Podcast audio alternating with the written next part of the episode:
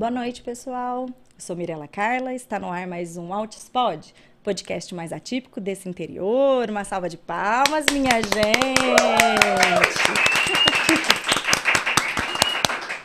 Quem viu os stories viu que o estúdio hoje aqui está bem cheio, bem movimentado, porque a nossa convidada maravilhosa veio com o apoio da família. Gente, olha que coisa mais linda. Daqui a pouco vocês vão dar uma olhada, tá? E sobre o tema escolhido, adaptação escolar. A gente até tricotando aqui pensou com essa antecedência para essas diquinhas, para que você, mamãe, papai, vovó, cuidador que está em casa, né, tivesse esse tempo de janeiro até o início do ano letivo para colocar em prática essas dicas que a gente foi separando aqui com todo o amor e carinho, né? E para facilitar esse processo de adaptação escolar. Então, muitas crianças que vão entrar na escola agora, outras que estão indo para uma escola nova, e aí professor novo, amiguinhos novos, ambiente diferente, ficar longe da mãe, do pai, longe de casa, muitas mudanças, né? É, significativas para as nossas crianças que já têm essa dificuldade, né? Já conta com aquela rigidez cognitiva, rigidez na forma de agir, de pensar. Então, para isso, a gente tem estratégias para conduzir isso da forma mais respeitosa, mais empática e acolhedora possível, né? E para isso, convidei aqui uma psicopedagoga especialista em aba. A clínica dela chama Clínica Singular. Ela tem uma equipe que trabalha junto com ela Seja muito bem-vinda, Gisele Albuquerque. Uma salva de palmas, a gente, para minha convidada. Obrigada. Boa noite, Gi. Muito boa obrigada noite. por ter vindo aqui. Ai, boa noite. Eu só tenho a agradecer o seu convite, né? Você sabe o quanto eu te admiro. Eu deixo muito bem claro isso, né? Muito obrigada por estar aqui, muito obrigada a todos que estão nos ouvindo e nos assistindo. Né? É um prazer imenso contribuir um pouquinho aí com o desenvolvimento dos pequenos e estar aqui levando informação é muito gratificante. Muito obrigada. Ai, Gi, já fazia tempo que a gente estava aqui tricotando, né, a sua Sim. participação e as agendas, porque ela é uma mulher cobiçadíssima, né? Votada a agenda dela também. Somos, somos. e aí eu, assim, de última hora, falei com ela, Gi, você não, não topa participar disso comigo? Porque eu já estava com essa ideia, é, pensando nesse, nesse tempo para as mães se prepararem, então eu não queria vir aqui no meio de janeiro, fim de janeiro ou fevereiro para falar sobre isso, né? Sim. Em cima ali do, do gol. Queria falar antes. Exato. E aí, desde sempre pensei em você fazer isso comigo, ah, mas eu ainda assim, né, tipo assim, Gi, topa, vamos, ela vamos. Então tá. Então vamos. organizamos para fazer isso aqui, que né? bom, né, que deu certo, né, Mi? Então, é, final de ano é uma correria para todo mundo, né? Mas é muito importante esse tema, né, que você teve em mente. Aliás, uma uma conversa nossa, a gente acabou, né? Nossa, vai ser muito legal, né? Isso. Fazer, realizarmos esse tema nesse momento. Eu até falei bastante nos meus stories, porque as famílias, nossa, mas vai falar agora, perto de Natal e Ano Novo, não tem nada a ver falar de adaptação. Vocês vão ver o quão é necessário, sim, esse tempo com antecedência, né? Trabalhar isso, isso aí. A gente precisa desse período. E, na verdade, é, grande parte das dicas que a gente vai dar aqui é, não são limitadas à escola. Não qualquer novidade, né? Isso você vai aplicar para qualquer mudança de rotina, uma viagem, um passeio de final de ano. Sim. Né, assim, algo que vai mudar na rotina das crianças nas férias, a gente sempre pensando assim, como antecipar aquele evento, Exato. como dar essa previsibilidade para que ela fique mais assim emocionalmente organizada, né? Exatamente. Que não seja pega de surpresa, e que não, não ofereça tanta resistência. Então, isso para tudo. Sim. E é tão importante, né, Mi, também, porque muitas vezes, né, eu até falei para o meu público, porque eu não atendo só as nossas crianças, né, é, TEA, eu atendo outras também com transtornos, dificuldades, né, nós atendemos lá. É, síndromes, enfim. Então, participem, porque se é bom para uma criança neuroatípica, por que não para uma criança típica? Né? Então, as dicas são valiosíssimas, né? Então, não se aplica só aos nossos autistas. Sim. Se aplica também a outras, também com outras questões comportamentais, né? É isso mesmo. E eu até separei aqui dentro do nosso roteirinho que a gente já estava tricotando antes, dúvidas pessoais minhas mesmo, né? A gente, é, enquanto mãe de autista, a gente se depara com muitos atrasos e dificuldades em várias searas assim da nossa criança. Sim. Partindo disso que é um transtorno do neurodesenvolvimento, uhum. pode afetar tudo, né? Sim. Parte, e afeta. Parte motora, social, cognitiva, tudo muito interligado. E aí a gente se depara com equipes multidisciplinares, né? A gente tem um mundo de, de profissionais. Exato. E e ainda muitas áreas assim novas que estão surgindo, né? Então eu me vejo nisso de várias vezes, tipo, poxa, fulano, né, com tal tal profissão, no, no que que ela foca? Como Sim. qual é a diferença, né? Qual que é a abordagem, o que que trabalha? E aí eu queria que você me explicasse, né, enquanto psicopedagoga, o que faz um psicopedagogo? Ótima colocação essa dúvida não é só sua, essa dúvida até para as famílias que nos procuram é, alguns profissionais, infelizmente, vão, vamos, é, não vamos generalizar, mas a gente sabe que, que acontece, não receita um psicopedagogo, não passa por um psicopedagogo, uhum. então é, se limita muito às terapias já convencionais e tradicionais, como por exemplo uma fonoaudióloga. Fono, TO e psico, fono, TO e psico, e acaba Psicóloga, né? Psicóloga, é, é psicopedagoga, verdade, aí. Sempre é. nesse triozinho. É, Sempre. E, e, não, e hoje a gente tem tanta coisa assim periférica, Sim. bem mais com um olhar muito mais apurado para cada área, né? Exatamente. Então esse desconhecimento não é só das mães, acho que da parte médica tem mesmo, da parte médica né? também. Profissionais de saúde, de não saber exatamente o que que faz. Exatamente. Em toda profissão, né, Mi, não é só fazer ali a faculdade e estagnar. A uhum. gente tem que ir uhum. atrás. Então, infelizmente, com os nossos é, médicos, mais uma vez, não generalizando, Sim. mas acontece. É, deles não buscarem é, é o que está mais de inovador. Infelizmente, isso a gente vê até é, chega à nossa clínica crianças como, por exemplo, fugindo um pouco do tema, mas dentro do mesmo tema, crianças com a, a mãe acendeu a luzinha ali de, da dúvida né? Às vezes seguidoras que estão ali comigo no meu perfil, Gi, eu gostaria de fazer uma avaliação, mas o pediatra diz que tá tudo bem, né? O que, que eu faço, né? Então eu acolho essa mãe, faço ali uma anamnese muito completa para ver se realmente entra dentro das características e bora avaliar. Uhum. É, vamos ver o que que tá psicopedagoga, antes de explicar o que é psicopedagogia, mas psicopedagoga, ela, nós não laudamos, mas nós podemos avaliar para intervir, né? Uhum. Então, a gente faz sim essa rede de apoio multi, junto com os médicos, junto com o fono.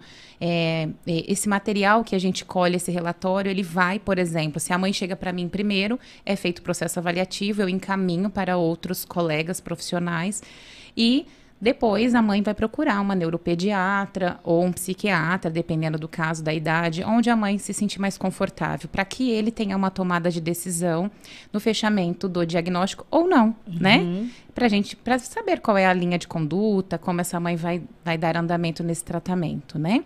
Então, assim, a psicopedagogia em si, ela surgiu quando eu falei que os médicos não sabem, que muitas vezes pensa só no âmbito escolar, né? A hora que tiver com dificuldade na escola, vamos procurar uma psicopedagoga. Sim. Isso não é assim, tá? Não é assim que funciona. Na minha clínica, nós atendemos bebês de um ano até 18 anos. Esse foi o nicho que eu escolhi para trabalhar. Certo. Né? Afinal de contas, eles nascem, crescem e depois vão ficar adultos e vão envelhecer. Uhum. Nós, psicopedagogas, podemos cuidar desde bebês até idosos, até o final da vida. Então, eu, assim, eu tenho amigas psicopedagogas que trabalham só com a turma da melhor idade, trabalhando essa parte cognitiva de desenvolvimento para que tenha um processo efetivo na velhice, né? Para que tá. não tenha, é, para que trabalhe o prognóstico, para que eles não possam ter problemas assim com memória. Afinal de contas, na velhice em si a gente tem essas características Sim. de perda de memória. Então, essa estimulação cognitiva. Né? Então a gente tem, inclusive eu faço parte de um grupo que ajuda os idosos, né? Então eu mando material, enfim. Só que não é meu nicho, eu só contribuo, né? Certo. Os adultos também. Então assim, um adulto, uma criança, por exemplo, com TDAH, com TEA, ele vai crescer e ele uhum. precisa dessa intervenção. Então nós também trabalhamos essas questões, tá? Então, a psicopedagogia, o que é psicopedagogia? Nada mais é do que a junção da pedagogia com a psicologia. Então, lá no início, nasceu um lastro psicanalítico, lá na história da psicopedagogia, né? Onde é, a maneira que foi evoluindo É, foi, então, o campo da psicopedagogia foi ligado a ciências cognitivas. Tá. No âmbito ali de Piaget, pedagógico, uhum. enfim, né? A partir de então, foi se tendo mais estudos e foi encaminhando para neurociências, né? Eu hoje tenho, eu me intitulo como psicopedagoga comportamental, psicopedagoga ABA, mas tem outras especializações, assim como a neuropsicopedagogia, que também adentra nesse campo da neurociências. Então, eu quis fazer essas outras especializações, porque nós somos únicos e singulares, e não tem como eu tirar, né? Você sabe que eu sou graduanda também em fonoaudiologia, não tem como eu tirar a parte da fala, da audição, ou tirar um pedacinho ali do cérebro, eu não vou trabalhar com essa parte. Então, Sim. Então, assim, eu quis fazer tudo, e eu gosto de deixar bem claro é, porque às vezes as pessoas falam assim, nossa, quem é especialista em um monte de coisa não é especialista em nada. Parem, pasmem. Então, peraí que eu vou contar para vocês. Eu quis, eu amo estudar, porque eu sou uma cientista da aprendizagem. Estou a todo momento ali analisando e fazendo pesquisas o que é melhor para essa criança aprender. Então, eu falo, né, eu digo sempre para as minhas alunas que nós somos cientistas da aprendizagem, porque a gente está sempre ali buscando meios para que cada indivíduo possa aprender. Então, baseado nisso, já que veio da psicanalítica, juntou ali com o âmbito do cognitivo, juntamos com a neurociência, por que não a gente não se especializar em outras partes, como psicomotricidade? Eu também trabalho isso. É, tudo é muito ligado, nós somos uma engrenagem. Se algum ponto não está funcionando, né? Então a criança não vai evoluir. Então, por esse motivo, eu me especializei, mas eu sou uma psicopedagoga comportamental, onde se eu verificar se essa criança está com problemas motores, claro, eu encaminho para as minhas colegas TO, fisioterapeuta, mas eu consigo agregar ali na minha clínica, eu e as minhas meninas, que são as minhas outras psicos que trabalham comigo lá, a gente consegue agregar. No plano o... de intervenção. Exatamente. Então se torna muito mais efetivo. Completo. Completo. Né? Saber o que a gente está fazendo. Não é mesmo? Então, às vezes, a gente faz algo que não tem nem noção sobre o que é. Então, a partir do momento que você tem noção do que é aquilo, a gente consegue trabalhar mais efetivo. Essa criança né, tem um desenvolvimento incrível né? Que legal. Nossa, para mim você me falou um monte de novidades. Eu jamais associaria uma psicopedagoga com uma faixa etária, tipo, de idoso, ou até mesmo Sim. pequenininho. Eu mesma fazia esse link da idade escolar. Então, para mim, iniciou a alfabetização, aí que começaria o trabalho de vocês. E não é só vocês, é uma dúvida muito grande, como eu já havia dito, de mães que vêm, porque às vezes alguns médicos indicam, mas o que, que faz a psicopedagogia? Não tem noção, né? E pasmem, até mesmo as nossas colegas pedagogas muitas vezes vêm, Gi, o que, que é psicopedagogia? Porque eu tenho pacientes de várias, né, mãezinhas de várias é, formações né? Assim como psicopedagogos também, a gente uhum. tem, né? Uhum. Caso de ferreiro, espeto de pau, né? Sim. Santo de casa não faz milagre, né? É diferente. A gente, claro que tem aquela atuação em casa nota 10, mas que a criança, longe da família, muitas vezes tem um comportamento diferente, Sim. assim, né? Para poder ter essa junção de aprendizagem. É, e é algo que ainda as pessoas não conhecem né, que é a psicopedagogia. É, eu ia até te perguntar para você me dar um exemplo específico disso. Então, por exemplo, quando inicia a fase de alfabetização e fase escolar, eu consigo fazer esse link na minha cabeça de como Sim. que vocês vão fazer essa adaptação, de entender a via de aprendizagem para aquela criança, né? Uhum. Pequenininho, vai trabalhar o quê? Então, vamos lá. Eu, Gisele, então, se a gente for fazer a junção, que é psicopedagogia é ligada à psicologia e à pedagogia, ou seja, um bebê não vai para a escolinha com três meses e meio, quatro meses ali na creche uhum. ou escola, enfim. Ele é muito pequenininho. Então, como por exemplo, eu quanto especialista é, em autismo no desenvolvimento infantil, Onde eu, Gisele, vou atuar? Então, prestem atenção. Eu não posso generalizar que todas as psicopedagogas possam fazer. Tá. Eu me especializei nisso. Tá, eu sou professora de curso de pós-graduação em análise do comportamento, em psicopedagogia e também em neuropsicopedagogia certo? Me especializei. Uhum. Então, assim, não é só fazer uma pós que hoje você pisca, tira uma pós ali em seis meses. Não é sobre isso, tá? É um, um vasto conhecimento. Até as minhas mães que estão aqui comigo, Gi, você não para de estudar. A gente não pode parar de estudar. Uhum. E é uhum. algo que eu gosto. Sim. Quando você gosta, é algo prazeroso. Então, uhum. não é um sacrifício para mim. né? Vivendo sempre no equilíbrio, tá? Minhas mães que estão me ouvindo, porque elas ficam bravas comigo. É. Você estuda e a sua família. Minha família tá aqui, tá sempre junto, tá tudo Né? bem. Achei Tem que viver no equilíbrio. Aham. sempre juntos todos, né? Mas enfim. Então, o que acontece? Eu posso, eu, Gisele, intervir uma criança, quanto especialista em autismo nos marcos de desenvolvimento, eu posso intervir desde uma criança com quatro meses. Deu ali os, Perfeito. os primeiros sinais, Uhum. né? Ali do autismo. Sono, alguns sinais. Sono, é, não tem... É, Marcos sociais Marcos de desenvolvimento, Isso, atenção perfeito. compartilhada, todos Isso. aqueles pré-requisitos base para desenvolver, né? Exato. Mas isso não enquanto psicopedagoga, isso por conta de todo o seu arsenal de cursos, especializações, a área que você atua. Então, nós estudamos isso também na psicopedagogia. Porém, o, o enfoque maior é nessa aprendizagem na- no âmbito escolar, que a grande maioria das Tá. minhas supervisionadas, que as minhas alunas vão para esse âmbito ali da escolarização. Muitas vezes elas só atendem o nicho Se delas, se fecham. É, Tá. se fecham aquele tempo. Tá. Ah, eu vou atender. Por exemplo, a nossa formação quanto pedagoga é até o, é até o quinto ano. Então, eu posso dar aula da educação infantil até o quinto ano. Certo. Porém, quando você se especializa, você consegue. Se a criança, eu atendo adolescente, eu tenho adolescente até 18 anos. O meu último que eu dei alta, eu acompanhei ele até ele tirar a carta. Né? Era não era autista, mas eu acompanhei ele dentro das questões dele. Ele tinha TAMV, TDAH, questões emocionais e comportamentais, até ele tirar a carta. Né? E depois fugiu do meu nicho. Já se tornou Sim. um adulto. Então foi acompanhar com o psicólogo e deu andamento, certo? É, então, voltando lá, nós atendemos, nós na pedagogia até o quinto ano. Então, muitas vezes elas têm medo, mas essa criança que vem nos procurar, esse adolescente, geralmente tem um atraso. Então, nós somos construtoras. Além de cientistas, a gente faz uma construção. Então, fazendo analogia a uma casa, se esse alicerce lá da educação infantil foi mal feito, com cimento de má qualidade, né? Fazendo uma analogia mesmo para ficar mais fácil, né? De maneira Sim. informal. Um cimento de má qualidade, é uma, um, um pedreiro, né? Bem ruim.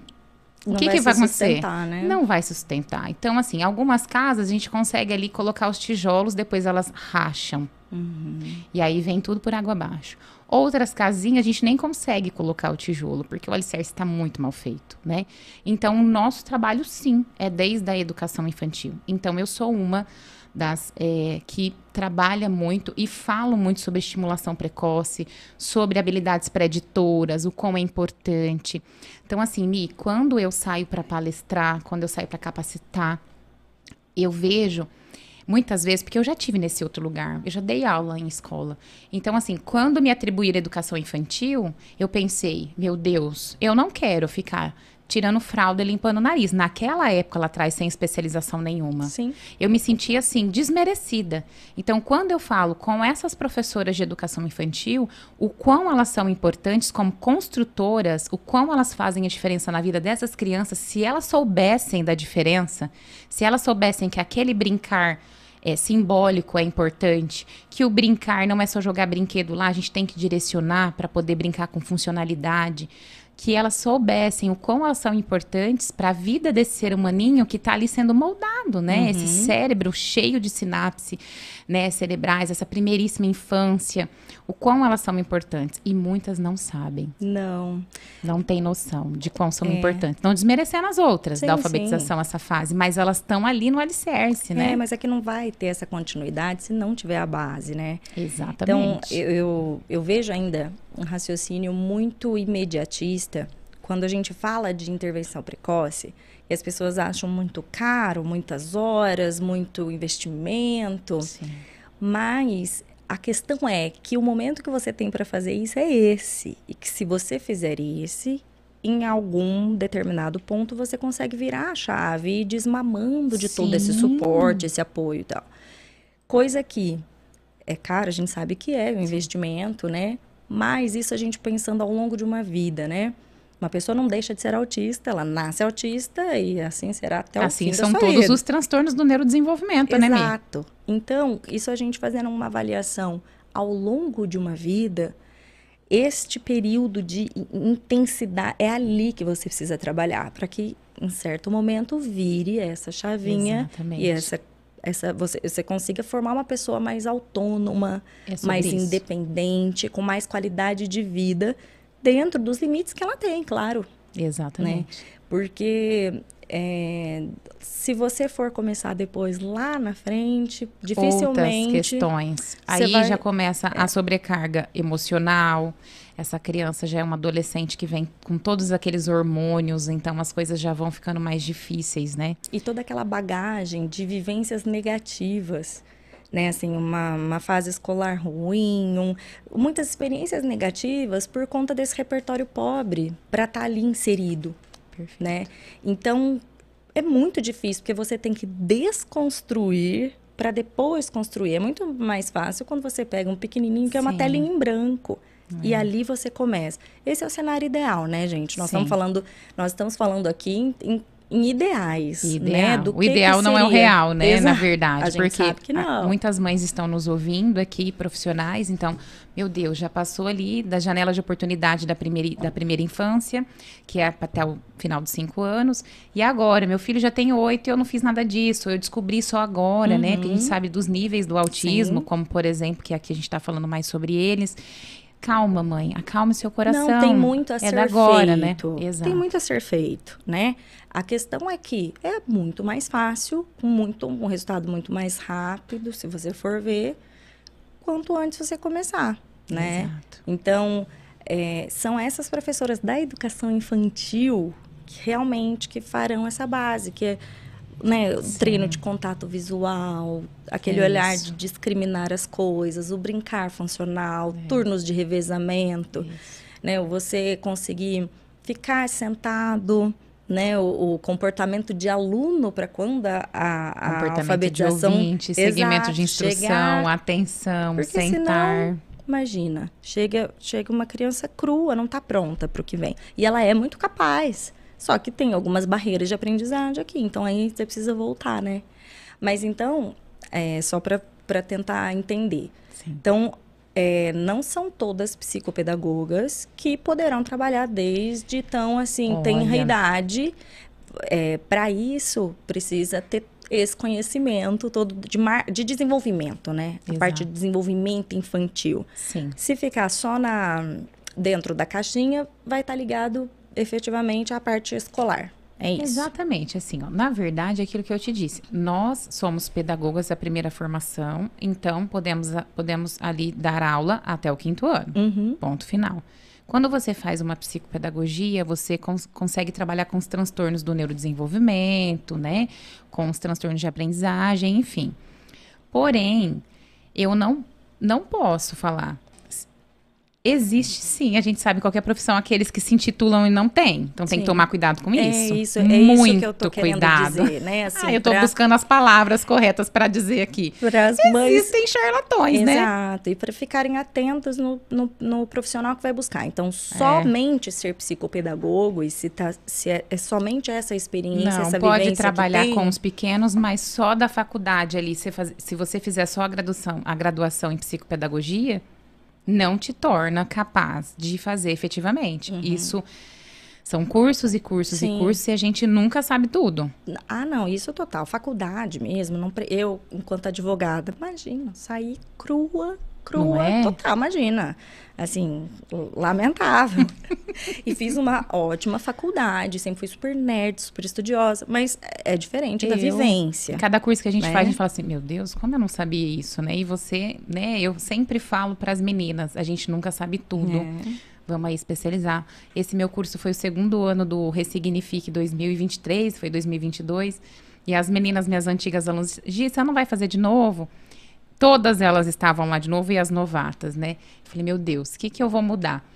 Aí eu pensei, gente, artigos científicos mudando a todo momento, tá surgindo algo ali com evidência científica, porque a gente só trabalha com evidência científica, né? No Perfeito. meu caso ali, só evidência científica, Perfeito. o que Se atentem a isso, minha gente, por favor. Exatamente.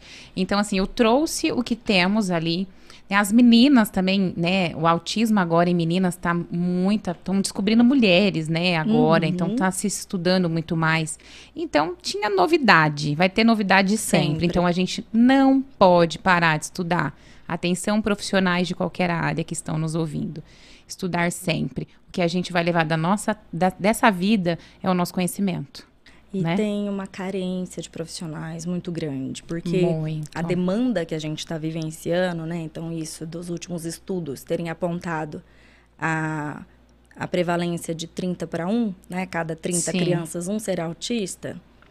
Não tem, olha, precisa de muito mais profissional, especializando, Então, estudando, é querendo isso entender. que me dói. porque não- Como que não investe numa especialização para esses educadores? Então, é algo assim que me deixa muito. Eu não sei se você viu, Mirella, fugindo um pouco mais dentro, que eu acredito que é bacana a gente levar essa informação. É, a prefeitura de, de São Paulo. São Paulo, você viu, né? Nem sabia se eu podia falar. Com certeza, Mas pode, eu é já ergui a minha bandeira e Opa. falei: como assim? Sim. Vai tirar as ATs, eles nem sabem o que é isso. Ah, é clínico. Tá, tudo bem, vai na clínica, faz na clínica ali a terapia. Mas, gente, eles não sabem nem pra que, pra que serve uma AT, Não, não sabem. não é? Uhum. Então, assim, é um serviço. Então, por que, que eu fiz esse alerta no meu Insta? Porque está de São Paulo, daqui a pouco tá aqui. Ah, sim, sem dúvida. Então, tem que tomar muito cuidado com isso. Né? É- Eles é não um querem, retrocesso isso gigantesco. vem como um, um, um gasto e não como um investimento. Porque é, essas crianças, se você não capacitá-las para ser o mais autônoma possível, elas vão estar sempre dependendo de muitos profissionais, plano de saúde, ou de SUS, ou de medicamento, ou de um Sim. cuidador. Não vai ter uma empregabilidade, não vai gerar o capital, não vai empregar ninguém, não vai devolver para o Estado.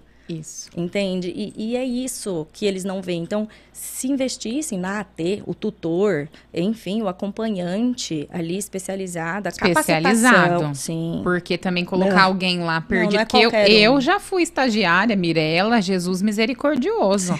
Me jogaram lá naquela escola, lá naquela época, nos primórdios. Tipo, se vira. Tó. eu falei, o que, que eu faço com essa criança? E a professora nem sabia, mal sabia o nome Sim. da criança. E eu tinha que ficar correndo com- atrás do menino, Sem saber sem como saber conduzir. o que, que eu faço com esse Não, menino, sem Jesus. Eu só rezava na época. Eu É. pensava, vou orar, porque só Deus pra me ajudar, que eu faço o quê? Mas né? é que antes iam poucos para a escola, né? É, Antes, É, assim, eram só as deficiências mais, assim, gritantes, né? Que você via atrasos significativos e esses não iam para lugar nenhum, só ficava socado dentro de casa, não ia para o É. mundo. Então, agora estão indo, as nossas crianças estão chegando, ninguém é que vai recuar, é daqui em diante, isso mesmo. né?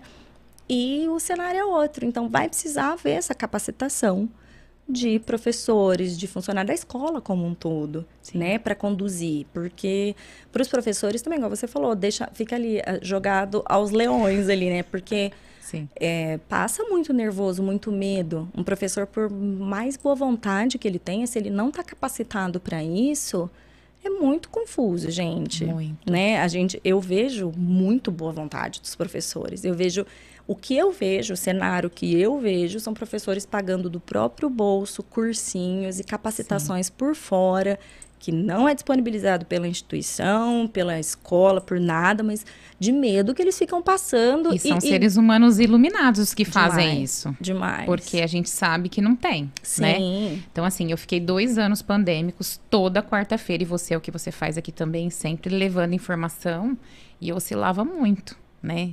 Informação gratuita. Uhum. Lá no meu começo, eu oferecia capacitação para as escolas. Não querem. Não, né? não querem, não querem. Tem que virar a chavinha, né? Assim, acho que às vezes pensa como se fosse uma ingerência, tá querendo interferir no funcionamento escolar, mas precisa interferir mesmo, porque Sim. este modelo já não abarca mais a sociedade que estamos Não, vivendo. é. Então a mudança precisa ser estrutural, mas a gente sabe que vai ser, não vai ser no amor, né? Isso agora do- da, da prefeitura de São Paulo, isso aí foi, Meu olha, Deus. assim, sério. A gente estava na, na quarta, quinta-feira, é, na semana passada, a gente estava apresentando o podcast e uma uma seguidora foi e comentou, vocês viram o que aconteceu na prefeitura de São Paulo? A gente estava aqui no chat ao vivo, no final do programa, que eu falei, gente, não tô acreditando. Aí depois eu saí de lá e fui ver. E na semana que vem, você sabe quem que é o professor Lucelmo Lacerda? Sim. Então, ele já esteve, já participou no podcast e ele vai, ah, da semana que vem, vai falar, inclusive, inclusive, sobre inclusão escolar. E provavelmente é um dos temas, porque ele também está na tá. frente. Na verdade, eu vi ele postando, dele. eu repostei a dele e assim vamos disseminando aí a informação. É né? Para que, que esse retrocesso não aconteça. Sim. Porque é um absurdo. É um absurdo. A gente tá falando disso, assim, nessa altura do campeonato. Não é. Não, é, é de indignar. E assim, oh meu Deus. Então, voltando lá. Se a sua psicopedagoga for especializada e você realmente conferir aí se ela é, então ela pode trabalhar com crianças menores tá? Então, o que acontece muito, Mi, das minhas supervisionadas, que eu supervisiono meninas também do Brasilzão todo, elas pegam um caso e eu supervisiono. Sim. Tá? Uhum. Então, assim, Gi, eu ainda tô fazendo de aplicadora aba, mas ela tem uma supervisora. Tem que ter. Tem que ter. Tem Exatamente. que ter. Não existe que... uma lei aqui no Brasil, mas isso é, é, o que é correto, né? Isso, pelo, do ideal que estamos falando, isso. você precisa de um supervisor que vai montar o plano de intervenção e vai e supervisionar pasmem, essa... Eu sou professora, mas eu também tenho uma, supervision... uma supervisão. Tá? Então não para por aqui. É. Assim como a minha supervisora que mora em São Paulo, a Natália maravilhosa, também tem uma supervisora e assim a e gente assim vai, vai, indo, né? Vai reciclando. que, que é o correto. Forma. É o correto. Porque imagina, a gente está falando aqui de. Então, o autismo você vai trabalhar com várias frentes de profissionais. Se cada um quiser fazer da sua cabeça o seu plano de intervenção, aí você muda a T, muda a aplicador, aí imagina. Meu pai é um caos. Não, não tem como, não tem como. E até entrando nisso, explica aqui pra gente, Gil, o que é o ABA. Então vamos lá. ABA é uma sigla inglesa, né? Applied Behavior Analysis, que é a análise do comportamento aplicada. Então, é uma ciência. Então, prestem atenção que eu gosto de dizer que tem gente que fala método ABA. Chega a me doer, né? Não existe método ABA. Existem sim métodos que são comportamentais que trabalham baseado na ciência ABA. Uhum. Então, ela é uma ciência onde ela estuda o comportamento né, do ser humano, de como reflete é, em cima da vida deles. Então, mediante a isso, falando da aba, e quando a gente fala lá, até vou voltar um pouquinho na psicopedagogia. Lembra que começou de um campo psicanalítico, com a junção ali é, do cognitivo, neurociências? Por que não passear na análise do comportamento? Uhum. Foi aonde eu vi me, nem sei se é me perguntar isso, mas eu posso seguir. Claro. Foi onde papo aqui. É, nos primórdios, né, como se diz. Eu sou formada em aba há um tempo já. Uhum. Então eu comecei a sentir.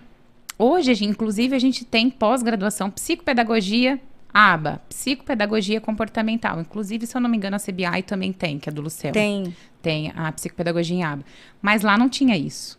Então, eu, aqui em São José do Rio Preto, eu não conhecia mais ninguém, mas quando eu fiz, eu falei, vou fazer um link. Comportamentos inadequados blindam a aprendizagem. Eu comecei a colocar isso na minha cabeça. Né? O que está acontecendo com essa criança? Né? É, vou, vou introduzir a tríplice de contingência, né? comportamento, resposta e consequência. Por que, que isso está acontecendo? Até para que eu pudesse orientar os pais, porque essa criança vinha desorganizada. Isso lembrando que a aba não é só para o autismo. A aba é aplicada para uma pessoa, um ser humano está vivo, tem um comportamento, a gente pode aplicar a análise do comportamento. Uhum. Que é outra dúvida que o pessoal tinha. não sei o que é psicopedagoga é só... e também, ah, é só para autista. autista. Porque, assim, já aconteceu, me de mãe, por exemplo, eu posto, eu pego autorização de imagem e posto lá as criancinhas. Elas adoram ver os recortes do atendimento, né? É, algumas não permitem, a gente respeita, Sim. ok. Aí outro dia, o hashtag Denver, hashtag aba. E assim, por mais que eu expliquei, ela ainda foi verificar no Google. Então, tem que tomar cuidado com o nosso amigo Google, né? Porque às vezes eles trazem informações erradas. Então, ela ficou desesperada pelo fato da criança não ter fechado o diagnóstico ainda, está em processo, mas já estamos intervindo precocemente Perfeito. em cima do que a gente viu que precisa, né, uhum. desse atraso.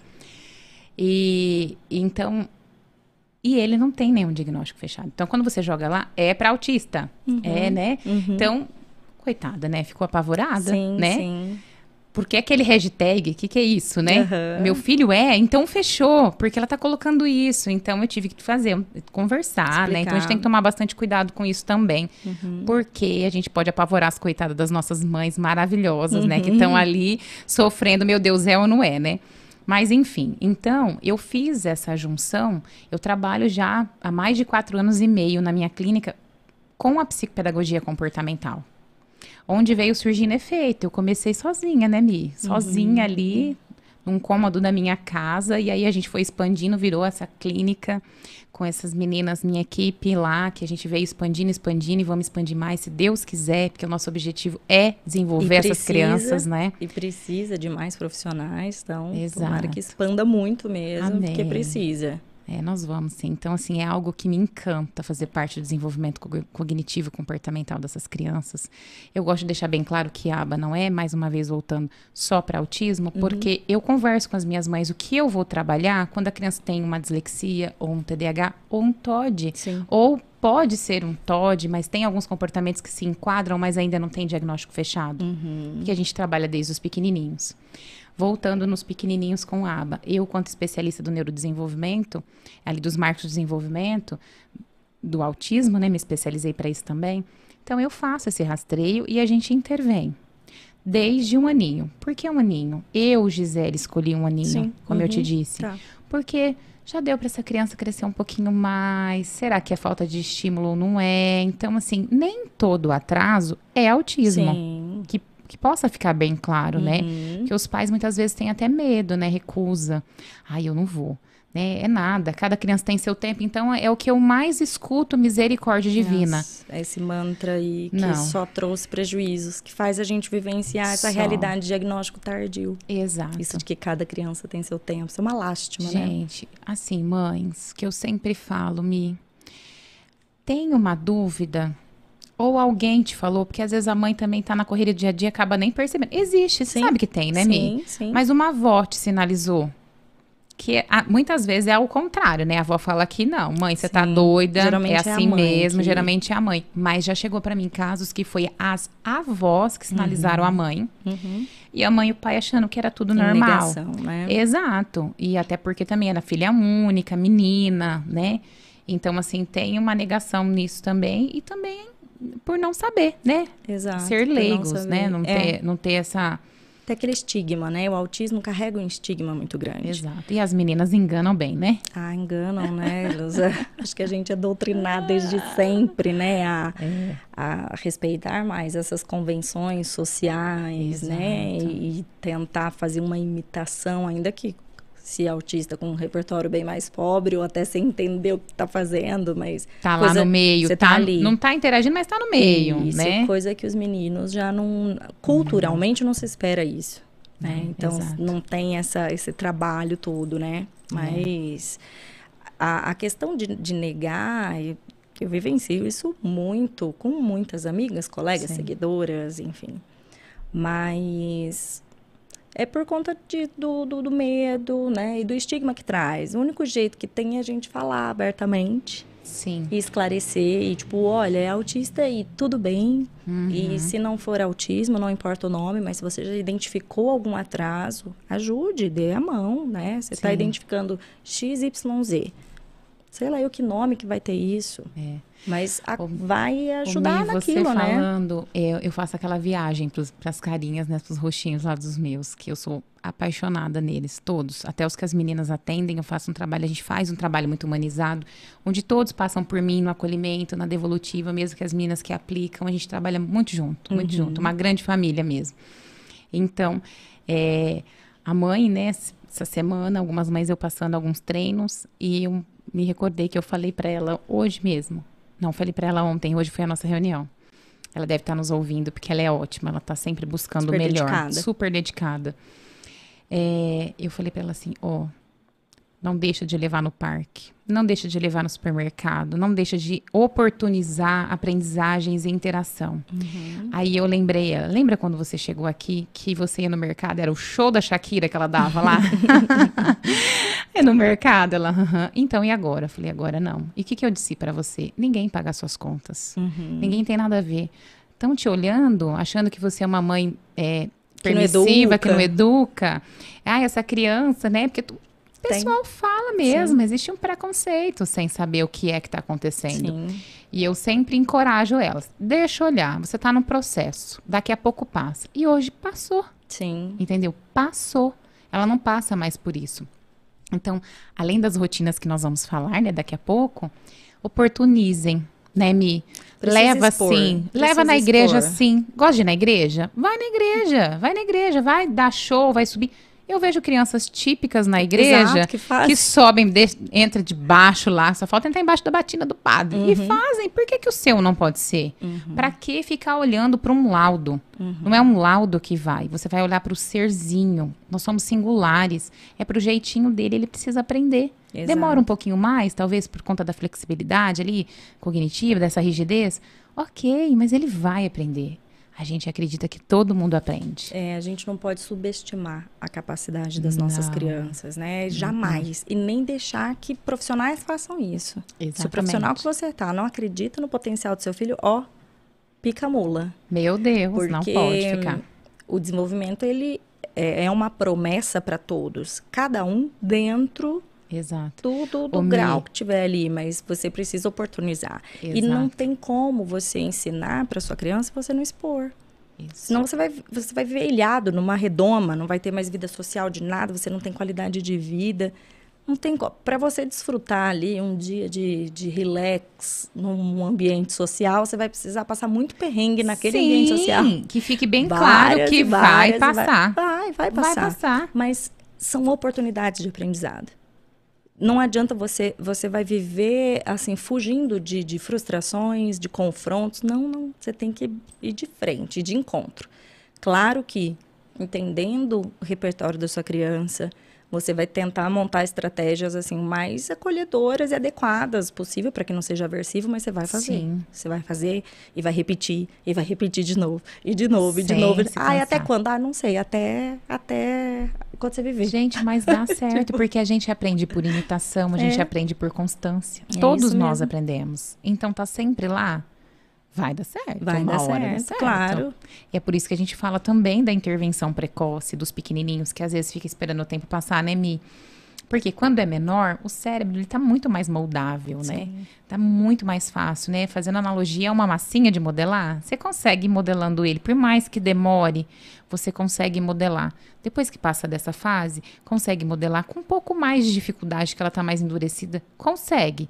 Mas aproveitar as janelas de oportunidade Sim. da primeira infância é o ideal Sim. né?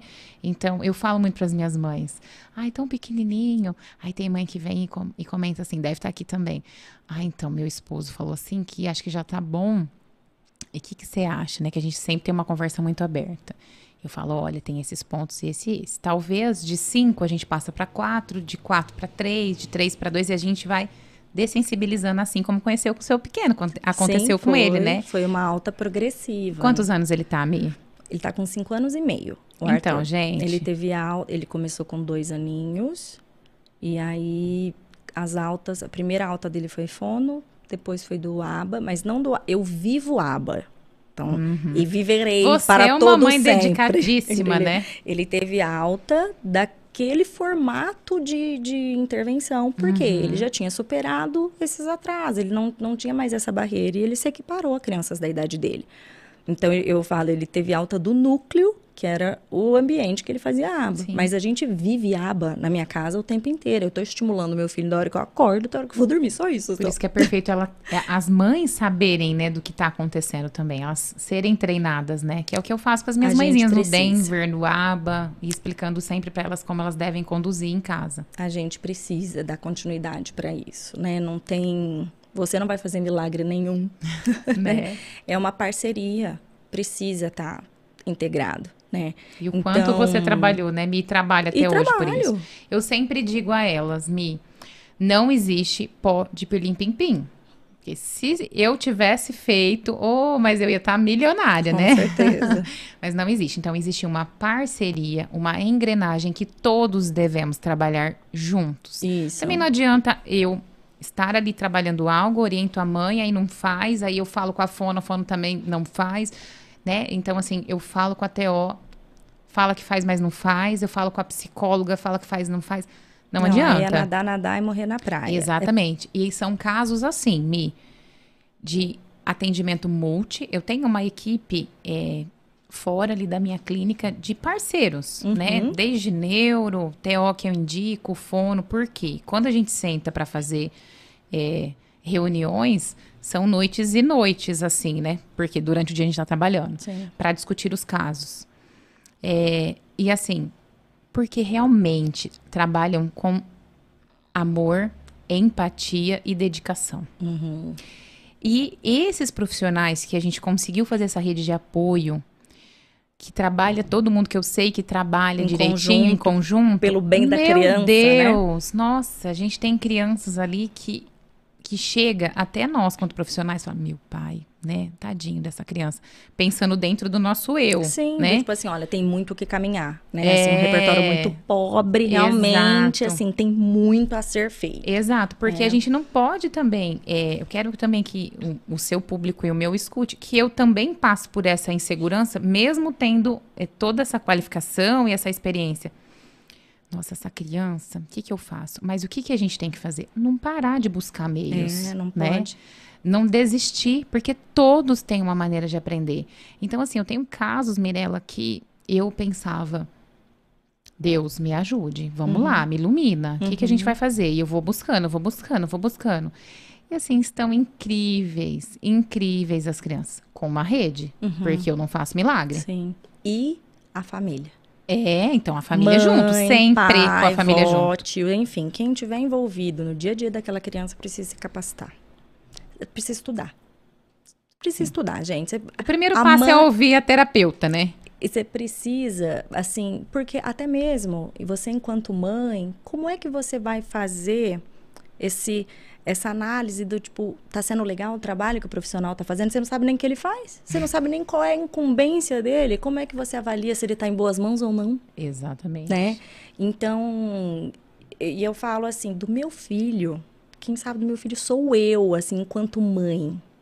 E isso não tem profissional no mundo que vai assim que vai conhecer com essa sensibilidade que eu com tenho. Certeza. Isso não se delega. Isso a gente, assim, agrega, né? De, de a gente conversar e pedir ajuda. Eu preciso de ajuda, óbvio. Uhum. Mas o meu papel enquanto mãe, eu preciso. Mãe de autista tem que saber o que, que é aba, tem que fazer cursinho preparatório de pais, tem é. que estudar um monte, tem que assistir vídeos. Tem, precisa. Precisa. Não dá para ficar num estado passivo. Exato. Tá? Não, porque as crianças, você pode ter o melhor médico. Eu falo isso direto, você pode ter o melhor médico, a melhor equipe se a família não está envolvida, aquela criança vai evoluir, ela vai e chega num platô. Aquilo Perfeito, não sai. Fala. Aquilo não sai. Porque não adianta interagir comigo e não. Exato. O que, que adianta ser perfeito na sua sala de terapia? Exato. E não fazer, não generalizar. E aí não consegue, assim, chega final de ano, pensa em passar Natal sozinho, porque aquela criança, se colocar ela junto com mais uma outra família, vai ser. Sim, a gente aquele... escuta muito isso, Não, né? acontece. Então é a gente que precisa estar tá preparada. Era o meu, meu pensamento, Gi. Eu pensava assim: a bucha vai estourar na minha mão, sabe como? Vai ser o quê? No aeroporto da viagem para tal lugar. Que uhum. eu fiquei o ano inteiro parcelando, pagando, esperando. É ali que vai dar a bomba. vai ser num churrasco em família, vai ser num encontro de amigos. É ali, não vai ser na sala da terapeuta. Na segunda-feira, volta na terapia, vai tudo Sim. certinho. E eu preciso estar capacitada para acolher meu filho enquanto mãe, não Isso. como terapeuta, mãe. Mas para acolher da melhor forma, para fazer esse manejo, para conduzir, eu tenho que ter um conhecimento. Tem. Eu preciso estar tá, assim. De não, é, que... não vem com receita. Se tivesse com bula, era fácil, é né? Que não. Nenhum vem, né, gente? Nenhuma criança vem. Então precisa. Não tem, sozinho não, não, não tem como. Não dá. Né? É então mesmo. precisa estudar para. É, eu falo assim, ah, num, o autismo, ele não, não é para vir te privar da vida. Não. Pelo menos assim por um período eu sei, aí eu tô, não quero romantizar não, eu sei que é bem bucha mesmo, né? Mas é para ser uma etapa, precisa haver evolução, precisa haver algo além das terapias, vida Sim. além do seu consultório, da clínica, precisa ser uma passagem. Sim. E mais uma vez eu volto na intervenção precoce. Por quê? É pesado. É a chave, né? É a chave. No começo é pesado, Por quê? Porque é terapia, é terapia, é terapia todo dia e vai lá e vem cá. Eu fico assim, meu Deus, tadinha, né? Das mães eu penso comigo. Mas eu falo, siga firme, eu sempre encorajando Sim, ela, siga sim. firme que daqui a pouco vai melhorando. Amanhã é outro dia. Hoje foi Exatamente. péssimo. Vai, dorme, dorme. Amanhã, amanhã começa de novo. Entendeu? E outra coisa também é que elas, elas saem de lá, eu sou muito transparente, né? Então eu levo e falo, hum, ó, hoje. Que às vezes sai da minha terapia e vai pra TO, em outro lugar. Falo, ó, hoje não rendeu muito, não. Mas a gente tem que ter, por quê? A gente faz acontecer lá dentro, mas a gente prepara o ambiente, mas nós acordamos, tem dia com dor de cabeça, a gente não quer fazer Exato. nada. É, e Não é? precisa ter esse, esse diálogo, porque vamos supor, eu levei o Arthur lá pra você e ele tá, aquele dia não tá legal. Só que eu nem tô sabendo, porque ele tá na tua mão, passou de uma terapeuta pra outra, eu, Uhum. eu não tô sabendo que ele tá desse jeito. E aí, os meus planos foram o quê? Ir no shopping, ver o Papai Noel chegando de carreata, porque eu tô achando que Um é monte uma de coisa gente, legal. barulho, Exato. um monte de coisa. E, meu, o menino tá num dia péssimo. Então, se a hora que você vai buscar a criança, a terapeuta te dá esse feedback, ó, hoje ele não tá legal, hoje ele tá mais agitado, você também se reposiciona, fala, não, então peraí, isso aqui que eu planejei, que é pra ele, é pra ele vivenciar, mas talvez não seja hoje. Hoje seria um dia aversivo. Isso, hoje Ele não vai ser sofrer. legal. Então, hoje, mudança de rota. Vamos para nossa casa, vamos descansar, e amanhã a gente vê. Então, você vê coisa simples. Muito simples. Coisinha simples, mas que se a gente. Isso demonstra a questão de você estar alinhado. Porque se, se não tá. É uma coisinha tonta. Eu poderia ir simplesmente no shopping e ser aquela catástrofe. E vivenciar a crise, tipo assim, que é extremamente desgastante para ele, para mim, é, todo o Sim. entorno. Aí, a partir disso, no outro dia, para você fazer de novo, já muito complicado, né? Vai Porque- se tornando aversivo cada Exato. vez mais, né? Porque eu tava no, eu estava no lugar onde estava bem, minha mãe me levou. Exato. E aí não foi legal. Foi aquele, né? Venho pra casa, outro dia vai me levar de novo? Não, vai acontecer de novo. Eu quero ir embora, eu não quero mais Sim. esta- estar ali Sim. naquele lugar. Né? Né? Então, uma escolhinha errada que você fez ali, errada para aquele momento, porque Sim. você precisa sim oportunizar todas essas coisas que você tiver em mente de vivenciar com seu filho, enquanto família, você precisa oportunizar isso. Sim. Mas a gente ter aquela assim, fazer uma discriminação de momentos Sim. melhores e formas melhores para isso, né? Assim também quando as mães vêm trazer, que a gente sempre gosta de deixá-las, né? Tá tudo bem? Às vezes desorganiza no meio do caminho. Sim, Não fez o que queria, sim, Já aconteceu. é, viu um carrinho, por exemplo, hiperfoca é um carrinho. Veio para terapia à noite, né? Que eu- a gente atende lá até às sete e meia. Então, assim, saiu da escolinha, vamos pra Tia Gi. Veio pra Tia Gi, mas eu vi um carrinho, meu hiperfoca é um carrinho, eu quero carrinho. Então, assim, desorganizou tudo no meio do caminho. Uhum. Eu quero ficar com a Tia Gi, que vai tirar, entre aspas, o meu carrinho para me dar uma demanda, claro que querer. dependendo, cada, cada criança tem Sim. um plano terapêutico, né? Uhum. Mas um exemplo sim, a um se dar aqui. exemplo. aham. Então, chega desorganizado. Então, até a gente organizar essa criança, né, demora um certo tempo. Uhum. A mesma coisa, eu falo para as mães, quando chega, às vezes arranca dentro do carro, porque sabe, tá de chupeta. Hum, tia Gi vai brigar. Tá de chupeta. Porque eu falo para as mães que eu firo uma onça de bigode, né? Que eu sou, a gente é parceira, só que eu tô no lugar de orientação e não, e não de Passar a mão na cabeça, é, de não orientar. posso. Eu tô ali orientando, eu não tô julgando, eu estou orientando. Sim. Só que eu também, se eu falar assim, ah, tá tudo bem todo dia, não tá tudo bem todo dia. Claro que não. Aí depois você vai depositar a sua confiança em mim, só que você não fez a sua parte. Então eu deixo muito bem claro, estou fazendo e me elas me conhecem. Então é um sarro. Por exemplo, né, esse da onça de bigode que você deu até risada, virou um meme da Tia Gi, né? Porque eu, por exemplo, vai mandar a mensagem confirmando o paciente. Eu esqueci de mandar flechinha. Ela deve estar me ouvindo aqui, que eu cuido do menino dela, né? Meu amor, um dos meus amores, sou apaixonada nele.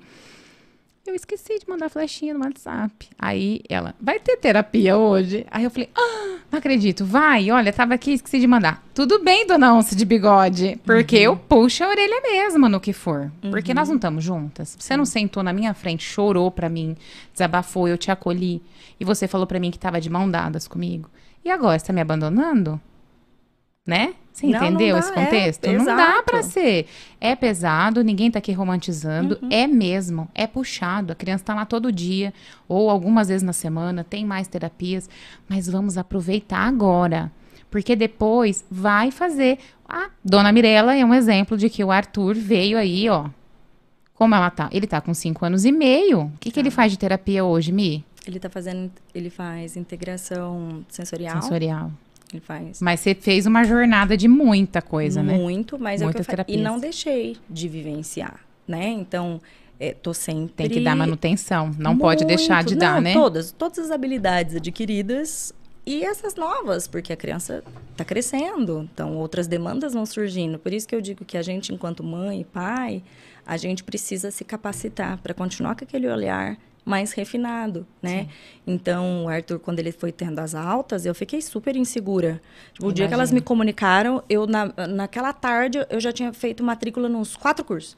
De habilidades sociais, de rigidez cognitiva, tipo assim, meu Deus, minha nossa, nossa. Tipo, Eu não e elas- sabia se olhava a criança ou fazia o curso. não, assim, um desespero, né? E elas me calma, né? Nós vamos fazer de forma gradual, a gente tá aqui, mas é, a gente, o tempo inteiro, você tem demandas para ensinar, Sim. né? Então, o Arthur hoje ele tá com integração sensorial, ele tem transtorno sensorial bem severo, seletivo alimentar severíssimo, tem hipotonia muscular, então ele não, não mastiga corretamente. A gente está falando de uma criança de 5 anos e meio que ainda não tem uma mastigação adequada. E que até meses, vou colocar cinco meses atrás, ainda estava assim, com o café da manhã, almoço e janta de mamadeira, no líquido e pastoso, porque não mastiga. Olha só. Entendeu? Então, assim, mas dentro do combo, o querido combo que o autismo me trouxe, que era assim, o Sempre tem um DSM-5 combo. que eu fui ticando ali, assim, de fora a fora. Então chegou com tanto atraso, né? E aí a gente faz aquela, dá aquela escalonada de prioridades, né? Você não vai conseguir abraçar o mundo todo. Então, a seletividade ela já era persistente na época, a gente Uhum. foi suplementando da forma que dava e acudimos às outras áreas, Sim. conforme essas outras áreas. Então, evoluiu, ele fala hoje super bem, ele tem uma linguagem extremamente desenvolvida, né? Ele, o Arthur é um barato. Ele mostrando os ursinhos dele. De, nossa, Eu não sei nem falar o nome que ele fala ah, lá. é, os, os monstrinhos que, do Rainbow Friends. Isso aí. E ele. Então, assim, a gente realmente saiu. é, não era uma coisa que. Acho que muitas vezes as pessoas veem o Arthur hoje e acham que, tipo assim, ah, isso porque ele é leve. Não, não era. Nem perto disso. Importante E- você dizer sobre isso. Exato, porque eu é, não quero que comparem com o Arthur. Eu quero que essas mães que estão em fase inicial de diagnóstico, que estão desmotivadas, que elas, que elas acreditem que pode, sabe? Que, que pode evoluir muito, entendeu? Uhum. Então, é, ele era, sei lá, a lista sem fim de, de, de coisas que ele não fazia. Então, fomos trabalhando isso. Sim. Então, só que, por exemplo, ó, eu tive o privilégio de poder proporcionar para o Arthur um tratamento desde cedo de qualidade, super intensivo, né?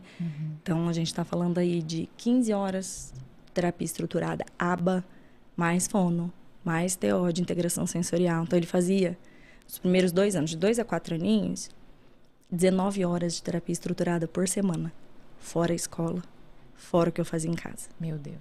né? Mas Foi bem intensivo. super, super intensivo. Era uma, uma escola integral. Então, período da manhã as terapias e o contraturno à tarde a escola. Sim. E eu em casa, estimulando o tempo inteiro, autonomia.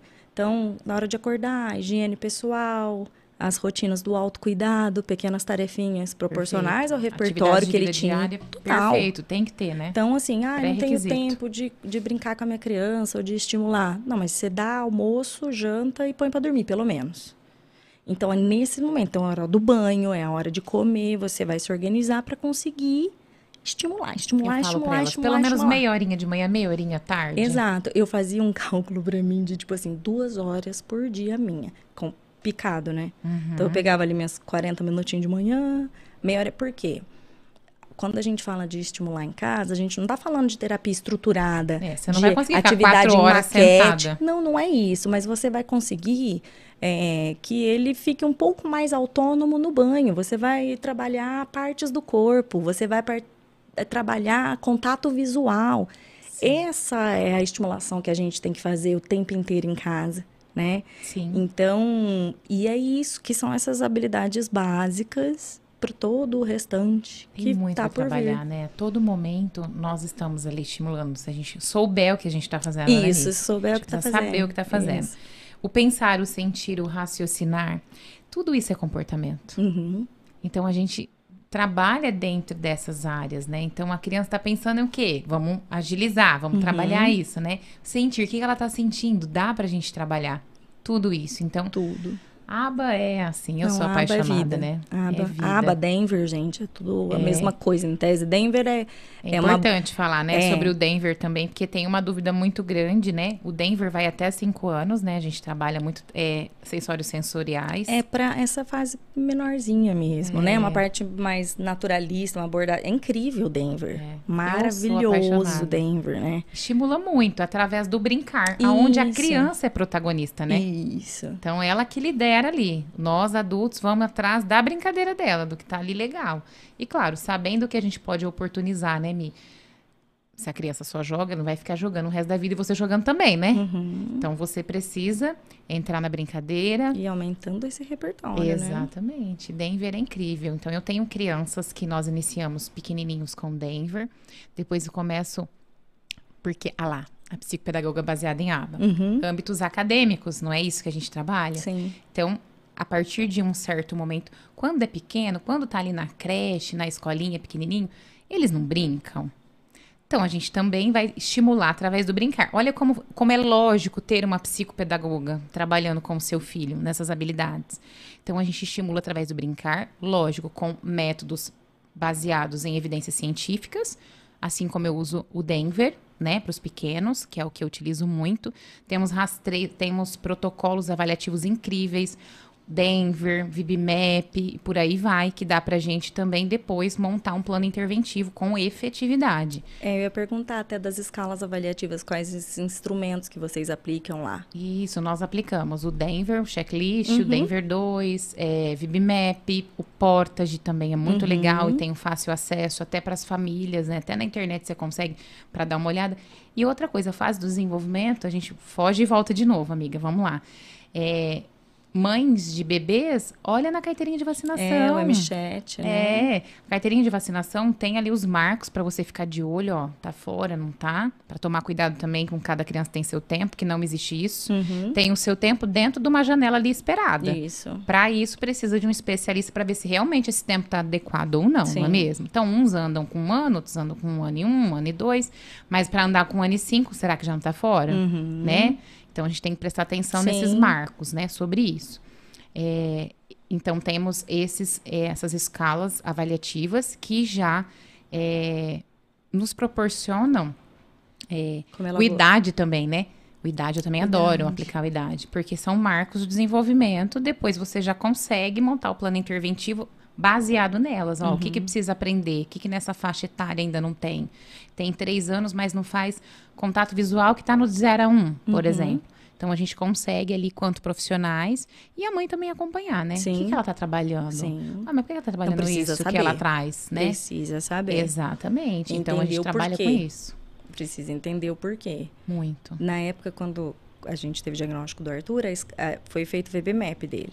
Nossa, que lástima. Tipo assim, ah, Porque- não lástima, né? Mas, ai, porque veio Ah, sim. zerado, assim, coisas, assim, as habilidades avaliadas, né? A- o gráfico de chorar. Foi um soco Uhum. Eu no gosto meio do do estômago. SRS2 também, eu gosto, que é a escala de responsividade social. Eu gosto bastante de usar com os maiorzinhos, porque às É vezes já foram habilidades adquiridas, né? É, é e, e é bem isso. Essas escalas vão ser adequadas ali dependendo a faixa etária, a fase que Sim. tá. Algumas avaliam mais uma coisa e a outra dá um enfoque, por exemplo, isso de habilidades sociais. Tem que saber, né? Você tem que saber. Você tem que Então, tá- assim, quando procurar uma psicopedagoga, voltando lá, né? Se todo mundo pode. Pergunta das escalas, né, mãe? Você precisa de informação. precisa de né? informação. Você trabalha, você sabe trabalhar com, é, com pistas visuais, com comunicação alternativa, então tudo isso é importante você saber. Porque se ela realmente for aba, né, foi alguém especializada, ela vai ter um, a mínima noção do Nossa, que tem que ser feito, né? Isso aí, precisa. Sobretudo, né? tem Sabe, sobre trabalhar ali os comportamentos é, verbais, o ecoico, o tato, o mando. Então, isso ela deve saber, né? uhum. né? Então é importante essa informação que a gente está passando, é, né? É, por isso que eu digo mesmo que tem que. As famílias precisam se capacitar minimamente. Não é para você se capacitar para ser o terapeuta do seu filho. Pode ser que sim, pode ser que não. Se você, de repente, não. Você está numa cidade, um lugar que você não tem um AT, você não tem. Você pode ser o AT do seu filho por sim. um bom tempo, até que você consiga a forma ideal, ou ter outra e pessoa capacitada. Contar, eu tenho mães na clínica que moram na região e fica assim completamente ruim vir, uhum. né? Um tempo de viagem para vir, outro para voltar e até que fica na terapia. Então, é, nós fazemos essa orientação parental. Então, por exemplo, eu tenho criança que vem uma vez por semana comigo, é parental o restante. Certo. Né? Então, dá super certo. Como tem pessoas, eu dou orientação parental para mães da Irlanda, dos Estados Unidos. Eu só oriento, vejo os treinos e a gente ajusta. Elas filmam, né? São os meus braços e os meus olhos lá. Uhum. Então isso também dá certo, porque não tem. Na onde elas estão lá na é, região. É isso. Então assim, tem o ideal e tem o que você, o que está possível. E, e, muitas vezes, às vezes, assim as mães, né? Estão iniciando e tipo, ai meu Deus, mas eu não sei nem por onde, eu não vou dar conta de ficar carregando treino parental. Tudo bem, mas comece, porque hoje o que você tem é isso. Então comece assim, e aos poucos as coisas vão se vão se abrindo. Você, você vai conseguir achar porque de repente você não vai qual é a realidade das pessoas que podem chegar e falar assim não eu vou consigo bancar tudo que todas essas horas todas isso aí é para então, ninguém praticamente. É tão caro né? Nossa é, é para ninguém praticamente. Então no SUS não temos isso nem perto ninguém nem né? Imagina uma tristeza. Um Quem sonho tem distante? Distante ainda bem distante. Convênio é, também muito rifado, não quer dizer que vai conseguir exatamente com os bons profissionais ou a quantidade de horas que você precisa. E aí você vai trabalhar com o que você tem. Ah, eu consegui tantas horas com tal profissional e o restante você vai dando seu jeito até que você vai ajustando é as coisas. É muito triste, é, é uma realidade muito triste, assim, que me deixa bem incomodada, né? É algo que não, não cobre o nosso tratamento, né? Não. Assim, os convênios não cobrem. E assim, para nós quanto profissionais, é tudo muito cheio de gráfica, muito cheio de detalhes. Não é só abrir a porta do meu consultório, chega aqui, ó, tô, toma que é seu, esse uhum. balcão, faz o que você quiser. Não. É estudado, é pensado. Por que, que as minhas mamães singulares ficam, Gi, você vai tirar férias? É para você tirar férias. Por quê? Porque elas veem que eu tô a todo tempo fazendo esse tratamento humanizado com elas, que além da gente ter o nosso período, eu estou dando ali esse respaldo a elas e deixo em aberto ali o WhatsApp para a gente ter essa comunicação que às vezes nessa troca de entre um paciente e sai outro a gente não consegue ter essa conversa ali. Eu também uhum. não quero que tenha na frente de ninguém, sim, entendeu? Sim, uhum. Isso é muito pessoal nosso. Sim. Se é algo muito exorbitante, a gente marca a reunião. Uhum. Mas se não é, coisinhas pontuais sim. que vão interferir ali no desenvolvimento, me passa antes. Eu já trabalho na terapia, já te oriento como vai ser. Então, nos meus pequenos intervalos, Aqueles que a gente come em sete minutos, uhum. né? Então, à noite, enfim. Então, a minha família já está já estruturada, estabilizada, sabendo que durante a semana não tem mamãe, né? Assim, até um certo horário. Sim. E final de semana sou deles. Claro que existe final de semana que eu preciso entregar relatório, né, Mi? Uhum. Então, a gente dá aqui, assim, ó, uma manhã com eles, uma tarde de domingo com eles, o resto é trabalhando. Mas isso são, né? Eu escolhi isso, Sim. né? E tá tudo bem, que tá uhum. tá desenvolvendo tudo bem. Uhum. Então elas preocupam comigo, viu, minhas mães singulares? Você vai descansar, elas falam para mim. Então, isso é muito importante, a gente estar tá sempre com essas mães, né? Elas precisam desse acolhimento, né, Mi? É, a gente precisa. Precisa, assim, sentir enquanto. É uma extensão da nossa família. Então, as... finalizei as... a minha fala? Me perdi agora, eu acho, né? Eu não sei, porque nós estamos falando Ai, tá aqui... tá tão nem, gostoso, não gente. É, e nem entramos no tema. que é de adaptação escolar. Vamos entrar Mães nesse tema, e então. famílias. Mas vocês estão gostando, eu tenho certeza, eu né? Espero que sim, não. Eu mas espero, tá, pelo amor de Deus. É porque, mas não é, mas é, mas é, é uma oportunidade. Se eu fico pensando no meu, na minha visão de mãe, né? Aquela mãe que está ali e que não, não, não é atendida por você. Não está sendo acompanhada por um bom profissional. Uhum. Ainda está esperando, está na fila de espera falando de, de um atendimento médico. SUS e ah, que eu convênio, dizer, de convênio. Que não cobre.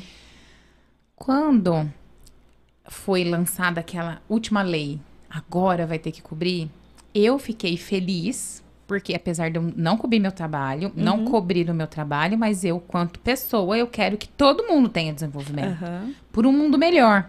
Uhum. Para todos, né? Mas aí, ao mesmo tempo, eu me pus a pensar: meu pai, que vai ser de clínica colocando qualquer um sem especialização nenhuma, só para dizer que tá fazendo? Sim. E adivinha? Ó, oh, minha clínica de mãe. Ah, porque estava em X lugar, falava que era isso. Aí venha de outro lugar, tem, elas devem estar me ouvindo. Então, pede para mim, né? Eu pedia para elas, né? Qual é o plano interventivo, já que ela é uma, por exemplo, uma psicóloga aba, ela que fez, que um estruturou. Plano. Porque eu vendo, entre aspas, o meu trabalho psicopedagoga baseado em aba. Uhum. Eu, hoje, eu não assumo só como ali a que está liderando o plano, que fique bem claro. Por quê? Porque as famílias não têm condições de pagar. Então, lá no meu começo, eu tenho, acho que duas crianças que fazem ainda aba comigo. Aba mesmo. Uhum. Nua e crua. Uhum. O restante, eu fiz essa junção da psicopedagogia com desenvolvimento das minhas especializações e veio dando muito certo. Não sou sozinha. Uhum. Tenho outros, né, uma rede de apoio profissional ali, Sim. atendimento multi, essas crianças. E vem dando muito certo. Porém, quando você se intitula uma psicóloga aba e você que está ali à frente do tratamento, você não conversa com os outros profissionais, você não alinha? Estranho, né? Não estrutura, não tem não, uma documentação. Um vermelho do tamanho do mundo, né? Então, não tem, não tem documentação. Olha, mas qual que é o plano interventivo? Não tem registro não tem registro. Feito. E essas mães pedem, pedem, troca o profissional. E fica sem avaliação. E sem nada. Tem. É porque não tem. Porque então. você fica enrolando desse jeito, é porque não tem. Porque é, não tem aba sem registro, você sabe disso. Pois é, gente. Né? Não é, é tudo ser, gráfico. Ah, parece que melhorou. Não, não. Parece não. Eu quero que você me mostre em gráficos aqui, porcentagens. Eu quero saber entre o mês é de novembro isso? e o mês de dezembro. A, a aba nua e crua é, é isso. isso. Que, qual que foi o grau de resistência dele? Qual que foi o de inadequados? Eu quero esse relatório, porque eu quero entender. Por que, que em dezembro, então, tá muito mais que novembro? E aí você vai entender, tipo, Perfeito. olha, não sei, teve algum evento, aconteceu alguma coisa, é, mudando mudamos de cidade, mudamos de casa, não, então tudo bem. Porque não, não pode ser no achismo. Não. Acho que e é melhorou. quando eu peço, é importante me ressaltar o profissional e as famílias. Porque eu, na psicopedagogia baseada em aba, eu peço análise funcional. A tríplice de contingência, comportamento, resposta e consequência. Não adianta vir na porta do consultório, da clínica de entrar, olha, ele deu um show, ele me bateu, ele fez isso, ele se desregulou. Eu não sei o que estava acontecendo antes. Hum. Tá, ele se desregulou por X, mas o que estava acontecendo antes? Foi trabalhado a previsibilidade? O que aconteceu depois? O que, que você, quanto mãe, ou se foi na escola, o que, que a professora fez? Porque eu preciso da escola também, Sim. se ele tem esses momentos de desregulação lá. Uhum. O que foi feito? Como ele reagiu? Para que eu, quanto analista do comportamento, psicopedagoga comportamental, verifique qual foi o motivo desse comportamento para poder orientar. O que, que foi aversivo para ele? Alguma coisa está acontecendo, uhum. né? Que, por que, que esse comportamento está se repetindo? Quais são essas barreiras? Então, eu preciso disso documentado. É. Então, eu, Gisele, mesmo psicopedagoga comportamental, baseada em aba, não aba no ICRU, eu faço essa documentação. Perfeito. Entende, Mi? Perfeito. Eu documento isso. Perfeito. Aí não adianta me falar lá. Eu falo, ó, documenta para mim. Documenta para mim. Uhum. Porque eu preciso documentar. Eu estou isso. estudando, estou analisando. E outra, a gente. Assim, como é que você vai ter a ideia se você não coloca no papel, se você não, não tem aquilo registrado? Tem que visualizar. E principalmente porque a gente está falando de vários profissionais. Então, né, eu preciso chegar na fono e ter o teu relatório ali, ter o que está acontecendo ali com você. Eu, e na escola, né, eu preciso ter uma ideia do que está acontecendo. Não, não adianta, esses achismos não tem. Não dá. É, muito, é gráfico, gente. Você não tem registro, não está fazendo aba, entendeu? A gente é precisa isso. de avaliações. É, e eu até, por exemplo, o Arthur faz integração sensorial, né? E eu vou levar, ele vai fazer uma avaliação neuropsicológica em fevereiro, em São Paulo. Então aí eu fui lá conversar com as meninas do GIS, onde ele faz lá. Então elas vão fazer um relatório de como que tá, porque a gente fez perfil sensorial na época que ele entrou, né? E aí elas vão me passar esse relatório para eu levar para esse outro profissional, porque é sempre assim, a gente precisa, Relatório evolutivo. a gente precisa de, de documentado, né? Eu preciso saber tudo que veio acontecendo. São detalhes que você, mesmo que a gente fala, você não vai lembrar. Não, não, não Ah, lembra. Passou despercebido É. e faltou para aquele profissional que vai avaliar posteriormente. Ah, esse dado você não tinha me passado, Sim, né? Por isso a importância de uma boa anamnese. Minha anamnese não dura menos que duas horas.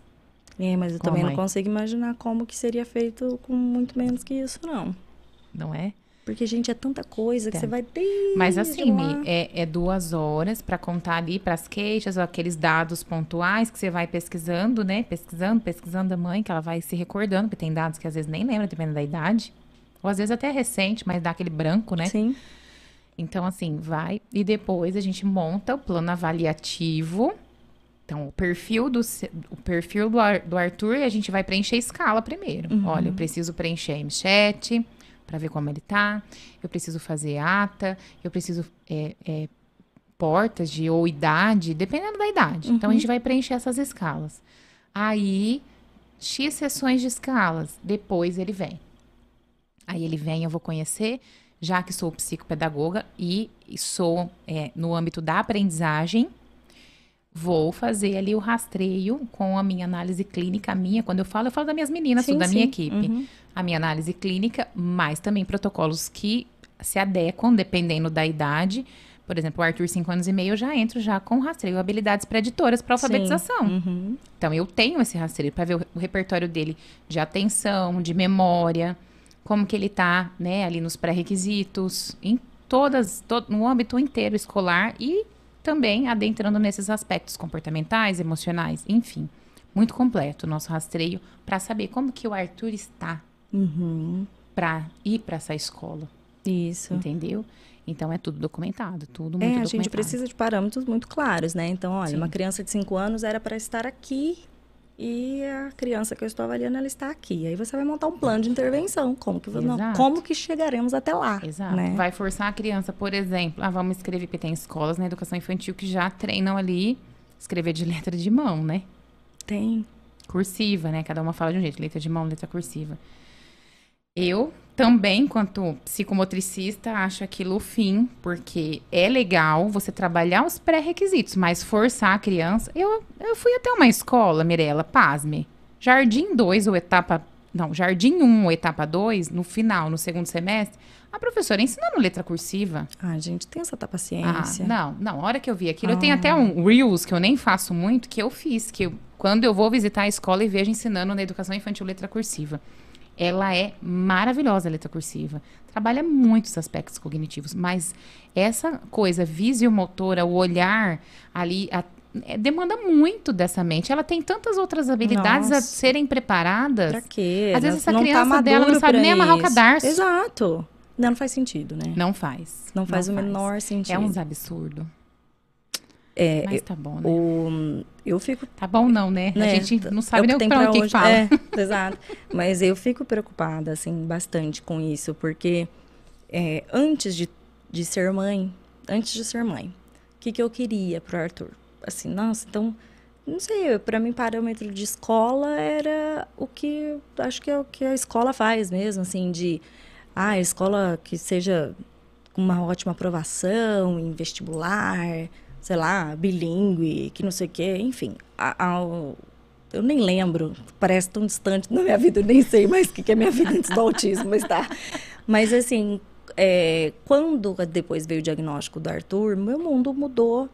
E não é porque eu parei é, de querer muito e sonhar grande para ele, porque eu continuo sonhando muito E grande. sonhe. Só que eu eu assim coloquei, na verdade, acho que as coisas a gente prioriza o que precisa.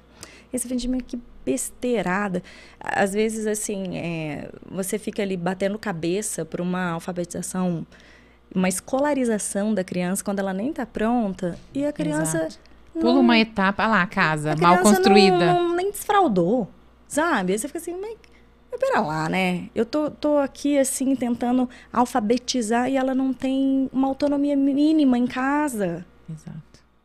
Pra mim, não faz sentido nenhum.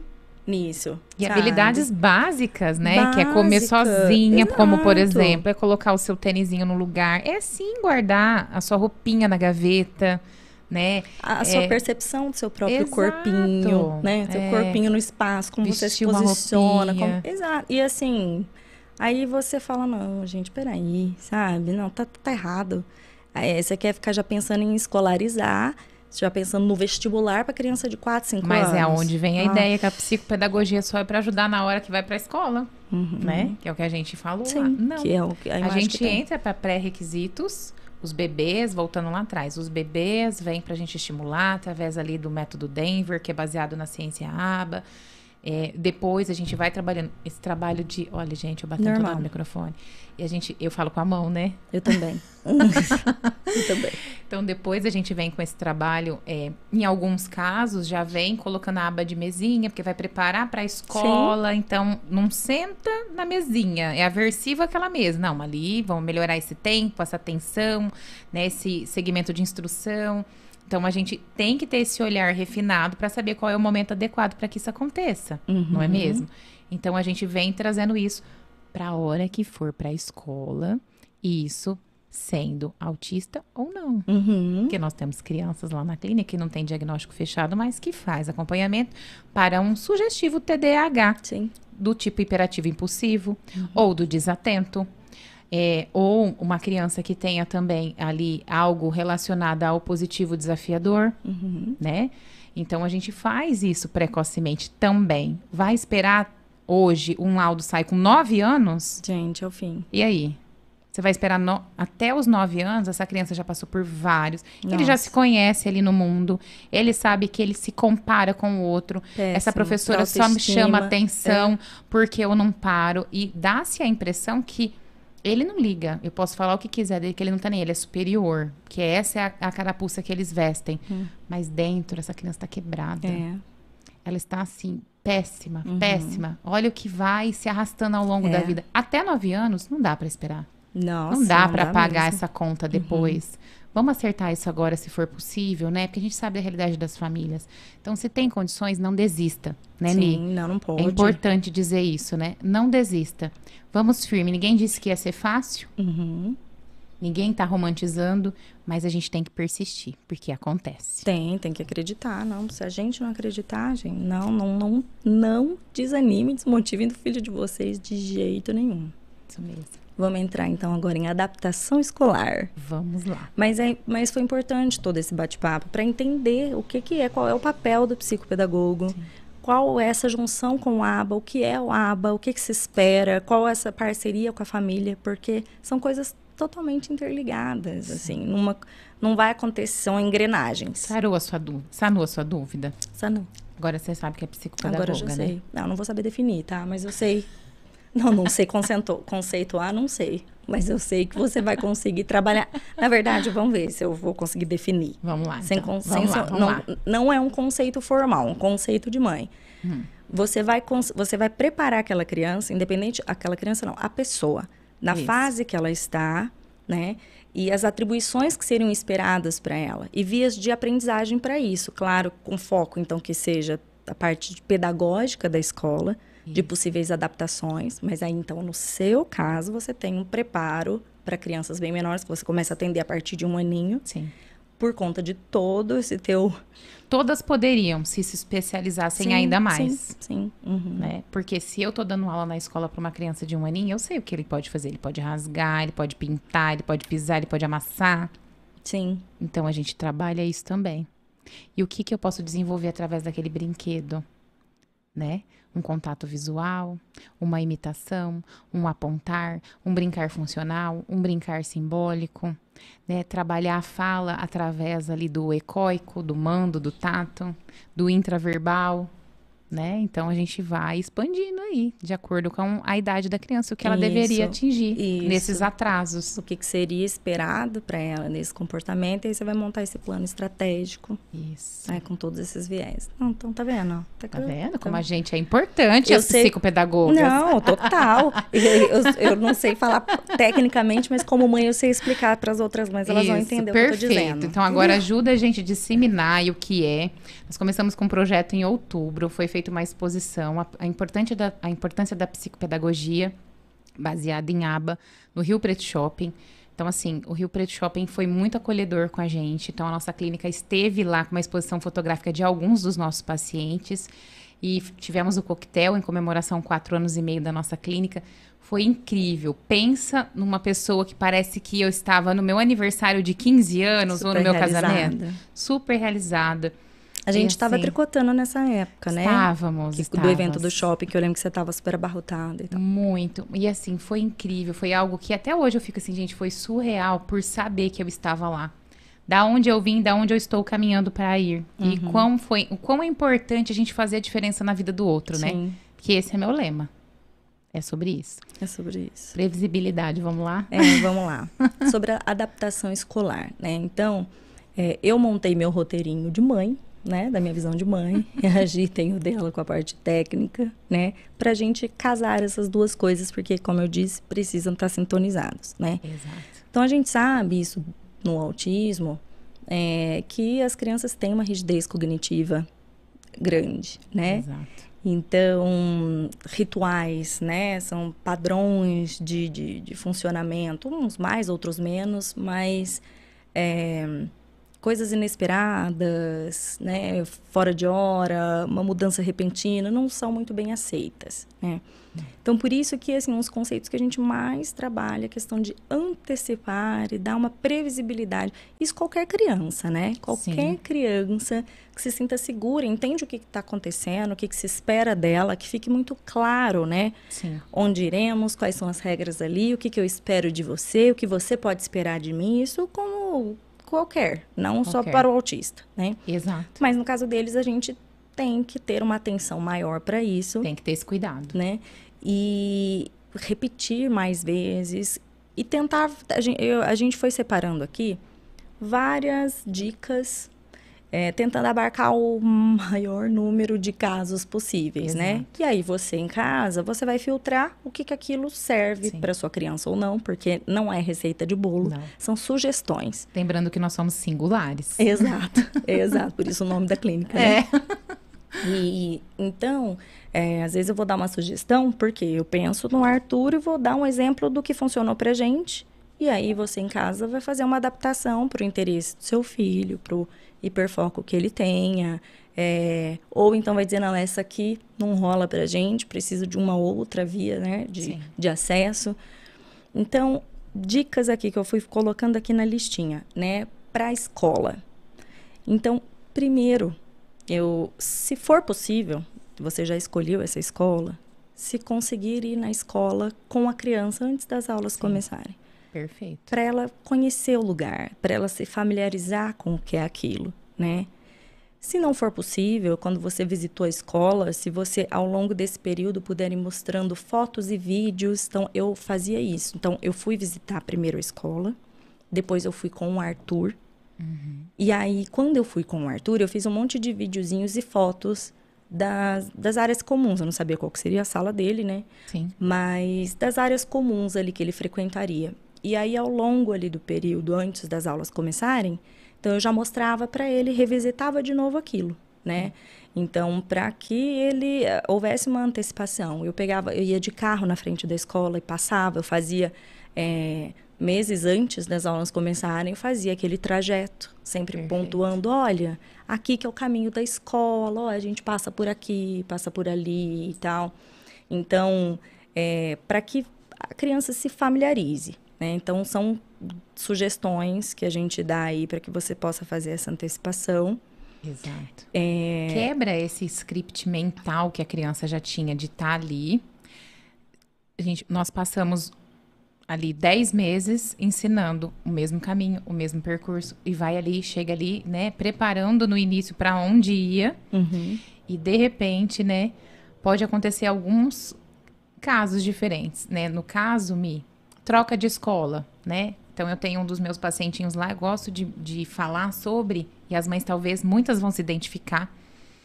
É, está na educação infantil, vai até a etapa 2, ou jardim 2, dependendo da nomenclatura, nível 2, de cada uhum. escola tem uma linguagem.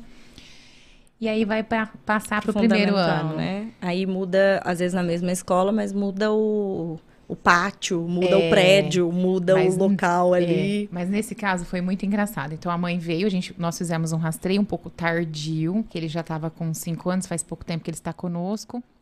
E nós fizemos o rastreio, autismo, uhum. né? Lindo, maravilhoso, gente. Eu tenho um orgulho dele, sem fim. Todos eles, né? A gente fica, eu fico coruja de todos eles, né? Hoje a clínica estava lotada, eu saí na recepção, meu Deus, vontade de abraçar todo uhum. mundo, sabe? Que delícia que é ver, né? Então, Aí, o que a gente foi trabalhando, Mi, que eu achei importante nessa fase, eu uhum. posso pontuar, né? Porque tem mães que Com nessa certeza. fase podem escolher, podem é, estar aqui, que é os pequenininhos vão crescendo, geralmente estão ali na mesma creche, é, da creche se vai para jardim, que nós temos também, que vai para o jardim 1, jardim 2, aí já é outra escola também. Então, esse caso, não expondo a criança, que eu não estou falando quem é, é serve. Neste caso específico, o que eu preparei para essa mãe foi Olha, conversei com a professora que fazia atendimento ali na escolinha onde ele estava, que era até a etapa 2, e ela foi fazendo os atendimentos dele, olha só, há dois meses já, lá na escola nova. A professora do EE, a mamãe levava. A professora, na verdade, atendia lá nessa escola nova e a mãe, então, ia levar ele lá. Então, mostrou há dois meses, faz, ele está recentemente. Então, assim, tá ainda caminhando. Então, essa mamãe, ela leva ele uma vez por semana nesse atendimento e a professora do AE leva ele para conhecer, levou ele para conhecer a escola. Daí é do, da educação especial, Isso, né? educação especial. Faz atendimento, é como se fosse um reforço escolar ali, especializado só com a criança. Então, ele faz a terapia conosco e vai para lá. E agora vai já começou o fono. E assim a gente vai caminhando naquela trajetória toda das, das outras é, é, terapeutas, né? Uhum. Então foi feito esse preparo antes, eu conversei com ela, então nós alinhamos que ela mostraria a escola por, pelo fato dele não aceitar. Então ele ainda tem algumas questões de muitas pessoas, né? Não aceita, rigidez de mudança de rotina, não aceita. Então, nesse caso, é, foi preparado ele, ele já está sendo preparado há mais de dois meses. Não somente isso. A mamãe tirou foto da fachada da escola, e é uma das minhas meninas que fazem, que aplicam com ele, né? Ali a terapia. E ela vai mostrando a foto, uhum. a foto da fachada da escola. E aí a gente condicionou, né? É, eu vou inventar um, um nome imaginário. Joãozinho, uhum. né? Joãozinho, olha a escola que você vai. Aí ele, escola do Joãozinho, né? Ele repete. A mamãe também condicionada, além dos dias da terapia, do dia que vai lá, que é uma vez por semana, a mãe está já passando em frente a essa escola. Uhum. Para mostrar, escola do Joãozinho. Aí ele repete, escola do Joãozinho. Então ele já tá sabendo que ele vai. Mas quando ela fala, vai vir para cá, é muito, é muito engraçado que eu falo, calma, não desiste. Lá eu não vou. Não vou, não vou. Então tem essa resistência. Então entendam, há dois meses ela tá fazendo isso. E ele ainda está com resistência. Mas imaginem só por que, que eu e a Mirella estamos aqui antes do Natal falando com você que está em casa. Nós não somos doidas, nós estamos aqui porque isso é real. Sim. Previsibilidade, trabalhar com a criança antes, né? Com uhum. pistas visuais, isso. mostrando para onde ela vai. Porém, ele já antes ele não aceitava nem chegar na porta, Mirella. Uhum. Não quero, não vou. Hoje ele já entra. Só que ainda ele tem essa recusa. Não vou. É a minha escola, mas eu não vou entrar. Uhum. É a minha escola, mas não vou entrar. Então percebam, ela vai continuar esse processo. Em janeiro, também, final de janeiro, que começa as aulas dele, ele já vai aceitar melhor. Sim. Se não, já vai aceitar total. Sim. Porque a gente trabalhou a previsibilidade. Ele conhece todos os espaços. Perfeito. Que é isso que você falou que fez Exato, com o Arthur, né? Isso, as aproximações sucessivas, né? Exato. Então a gente sabe que aquela meta final é muito. A gente não vai sair do 8 para o 80. Você tem vários passinhos ali no meio. E se de repente você for forçar esse 80, uhum. sem nem ter trabalhado esse tema, fica tão aversivo fica. que você fica com um problemão Exato. nas mãos. Um Muito problemão. Grande, porque crianças neurotípicas já têm uma dificuldade para adaptação. E as neuroatípicas, Nossa. falando dos nossos autistas que têm essa rigidez, né? E também nós temos o caso de uma criança autista também que muda de ambiente, para ela tá tudo bem, uhum. né? Mas ela precisa. Então não pense que, ai, para ela tá tudo bem, ela não liga que mudou de professor, ela não liga de nada. Porque nós temos esses casos, né? Sim. De que fica ali meio que aquém do que está acontecendo. Sim. Uhum. Dependendo do ponto que está ali da terapia, ainda não consegue. Você não tem aquele repertório de, de estar entrosado ali, né? De estar participando. Exatamente. Uhum. Mas eu sempre oriento as mães a fazerem o mesmo. Com certeza. Mas com certeza. Principalmente, olha, se a sua criança ainda não é verbal, se ela ainda não fala, não se comunica, você precisa dar todas as ferramentas. Você, assim, ai, ah, não entende, aí não se importa. Entende Lógico e se importa entende. sim. E é um condicionamento. Então, essas... Vai querer pagar para ver a hora que ela resolver que ela não vai? Exato. Então, assim, você. É... Por que não fazer de uma forma gentil? Né? Uma muito forma... mais leve, né? Exato, uma forma muito mais empática. Se a gente for pensar, a gente, enquanto adulto, se você, sei lá, mudou de empresa, aí você vai atirada ali para começar no primeiro dia sem conhecer ninguém. E se você pudesse ter ido antes, assistir Ai, que aquele que você vai substituir? Que o frio na barriga do primeiro dia é triste, é? né? Imagina, é, é, assim, então você vai assumir, mas antes de assumir, um mês antes você vai acompanhando aquele que está deixando o cargo, você vai assistindo. Gente, não tem comparação. Isso pra gente, adultos, profissionais. Sim.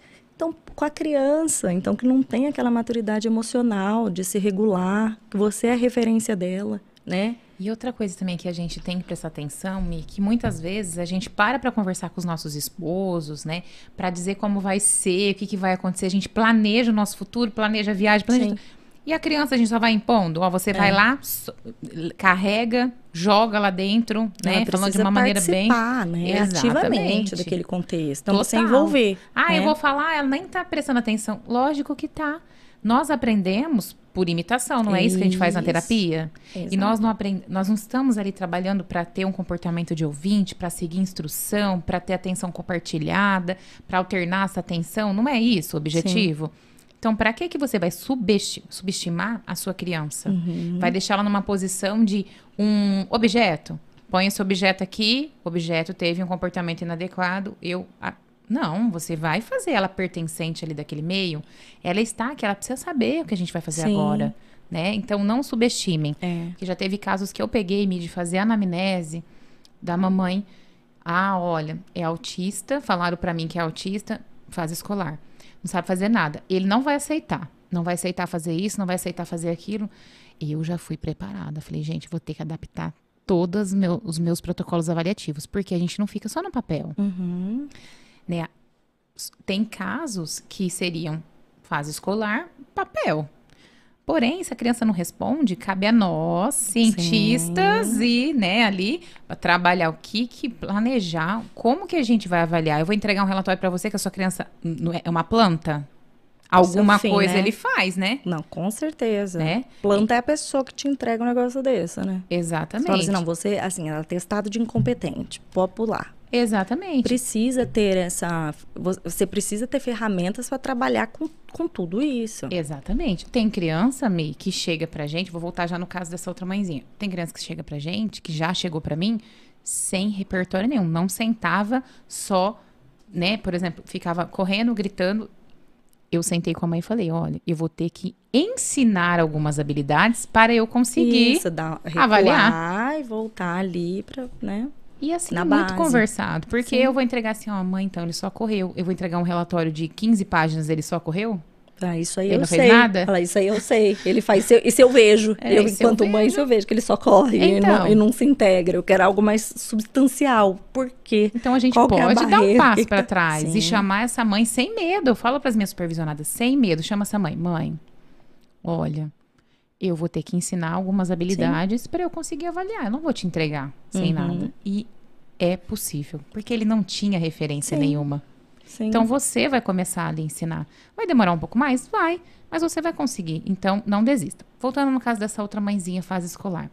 Eu já preparei assim um arsenal de adaptações. Eu falei, mediante o que a mãe me disse, essa criança vai ser a quem, não vai responder nada, mas eu deixei, oportunizei uhum. o papel, o protocolo avaliativo.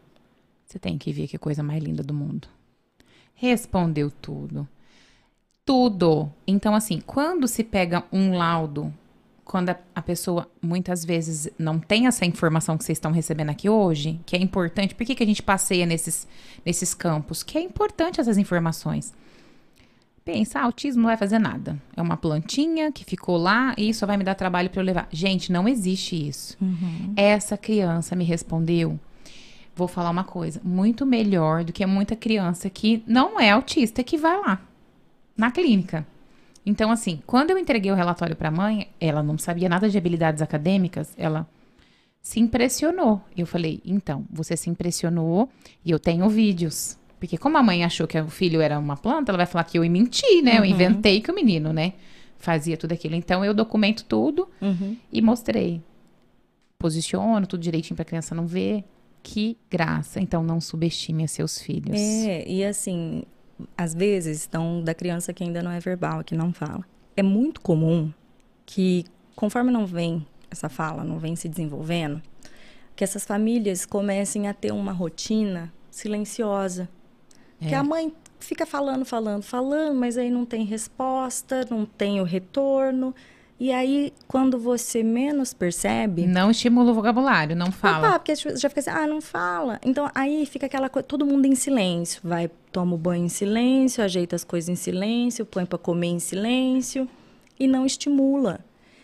E o raciocínio é o oposto né? É aí que você precisa, é aí que você precisa reforçar, que você precisa ficar com uma matraca, porque eu ficava igual uma. Falei só. Eu, falo, eu perguntava, eu respondia, não é? Mas assim, é. você pergunta, você responde, você é. pergunta e dá o um modelo da resposta. Você vira a palhacinha do lugar, Totalmente, né? Totalmente, você fala sozinho, tem pão, não, beleza. Eu, eu passando os treinos para elas, depois eu dou risada, e eu dou risada com elas mesmo. É isso mesmo, é, tia Gia é, palhacinha. Né? Vocês acham que eles gostam de mim por conta de quê? É isso mesmo. Então, é, às vezes você pode achar que, então, ah, porque sua criança não fala, ou que você não precisa fazer toda essa rotina com ela, mas ela compreende, gente. A questão é que a gente precisa achar qual que é a via de, de aprendizado melhor para aquela criança. Perfeito. Mas essa previsibilidade e a, e a antecipação, ela vale para todas. Para todas. Independente do repertório que sua criança tem ou não tem. Né? Exato. Aí, bom, então isso de já ir mostrando fotos, vídeos, fotos, né? Vídeos. Coloquei aqui também é, para reproduzir os eventos em brincadeiras. Perfeito. Então, se isso, se a sua criança já tem um repertório de brincar funcional, então você pode. E aí eu vou dar o exemplo do Arthur, que ama dinossauro. Ah, os dinossauros na casa fazem tudo, absoluto. Então, vai para a escola estão nova. A, estão até na cabana, né, nesse exato momento. Estão na cabana para todos. Minha mãe está com a ordem de não desmontar até o Natal. Eu falei, querido, não pode, vai chegar visita, precisam desfazer, porque aquela coisa tá ali e não pode mexer, né? Mas enfim, então o Arthur, é, eu me, como ele tem interesse de dinossauro, e aí se a sua criança às vezes tem interesse em alguma boneca, algum Carro. algum carrinho, algum super-herói, se assiste tablet, jogos, você pode se valer desses personagens Sim. que são de interesse, né? E, e montar brincadeirinhas deles simulando os super-heróizinhos indo na escola de super-heróis, com a professora ali. É, você não precisa fazer uma brincadeira super longa. Vai, como eu disse, você vai avaliar o repertório que teu filho tem. Exato. Né? Tipo, você você acha que você vai, seu filho tá com... É pouco. Foi na escola? Foi na escola. Foi na escola. É, maravilha, já pula pra outra coisa. Dali a pouco, no outro dia, você... Olha, foi na escola e sentou do lado do amiguinho. É isso. É. Aí no outro dia, foi na escola, levou um brinquedinho, outro levou... Ah, tá. É assim. É pra de tudo, né? Ó, a gente tudo. prepara lá pra fazer uma cirurgia. Outro dia, um paciente ia fazer uma cirurgia. No, misericórdia, de ver alguém de jaleco dar o show da Shakira, né? E nossos jalecos são coloridos, né? Bem uhum, lúdico, assim, Bem lúdico com as crianças, para não ficar com medo do jaleco Sim. branco, né?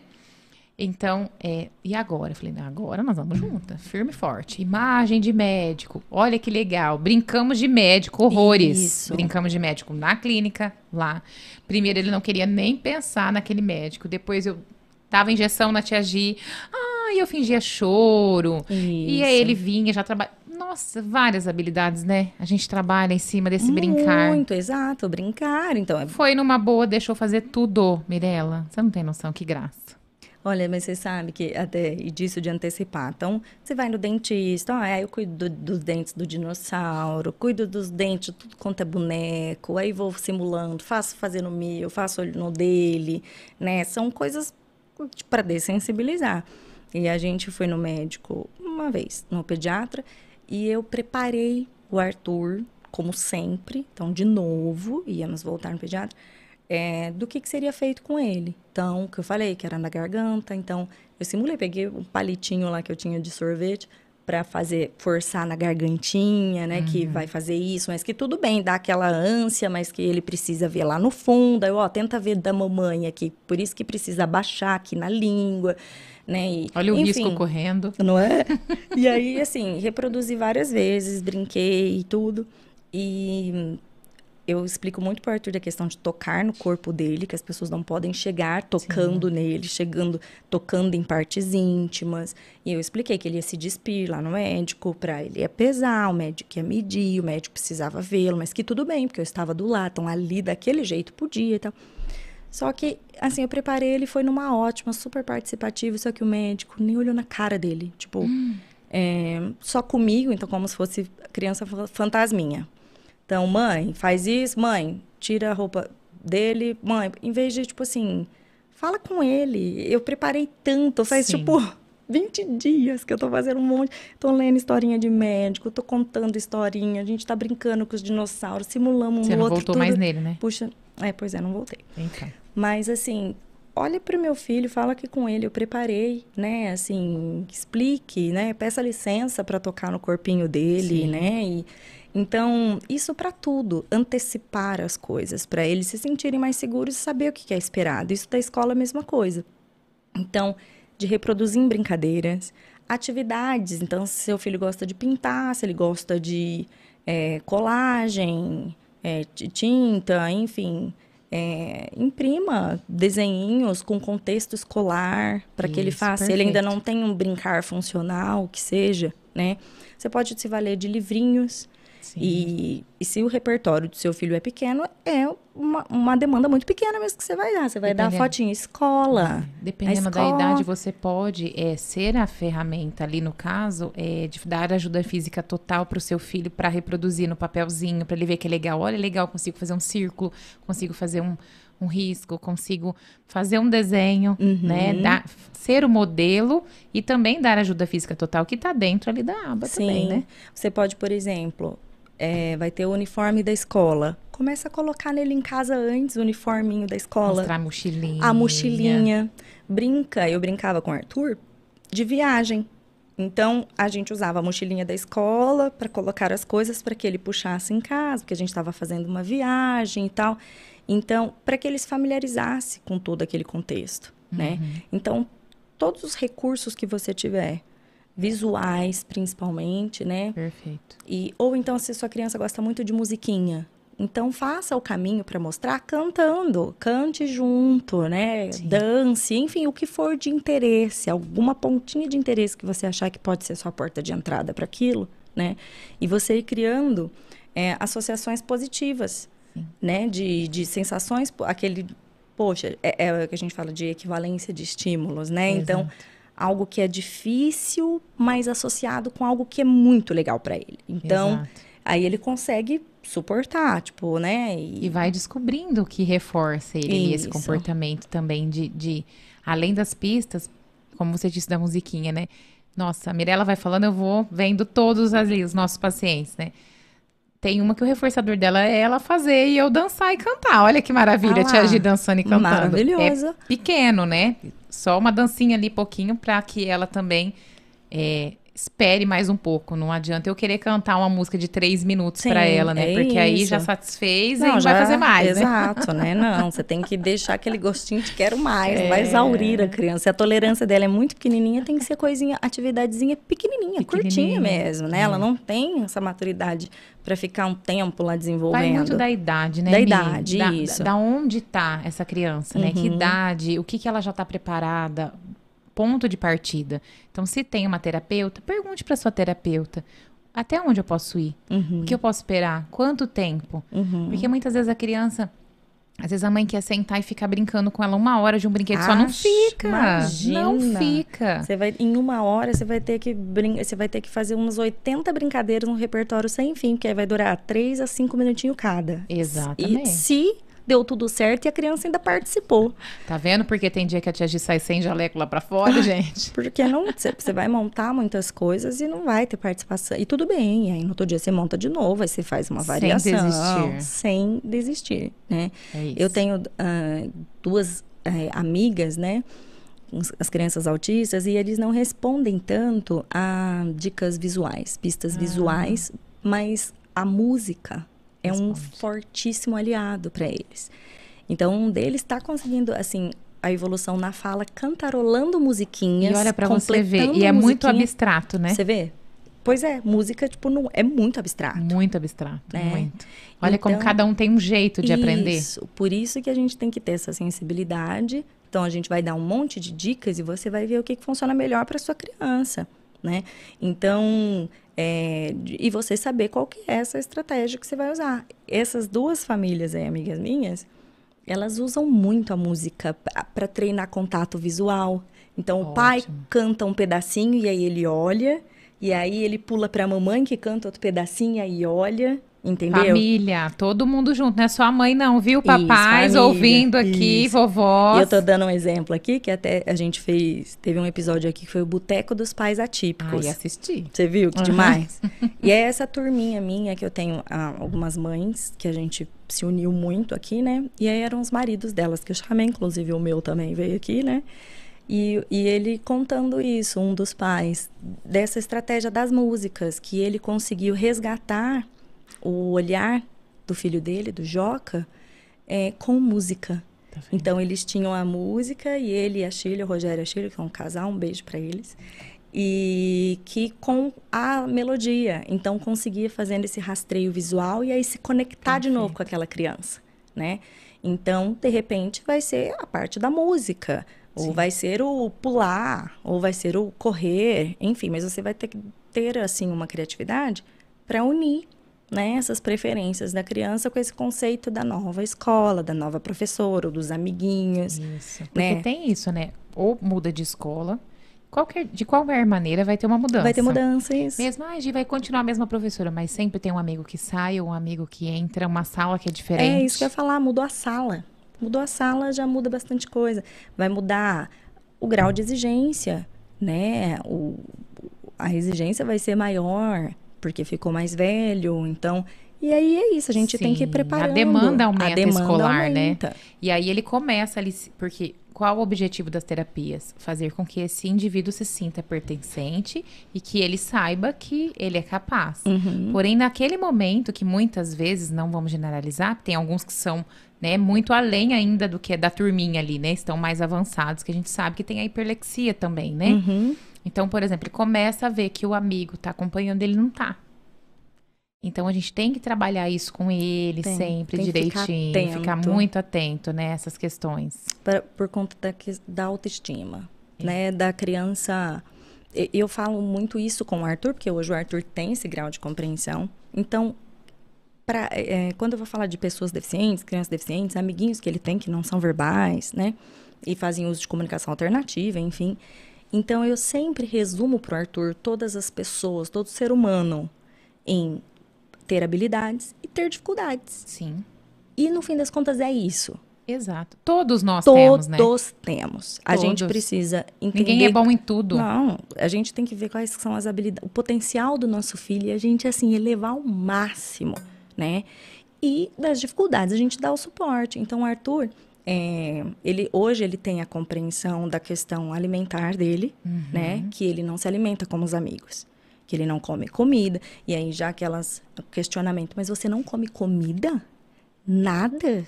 Por que que tipo assim, né? Enfim, várias questões. Então uhum. ele se vê numa posição que ele tem que dar uma satisfação, ele tem que explicar. Então ele é diferente nisso, Sim. muito. A rotina dele alimentar é completamente diferente do que todo mundo. Então é exatamente isso que eu falo para ele, porque você tem essa dificuldade. E tudo bem, a gente está evoluindo, né? Nós estamos indo no seu tempo. Você vai conseguir. Sim. Do mesmo jeito que você tem, sei lá, eu falo as habilidades que ele tem. Você é excelente nisso, filho. E aí o outro Encorajar coleguinha sempre, não né? tem tanta facilidade. Então, e tudo bem, né? Então, para não se sentir é menor por conta daquela dificuldade pontual. Sim. Então, é muito importante a gente, assim, exacerbar né, a potencialidade deles no máximo, porque eles têm muito potencial e a gente uhum. tem que ressaltar muito isso. Então, o Arthur, eu fico isso da questão alimentar para ele sempre foi muito desconfortável. E as, você vai passear, você vai num hotel, aí chega a hora do almoço, aí todo mundo vai pro refeitório, vai sentar na mesa, vai e aí aquele questionamento, ele não vai comer do que está ali. Uhum. E aí a mamadeira. Agora tá, a gente já está evoluindo um pouco mais, mas enfim, nem, nem perto do que seria esperado para a idade dele, Sim. né? Então, se a sua criança também na escola, você já identifica as, as dificuldades que ela tem e você dizer tudo bem, nós uhum. vamos trabalhar com isso. Eu quero que você me fale, eu tô aqui com você, né? Estamos juntos, eu sou um apoio e você ressaltar tudo Nossa. que ela faz de melhor. E você falando da comida, exatamente isso, porque tem algumas questões, por exemplo, se você trabalhar a previsibilidade até na, no momento do almoço, né? uhum. né? No caso do Arthur, ele já está condicionado a isso, nesse tipo de comida.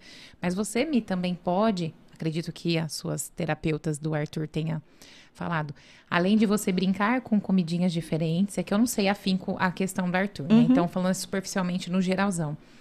É, mas também, por exemplo, pistas visuais para mostrar. Porque às vezes a criança, você fala, vamos almoçar, ele imagina macarrão. Uhum. Aí chega lá, tem arroz, feijão. Algumas se desregulam, porque ele não vai querer comer aquilo. Uhum. Ele quer comer o que ele imaginou. Sim. Era um macarrão, Sim. não era arroz e feijão. Então, as famílias podem trabalhar a previsibilidade através de pistas visuais também sobre o que a criança vai comer, uhum. né? Você vai ter um arsenal de figurinhas lá. Sim. Mas isso é importante, Tem, né? Tem, eu fiz. A gente, eu, as meninas do GIS, a gente pensou nos alimentos que talvez seriam os mais próximos do que ele poderia aceitar. Imprimimos cartinhas com as imagens e coloca, atribuímos poderes, tipo, ah, poder de dragão. Esse aqui, ah. se você come isso, você tem a velocidade de um puma. Meus filhos tem... só tomavam suco de beterraba, louca da mãe, laranja com beterraba, porque uhum. era o suco da Barbie. Uhum. O verde, que era de couve com laranja e couve, que era o suco do, do Hulk. Hulk. É isso, a gente tem que ir buscando, porque se é aversivo e é difícil, você precisa trazer algo reconfortante e que o reforço valha né? Gente, Porque senão... E não tratem os pequenos, como eu já disse anteriormente. Se a gente conversa com o nosso esposo para planejar, para planejar algo com um colega de trabalho que vai acontecer com o seu chefe, introduzam eles, eles avisem eles o que vai acontecer, uhum. o que é esperado. Vai chegar a família em casa agora nas festas. Olha, mostra figuras de pessoas, mas que não seja sua família. Ó, oh, aqui vai chegar uma pessoa e vai falar oi para você, se o seu filho é verbal, como por Sim. exemplo, né? Oi. E o que, que você deve responder? Oi. Uhum. Se perguntar se está tudo bem, você diz que está, né? Se eles têm um repertório de fala um pouco, um pouco menor, você já ajuda. Mas também não exija que o seu filho fique abraçando e beijando ah, não, todo não, mundo, não. não. Não. Tá? Porque às vezes a gente nem não gosta. Nem autista, nem criança nenhuma. Nenhuma. Não e, precisa ai, se forçar a nada. Não, você... não precisa. Você ensina. Isso. Eu até, eu, no episódio passado, falando sobre o Natal, né? Uma das dicas que eu falei foi para criança que tiver um repertório. E, na verdade, a maioria delas. Você é, negociar e combinar com ela uma forma que é confortável de falar oi. Então, isso até no retorno das aulas. Isso também, de como você quer cumprimentar e como quer ser cumprimentado. Então eu faço isso com o Arthur. A nossa família é gigantesca. Daí ele tem a maior preguiça, óbvio. Um monte de gente tem de chegar de mesa em mesa. Então, a, os que são mais íntimos, os priminhos que se abraçam e tudo bem. E aí, quando é uma mesa muito grande, aí ele fala assim para mim: "Mamãe, eu posso dar um oi, um oi geral?" Não pode. Eu vou junto com ele e falo, gente, o Arthur quer dar um oi para vocês. Perfeito. Porque tá todo mundo conversando, barulheiro, ele não vai conseguir, então eu preciso ajudá-lo, né? Então uhum. ele fala, oi, aí todo mundo, oi, Arthur, ele vaza. Beleza. Exato. De longe, não teve nem, nem encostou, Sim. né?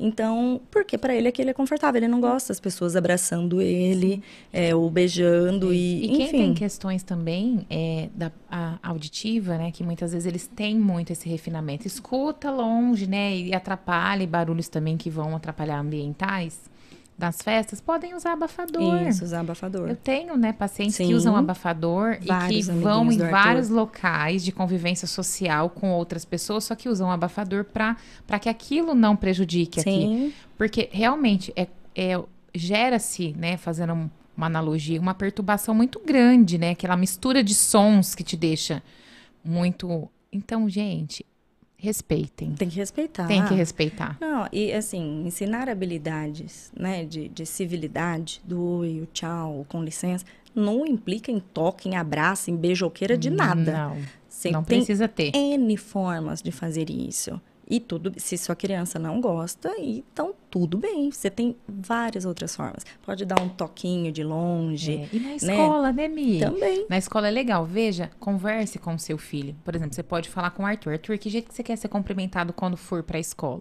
Ah, eu quero só um toquinho. Eu Uhum. só quero falar oi de longe.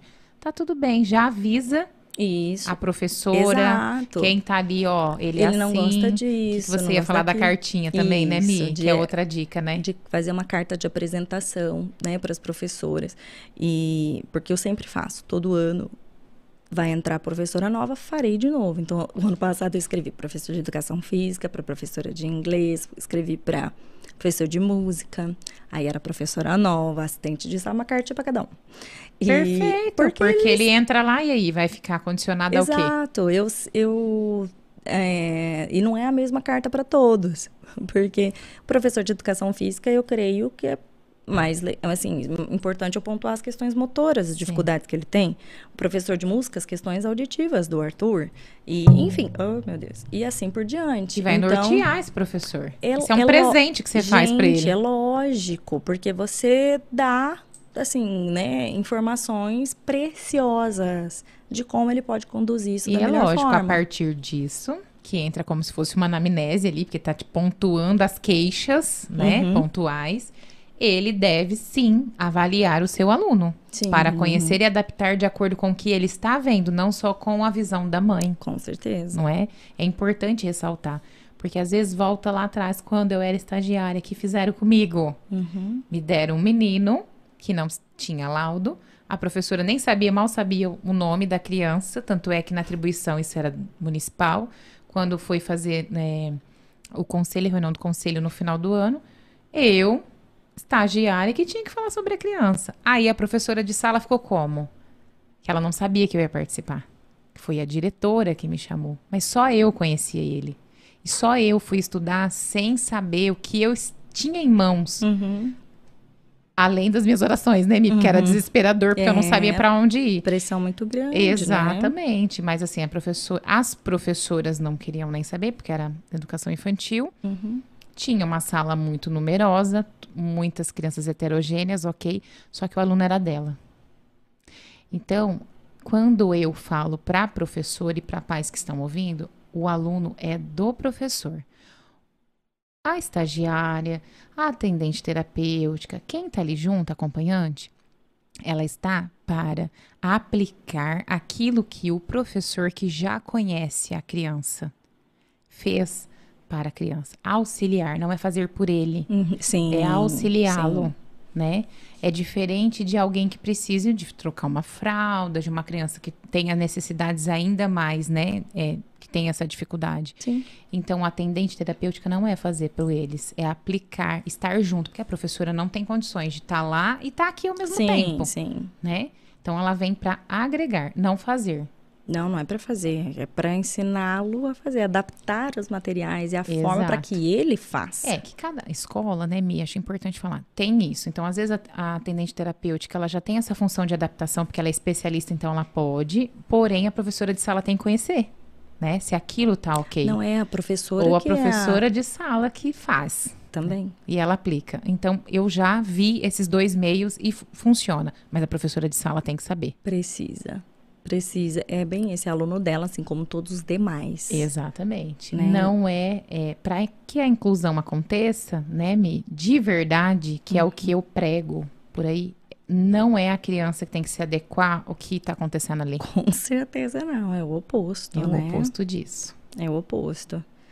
E dentre outras diquinhas que eu tinha separado aqui, isso assim, eu até separei em dois, dois quadros aqui, meu, né, pessoal, de antecipações para vocês fazerem em casa durante todo esse período e depois algumas diquinhas para a hora que estiver na escola, efetivamente indo para a escola. Isso. Então, isso ainda da gente em casa. Podemos antecipar também é, com histórias sociais, né? Perfeito. Histórias sociais, pessoal, não é livrinho de historinha. História social é você que vai montar para sua criança com, de uma forma muito objetiva, né? É, de acordo com o repertório que ela tem. Então, você vai montar com figurinhas, pode ser com foto dela mesmo, né? E você vai. É, as historinhas sociais tem do, duas formas, aí você me corrija, tá? Vou Vamos dizer lá. como mãe as duas formas como eu conduzia com o Arthur. Primeiro, você tem uma situação problema.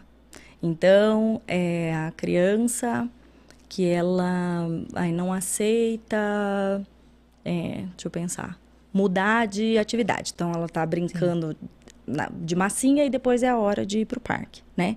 Então, você vai montar uma historinha social com um terceiro, tá? Então, o Arthur, no caso, então eu não vou fazer nada, o Arthur, não estou dando ordem para o Arthur, estou contando uma historinha de alguém.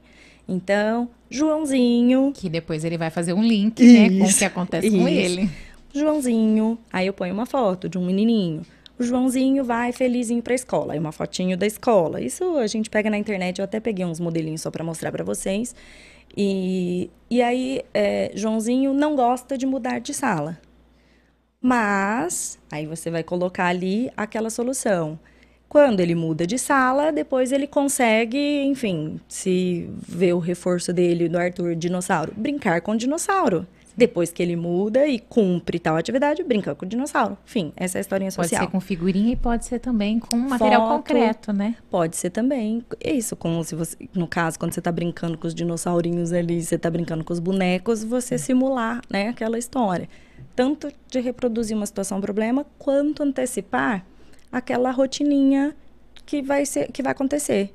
Então, um menininho durante a semana, coloca ali um, uma fotinho de um calendário que seja começou as aulas, um calendarinho, aí Perfeito. vai para a escola, depois ele brincando com os amiguinhos na escola e depois indo para casa brincando com a mamãe. Pronto, uma rotininha curtinha. Tudo vai depender do repertório Sim. que a sua criança tem, né? é, quantidade de imagens e informações. com pouco, né, Bem pouco, isso. Você vai colocar três, quatro imagens de, de demanda. Não, aí já perdeu a criança ali na segunda figura, é. né?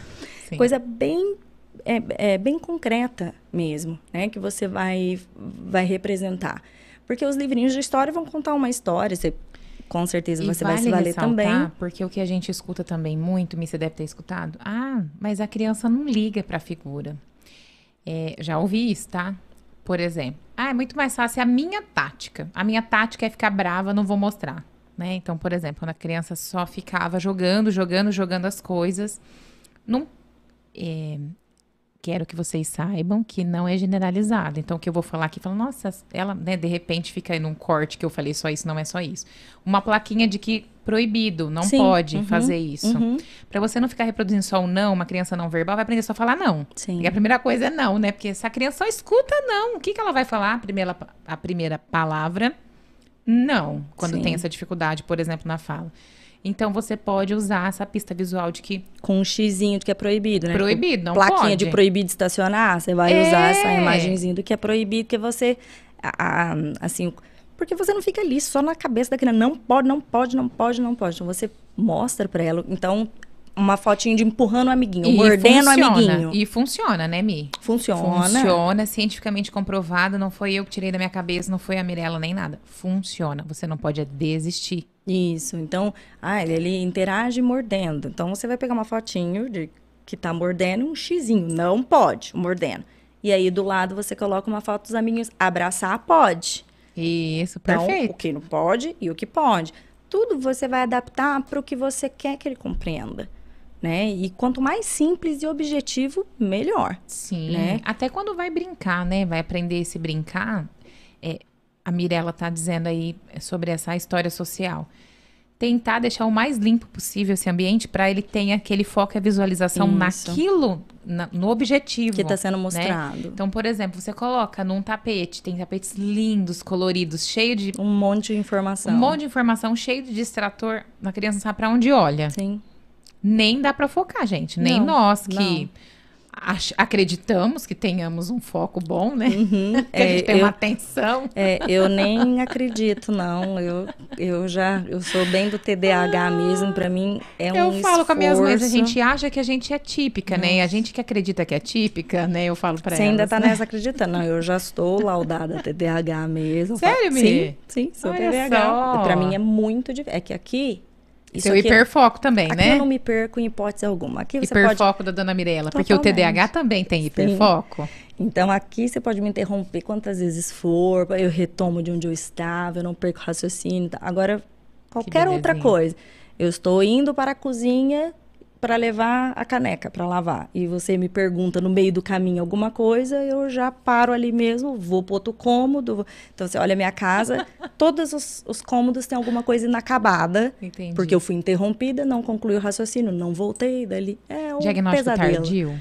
Diagnóstico recentésimo, né? Tipo assim, pós-Arthur, uhum. né? Então, depois do Arthur, a gente entendendo a carga genética disso, transtorno Sim. do neurodesenvolvimento, então, eu com TDAH, meu marido em investigação de autismo. Olha só. ali não tinha muito, não tinha Tem muito pra onde fugir. correr, né? Não, ali não tinha, né? Então, assim, a gente, a gente vai, a hora que um é diagnosticado, você pode começar a passar o pente fino em volta ali, ó. Ah, mas pode a gente até... sempre ouve isso, né? Ah, eu acho que eu também sou autista, né? Porque né? você pode até não ter é, características suficientes de todos os critérios para fechar um diagnóstico. Mas você já mas desenvolveu, você, né? Mas você identifica é, o que a gente fala de fenótipo ampliado, né? Sim. A gente identifica muitas coisas. E outra, na idade, né, que nós estamos, nós aprendemos várias habilidades Sim. aí na raça, né? Na por raça. imitação, sem ter e passamos por um processo de sofrimento, sim, muitas vezes. Porque agora uhum. você pode olhar para trás e ver, nossa, por isso que eu passava por isso, não é mesmo? Não, totalmente. Eu acho, o TDAH mesmo, eu acho que é bem negligenciado. Muito. O quão, o quão prejudicial é. Muito. É, é assim, nossa. Então, para mim ainda foi. as pessoas se prendem no mito de que tá modinha, modinha autismo, modinha TDAH. Gente, não existe modinha. Existem pessoas mais informadas, Exato. profissionais e cidadãos comuns, né? Se informando melhor, tendo acesso. Né? A internet vem trazendo esse acesso. Sempre lembrando, cuidado com as informações que vocês buscam na internet, que algumas fontes não são. É, não, precisa ajustar essas fontes, buscar de fontes confiáveis, é. né? E quando você vê escrito método, sai fora. método ABA. Nossa, é, é que é cilada bino, né? Então corre que é cilada. Não, me dói, porque é, é uma ciência, né? Uhum. Não tem uhum. como falar método, não, não tem como falar. O profissional não pode, né? Não assim, pode a gente, errar. enquanto mãe, a gente fala o linguajar que fica mais fácil para entender. Agora, assim, o profissional, não, aí é diferente, né? São, são abordagens completamente distintas. Né? Exatamente. E aí, então, voltando de novo aqui para essas questões de antecipação de histórias sociais, ô Lari, dá uma olhada aí, o que, que tem de imagens de histórias sociais. É uma só, né? Porque, na verdade, eu, ia, é, eu tenho, eu tinha pego um monte da, do, semana passada de Natal, Sim. tinha bastante historinhas sociais de Natal. Mas eu queria alguma só para as pessoas entenderem, assim, o que que é. Uma sugestão só, Sim. né? Que eu peguei de... De acordo também com o que a criança tem, o hiperfoco, aquilo que ela gosta mais. Isso. É mais legal você estar tá introduzindo, né, Mi? E qual é a realidade dela, né? Do que, que é a demanda da escola, qual vai ser a rotina. E aí você vai montar específico, né? Sim. Aqui, ó, eu peguei até uma aqui, ó, de volta às aulas. Então, essa aqui até tá com muita informação, tá?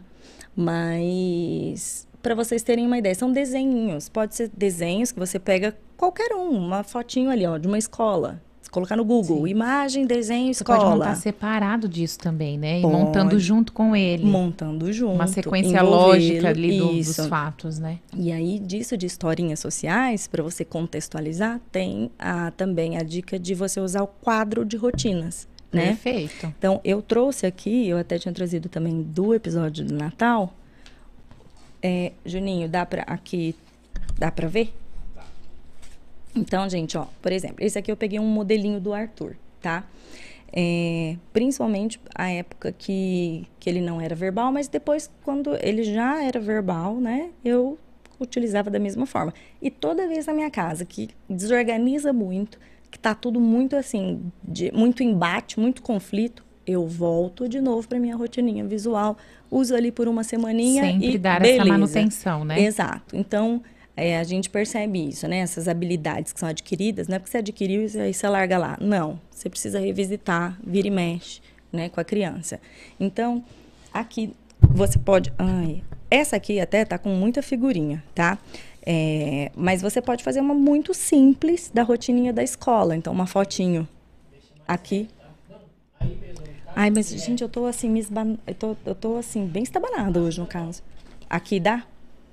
É que eu mesma que preciso ver. Aí eu saio do microfone, porque eu sou ótima de coordenação.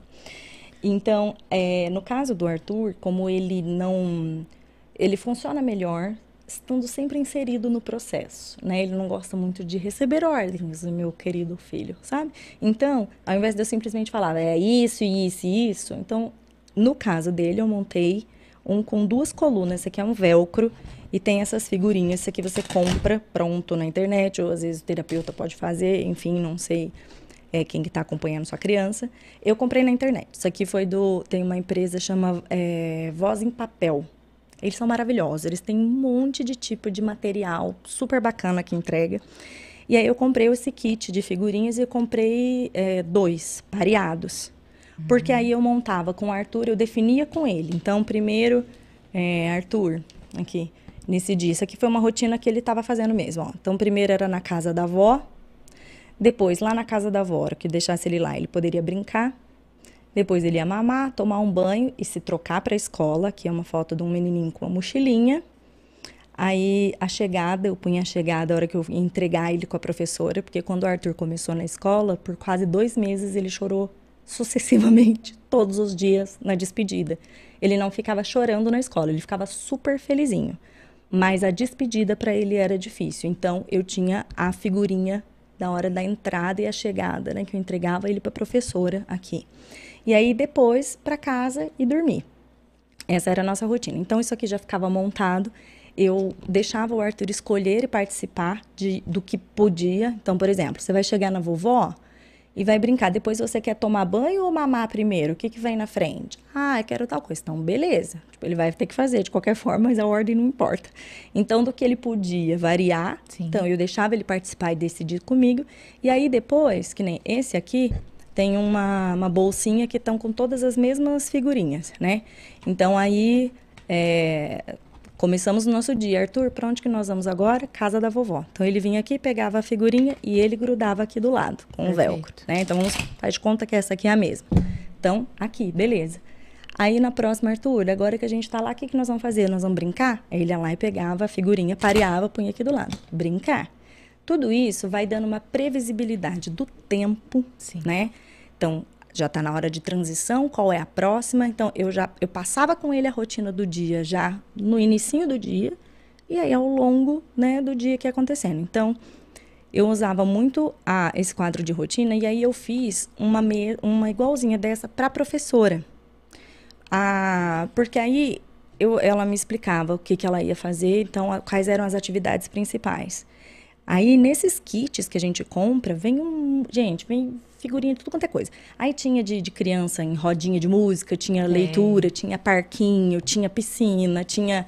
É, é, que eu não tô aqui com as imagens específicas. Tinha. Ah, de massinha, de brincar na mesa. Então eu dei para ela tudo isso. E aí todos os dias, de acordo com as atividades que tinham aquele dia, ela já montava e repassava com o Arthur. Como o Arthur dava muito trabalho para mudar de uma atividade para outra, mesmo que fossem atividades que ele goste. Até estava dando um exemplo para a Gia aqui. Então, ele adora ir no parque. Só que não é só porque ele gosta no parque que ele vai numa boa no parque. Ele tem que dar aquela confrontada, né, minha gente? Né? Para que facilitar, não é? Então, sabia que a, a, professora já ia sinalizando com ele, Arthur, ó, daqui mais 10 minutinhos, estamos terminando essa atividade, depois qual que é a próxima? Aí chamava o Arthur lá, ele tinha o quadrinho de rotinas dele, ele grudava o que, que vinha próximo. Então, tudo isso ele já sabia. Né? Então, ah, eu quero. Que hora eu vou brincar de dinossauro? Então, pera lá, vamos ver no quadro de rotinas. Ó, tá aqui no meio do dia, então ainda não é a vez. Sim. Faremos isso e isso, aí depois o dinossauro. Ou então no final do dia, ou enfim, a professora vai ajustando a forma como ela vai é, né, distribuir e isso é importante o que você está dizendo, Mi, que cada criança tem uma técnica diferente. Totalmente. Né? Então, assim, pro Arthur eu fiquei muito. Achei muito legal. Essa daí eu nunca tinha feito para ninguém. De e, duas colunas, de, você fala? Sim, de... de duas colunas a gente faz, eu não sei se você consegue mostrar daí. Nós fazemos na clínica, assim, o agora e o depois. Aqui dá aqui as duas Vamos supor.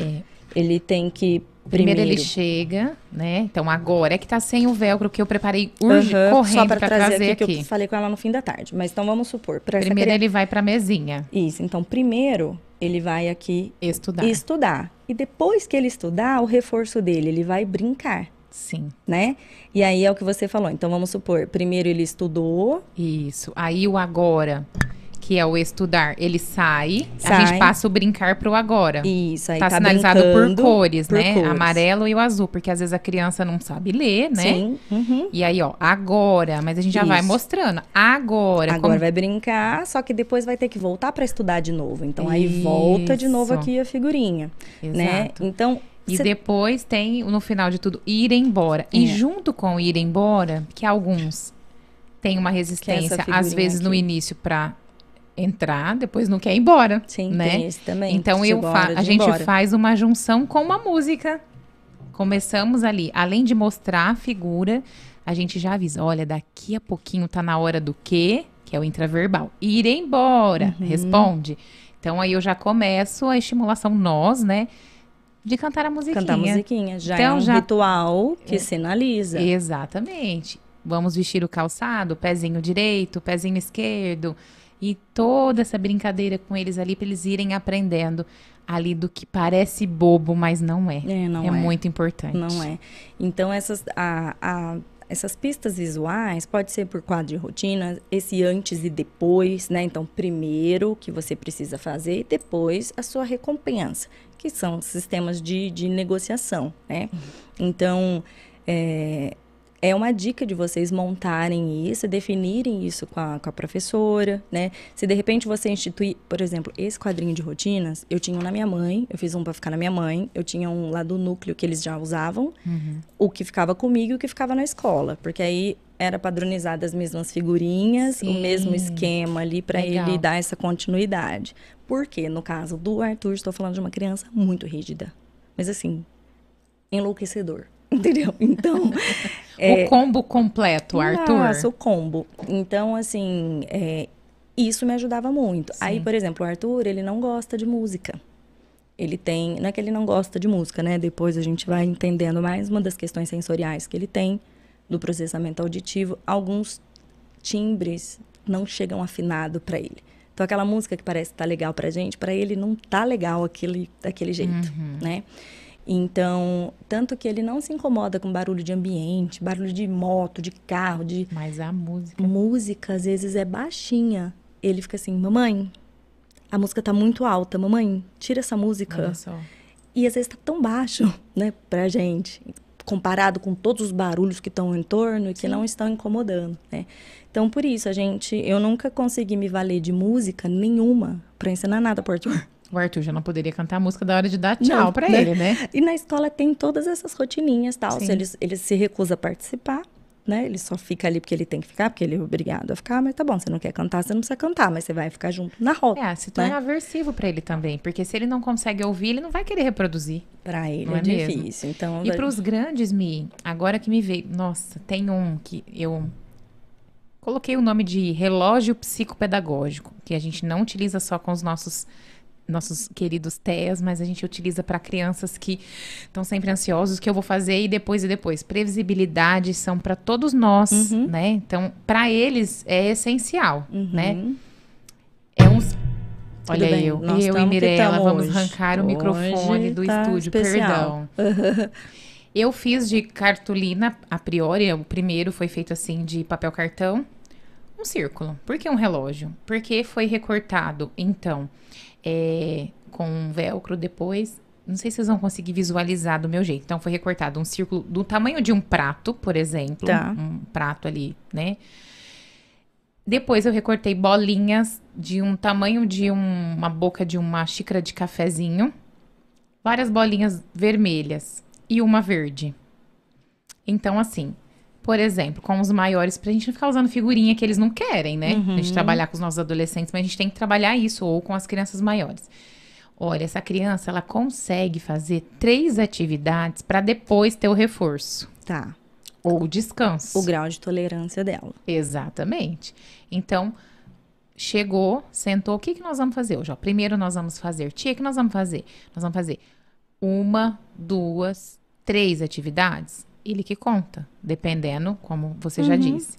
Três atividades. E depois, que é a bolinha verde, que é o sinal vermelho, né? Uau, hora do meu reforço. Então, os maiores, às vezes, não tem mais a preferência por um carrinho ou só por uma boneca, né? Enfim. Muitas vezes eles querem um jogo, ou eles querem. Porque a gente fala dos pequenininhos, mas também nós temos que trabalhar a previsibilidade com os maiores. Sim. Eles uhum. crescem, eles têm essa. Por mais. Ou faz, fazem terapia por longo da vida, ou não. Estão uhum. iniciando agora. Então a gente tem que adequar isso de acordo com que. Esse processo, com, conforme eles estão.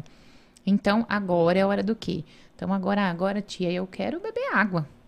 Ok, bebeu água. Não vai ficar bebendo um copo de água 15 minutos, né, gente? Bebeu água, já tira o reforçador e volta de novo. De novo, tia, vamos lá. Ele mesmo pode participar e tirando essas bolinhas. Então, no princípio, eu coloquei o nome de relógio psicopedagógico, né? Que é o que me via para sanar essa expectativa. Uhum. Tem uns pequenos também acho o máximo. Então você vai adequando de acordo com o perfil ali da sua criança mesmo, que é muito legal. Sim. E os quadros de rotinas a gente tem N's, né, variações, um monte de modelo. Né? Você pode fazer do tema que seja do interesse da, da criança, né? É esse que a gente trouxe aqui do Dioguinho. Ó. Esse aqui é que as figurinhas estão soltas então, aqui, né? Estão soltas. Deixa eu tentar tirar aqui, aí você mostra uhum. um pouquinho aí. Gente, tá personalizado com o nome da criança. Tudo tá bem. o nome aqui, mas vocês não sabem quem é a criança, então a gente não está não expondo problema. a criança. O que, que aconteceu, Janinho? Nada. É, tá. O, esse aqui. Esse é diferente, Mi. É, é, uma rotina educativa. E uma rotina semanal. Então, você vê, por exemplo, esse, essa rotininha que o Arthur tinha, é, o Arthur ainda não tinha essa noção da semana inteira, todos os dias da semana. Então, a minha rotina com ele precisava ser diária. E aqui já está com muita ficha, mas quando eu comecei Sim. com o Arthur era um tiquito de nada, assim, de para ele conseguir compreender. Então, esse aqui já é para uma, uma criança que tem um repertório maior, ou, ou né? Que está aqui de domingo a sábado, então estão todos os dias aqui. Só que a gente não e começa aqui? assim, o quadro só é grande. Então, essa criança, ela vai começar, por exemplo, ela não gosta de escovar os dentes. Então, a mãe vai sentar com ele e vai fazer um acordo. Ó, escovou os dentes, dois dias, vai começar um pouquinho. Com esse caso, por exemplo, né? Uhum. Qualquer outro caso, mais ou menos assim. Não que seja esse propriamente dito, só pra gente poder explicar. Sim, sim. É, tem. Não escova os dentes, é né, aversivo a escovar os dentes. Uhum. Então, ela vai combinar escovar os dentes, sempre pouquinho. É, escovar os dentes, comer e guardar os brinquedos, tá. por exemplo. Então faz uma rotininha aqui, Isso. que né, que tá com quatro. Quatro, Isso. é. Tá com Legal. quatro, mas às vezes começa com dois só, Sim. porque se a criança é muito opositora e não faz nada, você vai encher ela de é. demanda. É. Não, não, vai fazer vai falar, nenhuma. Não, filha, você tira essa tabela daqui imediatamente. Quando você pensa, você vai com não isso é? aí. Uhum. Não é? Então, assim, não faz nada. Se fizer uma, só um dia já tá ótimo. Se você não tiver que ter todo aquele estresse, né? Assim, de, de não conseguir. Aqui e essas, e aí como que você faz aí, o uso assim, das carinhas? As carinhas. É que tá tudo, gente, sem o velcro, não tá preparado total, por isso que tá solto, né? Foi tudo no, no improviso. Sim, trouxe aqui só pra... Colocou lá, escovou os dentes. Primeiro combina. Filho, você precisa escovar os seus dentes dois dias que a mamãe vai assistir o seu desenho preferido. O desenho é curto, né? Uhum. Então, você é um momento positivo com a sua criança que muitas vezes você não para nem para olhar para ela Sim. pela demanda do dia a dia, ou porque você também não tem o costume de dar essa Sim. atenção diferenciada. Uhum. Tá bom, escovou os dentes, domingo, carinha feliz. Tá. Combinou, vamos fingir que combinamos três dias, carinha uhum. feliz na bolinha, tá? E esse aqui, aqui é, é o que é esperado. É. Aqui do dia. Escovou os dentes três dias, domingo, tá. segunda e terça já ganhou a recompensa. Você pode colocar. Tá. Então é vai... que aqui eu não tenho nada é, de é recompensa. Aquele, é como se fosse aquele esquema assim de, de, fichas que a gente fala, de pontuação. Isso. De economia de fichas. Desse falam, né? jeito é, economia de fichas, é. Porque aí você vai, são várias carinhas. Então foi cumprindo, se cumpriu Isso. ao longo aqui da semana. Você pode fazer o contrário também, tirando. Tá, né? já deixar preenchido. A hora Isso. que você colocou vai ganhar, então, tipo, sei Isso, lá, e vai aumentando até dar sete dias. Quando chega nos sete dias, é o ápice, né? Tem que ser um negócio muito legal, precisa ser um prêmio muito legal. E o prêmio que eu Muito. digo pode ser uma tarde na piscina, pode ser um Isso. andar de bicicleta, é, pode porque ser o um... intuito não é... Não é você, não é o que é legal pra você, é o que é legal pra criança. né? E também o intuito não é criarmos filhos consumistas, né? Sim, sim. Ai, legal que eu vou comprar um jogo. Ai, vou só comprar isso, comprar, comprar, comprar. Não é esse o intuito. Sim. Às vezes, nós, quanto mães, quando os nossos bebês nascem, a gente pensa assim, vamos comprar um, um brinquedo chique com a marca X. Uhum. E a criança gosta de uma panela. Sim, Ela gosta de uma tampa, ela gosta de uma, né, de uma colher. Uhum. Legal você ter um ambiente legal para criança colorida, mas não vai fazer sentido muitas vezes, Sim. né? Se ele também não souber a funcionalidade daquilo e nem você, para que que vai servir aquilo, Uhum. né?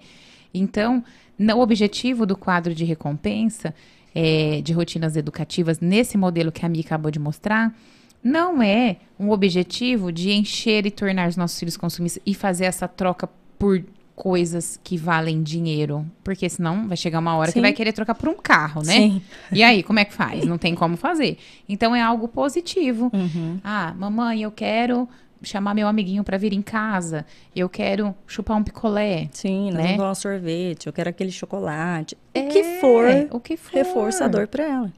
Pronto, né? porque nós trabalhamos porque a gente tem um reforçador no final do mês, né? Exato, é isso que eu ia falar. Porque isso, é, quando a criança não tem, é, é só aversão, não adianta você querer dela que ela faça porque ela tem que fazer. Quantas coisas você tinha que ter feito hoje, você sabia disso e não fez? Não Adulto, é mesmo? Entendeu? Adulto. Então, a criança muito menos, gente. Então, a gente precisa facilitar, né, com que ela cumpra. E aí que vem o reforço. Né? E isso é óbvio, é de início, porque depois o reforço da criança vai ser o próprio social A ou o que ela fazer conseguiu uma fazer. extinção disso, né? Isso, Não tranquilo. precisa mais. Então, não precisa ter medo de, de se valer disso no início. Gente, olha, eu no começo, meu, olha. E, e é porque a- a- o, a- o primeiro hiperfoco do Arthur foi Hot Wheels. Uhum. E como ele é, não tinha no começo interesse nenhum por brinquedo nenhum de nada, ele não brincava funcional com nada, ele só empilhava bloco sozinho. Uhum. Quando ele começou a brincar de carrinho, nossa. Aí você comprou os carrinhos. Não, não é só eu, né? Porque o Arthur, ele é super mimado pela família toda, assim. Tio, tia, primo, vovó. Você não tem noção o que foi chegando na minha casa. E como minha família é muito grande, a gente sempre passa de primos para os primos aquele mundo de brinquedos, né? Sim. Então, e aí eu embrulhava tudo aquilo ali para, né, ir deixando e dando aos poucos para ele quando ele conseguisse. Depois a gente fez a retirada, porque, né, não há quem vença. Mas porque depois outros reforços foram se criando, né? Sim. Então, de brincadeiras sensórios sociais que a gente fazia com a criança, de cosquinha, Uma ou de cute a show, esconder, jogar pra cima, né? Olha, eu punha o Arthur no lençol em casa, sentado e saía empurrando ele, puxando assim pela casa toda, assim no piso liso, né? Enfim, é, a gente precisa, se para eles falta, né, essa é é só aversivo, é só muito difícil, não é algo familiar, você precisa colocar um reforçador ali na frente. E nas questões escolares também vai ser a mesma coisa. Né? Você precisa fazer uma associação positiva Sim.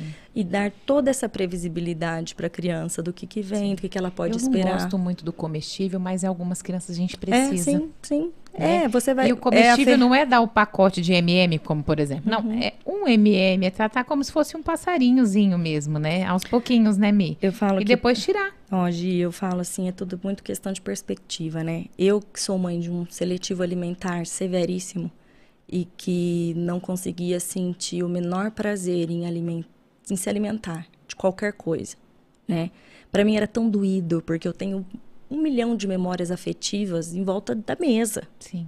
né? Eu tenho, sei lá, um macarrão que eu lembro da minha avó, ou tudo assim, aquelas coisas. E o Arthur, simplesmente para ele era difícil se alimentar. Nada, não tinha um, ai, que delícia, É- é a mamadeira que por muito tempo, até recentemente, né? Você pensa que ele mamava gostando? Não, aversivo. Então, eu venho um filho com cinco anos e meio que nunca comeu brigadeiro, nunca comeu um bolo, ele nunca chupou um sorvete. É, então, para mim, eu pensei, meu sonho da minha vida, que ele quisesse qualquer uma dessas porcarias, assim. É, então, Eu falo, a gente tem que. Nem tudo assim é ferro e fogo, sabe? Verdade. A gente estabelecer o que, que é prioridade ali. Então, é, eu preciso que ele aprenda tal coisa, eu preciso trazer associações positivas e repertório. E aí você vai se valer com o que você tem, não é para sempre. É ali. Sim. Porque as É coisas momento, vão né? mudando, né? Então, hoje eu tenho o meu reforçador com o Arthur Kinder Ovo. Porque o Kinder Ovo é bem fininho. O primeiro chocolate dele na vida foi esse ano, faz uns 5, 6 meses, que ele nunca tinha comido. E aí fui de aproximação, assim, de lamber, ou de cheirar, ou de estar próximo, né? Entendi. E o Kinder Ovo que é fininho. E como ele não mastiga, ele tem medo de pedaços, né? Tudo que é pedaço, ele, ele sua, ele, né, já começa assim, dar taquicardia, aquela coisa toda. Então, hoje eu tenho o Kinder Ovo, é um, um super reforçador. Gente, mas é uma alegria. É Eu um me prêmio. Nossa, a primeira vez que ele comeu Kinder Ovo, assim, que ele aceitou pegar um pedacinho, porque olha, eu já tinha tentado oferecer ralado. É, ó, se você pensar. Uhum. Então, é, eu falo, quando a gente vem com uma criança que tem um transtorno do, do neurodesenvolvimento, sempre é um combo, né? Mamãe que está em casa, eu sei que você está se identificando. Nunca um negocinho só, né? Então, a Verdade. gente tem que priorizar e, e, e, e ressignificar o que, que é mesmo importante, o que, que vale, sabe? Então, o meu filho não come nenhuma dessas besteiras, mas ele não vivencia nada dessas coisas que essas besteiras, eventualmente, trazem, né? Sim. De uma festinha de aniversário, de um, sei lá, um algodão doce, qualquer coisa. Vai num circo, vai num cinema sem a pipoca, vai, tipo, sabe? Sim. Então, se de repente hoje é esse reforço que você tem, hoje. Aí você vai conseguindo essas habilidades, depois você vai colocando as outras estratégias pro Sim. depois. Dá né? pra gente ir trabalhando a extinção desse comportamento com muito cuidado, Isso, com orientação. Com orientação, é isso que eu ia falar. De estar bem orientado, né? É, não, assim, é mais fácil você inserir um hábito para criar repertórios e depois trabalhar extinguindo, porque você foi aumentando esse repertório, Sim. do que você fica naquela ali, você não avança, porque você não tem um, reforçador suficiente para isso, Exato. né? Então, eu falo assim, a, o autismo ele veio para ensinar só absolutamente tudo para mim. Todas as minhas certezas foram por terra, né? Do tipo e criei outras novas, né? E assim vamos. Então, retomando aqui, minha gente, vamos lá. De, de, de... E não desista, porque o Arthur vai comer muito ainda. Ah, vai, eu já tô, eu tô vivenciando isso. Eu tô diminuir a quantidade de marmitas que eu levo para os lugares. Já facilitou bastante a minha vida, porque eu tenho que levar congelado, eu levo liquidificador. É, é- ah, você não tem noção. E agora a gente tá com. E com o que, que ele tá comendo agora, Mi? É, eu consegui voltar, porque ele ficou dois anos e meio sem comer nenhuma comida, nenhuma fonte de sal. Eu tinha que suplementar iodo, pra você ter ideia. Meu Deus. tipo, nada de sal. Então agora a gente tá em farofinhas. Então, é, a, a carne, eu tô conseguindo que ele coma carne picadica, assim, no meio de farofa. Aí eu pego legumes e faço é, legumes assim, tipo crisp, né? De, de- Sim, sim. Crocantezinhos, isso. assim. Aí eu trituro em farofinha e incremento com farofa, normal. Porque ele não come o pedaço. Mas aí eu já tenho. Aí eu saí da- disso, já tô conseguindo ir pra saladinha in natura, mas tudo muito picadico, tipo misturado ali no meio. Eu preciso garantir pro Arthur uma textura crocante seca de farofa. O que eu misturar ali, beleza, ele tem aceitado. Se eu colocar um fiapinho de alface no meio de bastante farofa, eu ponho aí pedacinhos nossos. Batata palha, extra fina, mas já é um pedaço, entendeu? Sim. Então, hoje a, a parte nutricional melhorou muito. Eu pego ovo, ele fala farofinha de ovo, ovo cozido, né? A gema. E eu peneiro, porque eu não posso amassar. Porque se eu amassar, fica aqueles bloquinhos. Não Sim. vai. Tem que ser na peneira só. ficar fininho. Todo um cuidado, né? Aí eu tô conseguindo colocar castanhas, É, farofas de tomar cuidado, castanhas. senão tem que realmente aos poucos, porque senão se torna aversivo. Não, minha mãe me não. enganou, né? Exato. Então, e, e, e não é, gente, uma. é, no autismo é importante que você, mãe, aí saiba que não é uma crescente. Ai, começou a falar e agora vai. Não, não vai, tá? Começa a falar uma palavra nova, deixa de falar antiga. Aí começa a falar um pouquinho e de repente regride de novo. Eu vivenciei isso com o Arthur em absolutamente todas as etapas de, de tá aprendizado. Falando. Sabia né? que você vai estar tá acariciando como mãe várias mãezinhas é... lá da é. clínica, porque a gente fala, mas nós somos é, terapeutas, eu sei que elas confiam no nosso trabalho, mas eu ainda sinto que fica uma dorzinha, né? Não fica, então, não é quando é escuta de uma outra mãe que acontece sim de vai é, e volta, vai, vai e volta. volta. Porque não é um desenvolvimento regular, harmônico do cérebro. Ele é um desenvolvimento irregular. Então, todas aquelas partes cognitivas aqui daquele cérebro, ele está desenvolvendo de uma forma irregular. Então, não é linear. Uhum. Então, não quer dizer que regrediu. Ai, falou umas palavrinhas, agora parou, regrediu. Não, calma, tá no processo. Sim. Continue, continue, continue, vai conseguir. Você vai conseguir somar. Por muito tempo eu fiquei nessa. O Arthur falava uma palavrinha nova, deixava uma velha. E ele fala tão bonitinho. Não, agora, gente. meu Deus, matraca, né? Conversa, Mas... fala cada história. E mesmo, teve até um episódio que eu fiz aqui sobre dicas de... É, para estimular a fala em casa, né, e tal. Sim. E eu trouxe dois videozinhos do Arthur da mesma semana em que ele já estava falando, apontando, interagindo, e um dia eu do lado dele, falando com ele, ele super correspondendo, e no outro ele mudo, totalmente alheio ao meu ser. Então, era da, ele tinha a mesma habilidade, a mesma capacidade, só que oscila. Sim. Porque até o uso da fala e a parte de comunicação para eles não é instintivo né? Uhum. Então, o Arthur, ele começou a nomear as coisas e ele, ele falava mamãe, mas não me chamava. Porque ele não Sim. entendia a, a, função da comunicação, que era muito mais fácil ele gritar mãe, e do qual, que ele ficar indo atrás. Qual foi a técnica que a Fono utilizou com o Arthur, você sabe? De, então, a gente... Para estimulação da fala. Ah, nós, no, nós começamos com PEX um tempinho. Eu usei muito é, rotina visual, porque mesmo quando ele já falava, então vamos supor que aí às vezes ele brigou com um amiguinho, aí bugava, tipo, todas aquelas palavrinhas que ele sabia falar, aquilo bugava, tanto no momento muito de felicidade quanto no momento bravo alguma coisa. Uhum. Isso que ele já fazia frases. Então, com a parte visual, eu conseguia que ele se reorganizasse para falar, né? né? Então muita gente tem medo do apoio visual, achar que isso vai deixar a criança preguiçosa, que vai não, ser uma muleta. Você não pode deixar de estimular, né? Exato, mas é, é, uma ferramenta maravilhosa, tanto que eu uso com o Arthur até hoje essa questão visual. Sim. E a agora assim, te falar um, qual que era, que, que... Não teve uma específica, né? Foi não, acontecendo. Não, só da parte de linguagem eu, eu usei o PEX. E Ótimo. aí que foi do restante. Uhum. E então assim, a essas aquisições de habilidades, elas não são. Não é porque um dia foi para a escola numa ótima que no outro não vai ter chororô. Sim. É, é, é, assim, gente, é aquela montanha russa. A gente precisa ser constante, porque eles não serão nesta evolução. E é importante alinhar as expectativas também. Por exemplo, entre terapeuta, família, escola. E saber, né, pontuar. Porque não adianta, assim, a mãe senta, eu sempre converso muito com elas. Não adianta eu vender aqui para você um sonho que a gente deve sim sonhar uhum. e se encorajar para que isso aconteça, mas nós devemos sim ter o pé no chão e alinhar as nossas expectativas. Sim. Porque eu também, enquanto terapeuta, eu e as minhas meninas, a gente também acontece o mesmo que você quanto as mães. Uau, foi, foi, foi, de repente, meu Deus, né? Por mais que a gente saiba que não é sim. linear que acontece. Uhum. Então, nós também, estou aqui desabafando, sentimos aquela frustração é, meu, não, por que que isso aconteceu, né?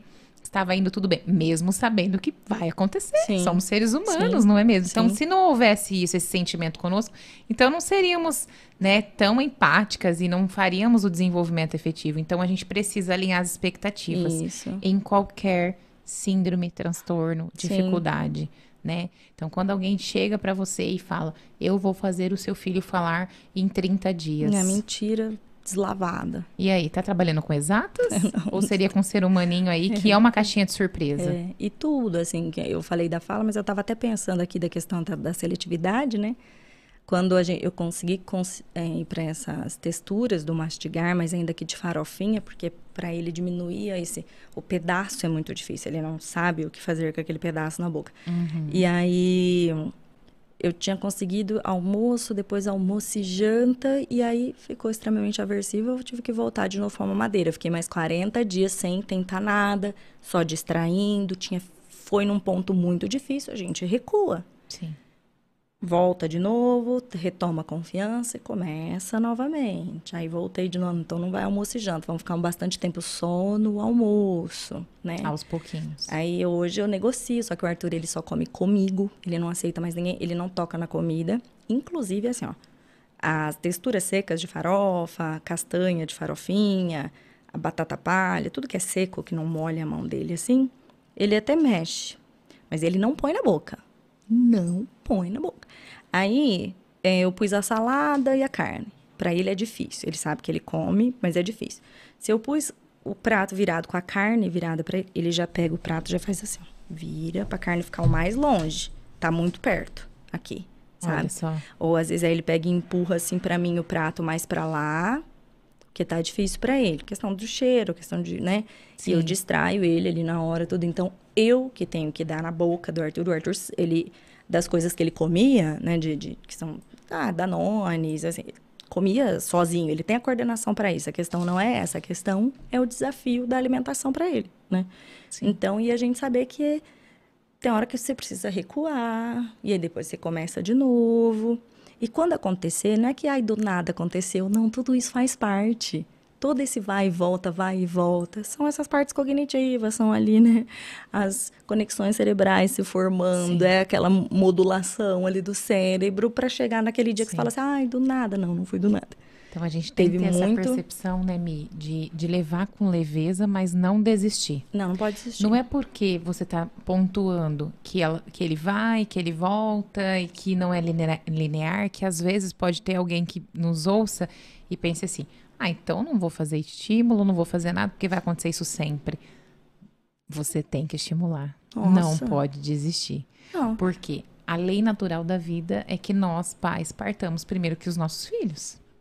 Exato. E você vai deixar essa criança, esse jovem, esse adolescente, esse adulto com quem? Quem Uhum. vai fazer isso por ele? Então, nós temos sim que fazer O essa. máximo possível o da máximo. autonomia que a gente conseguir para a nossa criança. Eu tenho filho. certeza que na sua cabecinha fica, meu Deus, e aí? O Arthur só come comigo, como que vai ser? Não, conforme. Né? Ué, hoje. Por isso que você não desiste.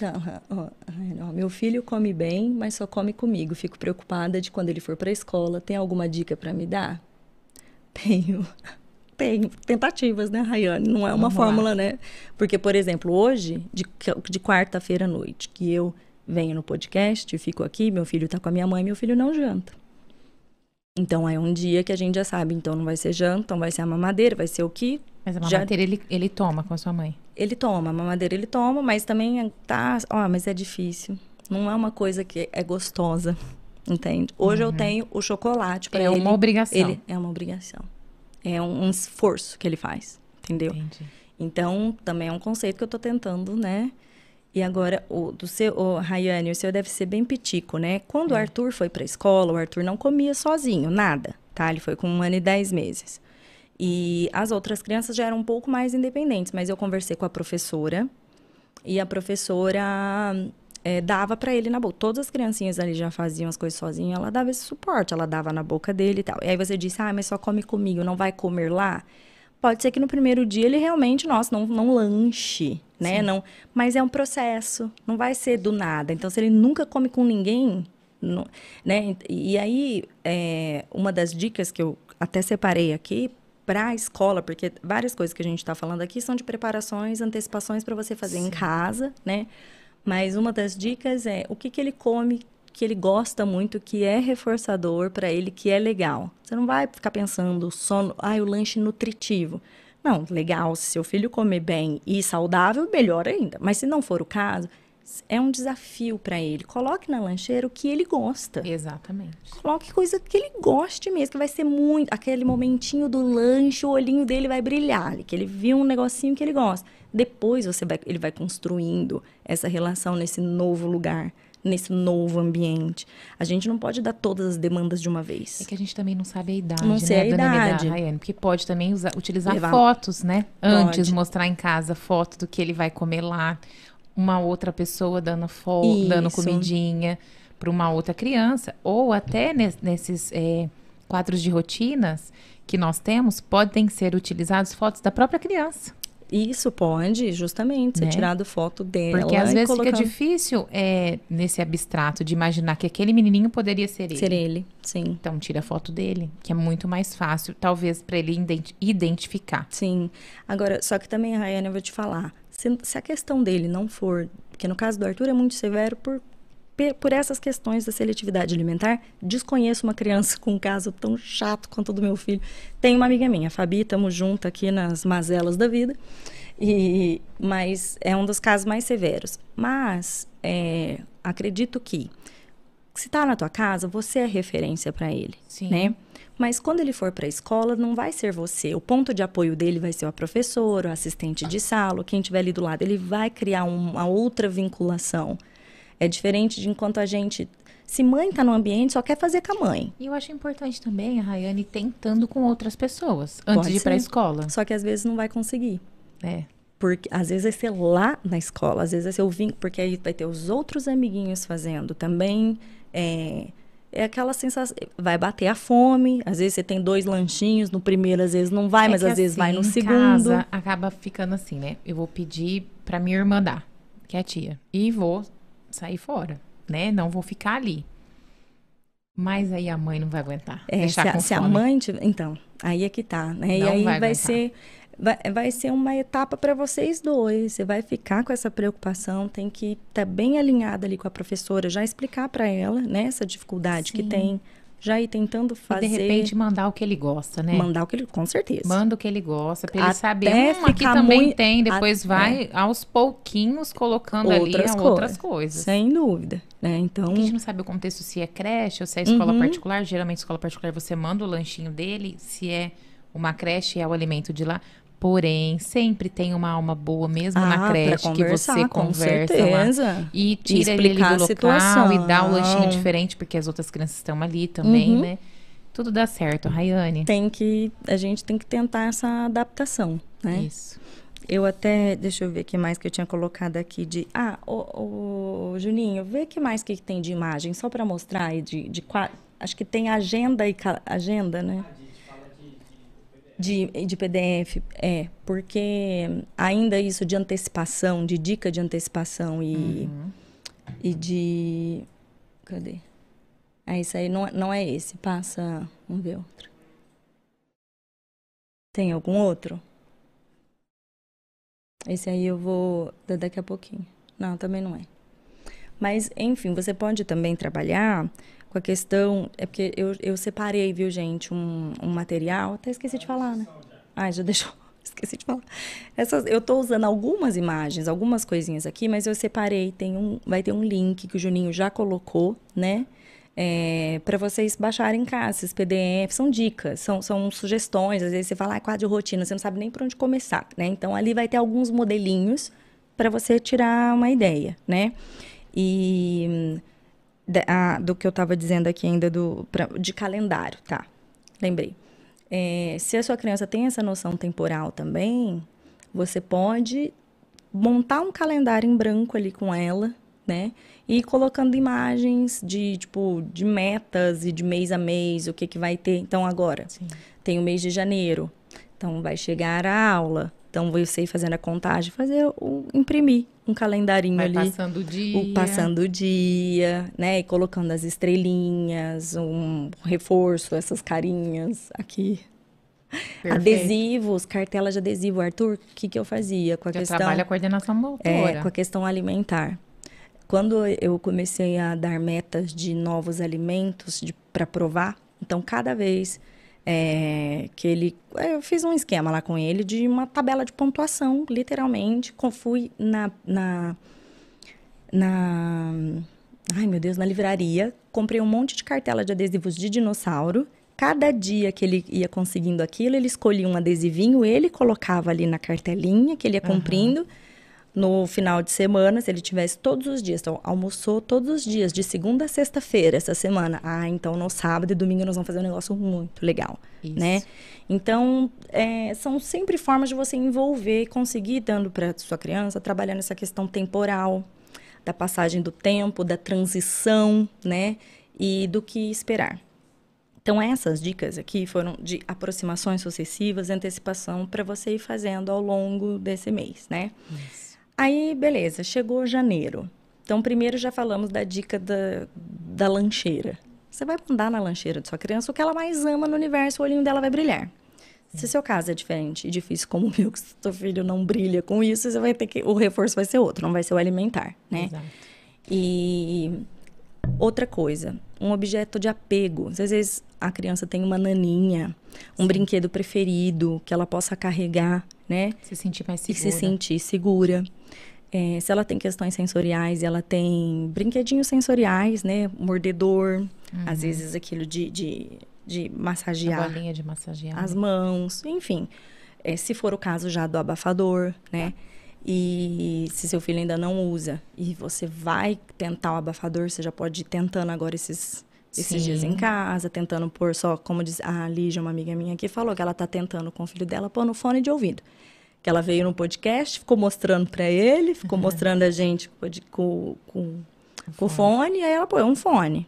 Tava uhum. nem funcionando, mas só para ir aceitando aquilo na cabeça dele. Sim. Né? Aquilo. Que também tem isso para trabalhar, né? Exato. Por mais que é confortável, eles também têm que aceitar esse objeto estranho. Exato. Então, e o Arthur não aceitava boné, óculos, mudar de, de, de sapato, de. Ixi, menina, é uma luta. Então, tudo a gente tem que ir fazendo de pouquinho em pouquinho. Aos poucos. Né? Nada forçando. Que se não. torna aversivo, você perde. Nada forçando. Então aí vai começar as aulas, faça uma cartinha de apresentação para a professora, tá? Para os professores, apresentando seu filho, não a redação, seja objetivo, né? É. Informações assim que, que serão úteis para aquela professora trabalhar do que, que ele Sim. mais gosta. Aí eu até. Aí, Juninho, pode colocar aqueles dois, aqueles dois que tinha acabado de colocar ali, de. Que, da, que tá como agenda. Ô, Mi, foi... Aí, ah, tá. esse aqui, ó, por exemplo, é uma rotininha, né? É, essa aqui para fazer uma anotação lá escolar, né? Mas põe a outra, a outra imagem, Juninho. Ah, esse aqui tem mais aqui para baixo. Ah, é que são, são vários para vocês imprimirem. A outra, o outro arquivo. Ó, por exemplo, esse sou eu. Colocar a foto dele, o aluno, nascimento responsável, tal. Aí isso aqui é uma cartinha de, de apresentação que seja. E depois você pode ir para uma outra parte. Tinha um outro que tinha que eu tinha juntado aí, eu não sei se tá como carta de apresentação. Acho que tem.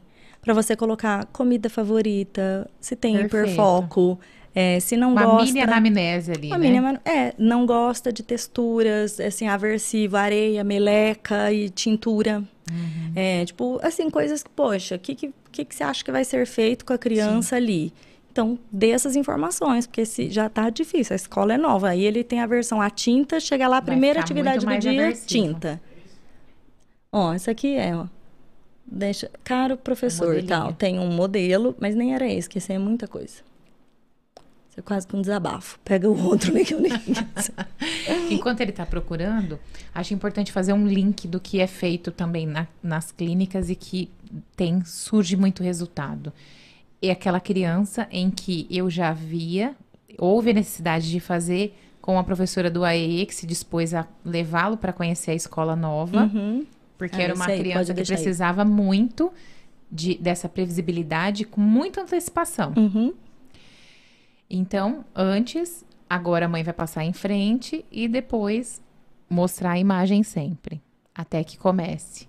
Quando for, não vai ficar o dia todo, o sim, tempo integral. Sim. Vai aos poucos, uma hora, duas, vamos aumentando. Adaptação, assim como crianças típicas, as nossas atípicas também sim. devem fazer.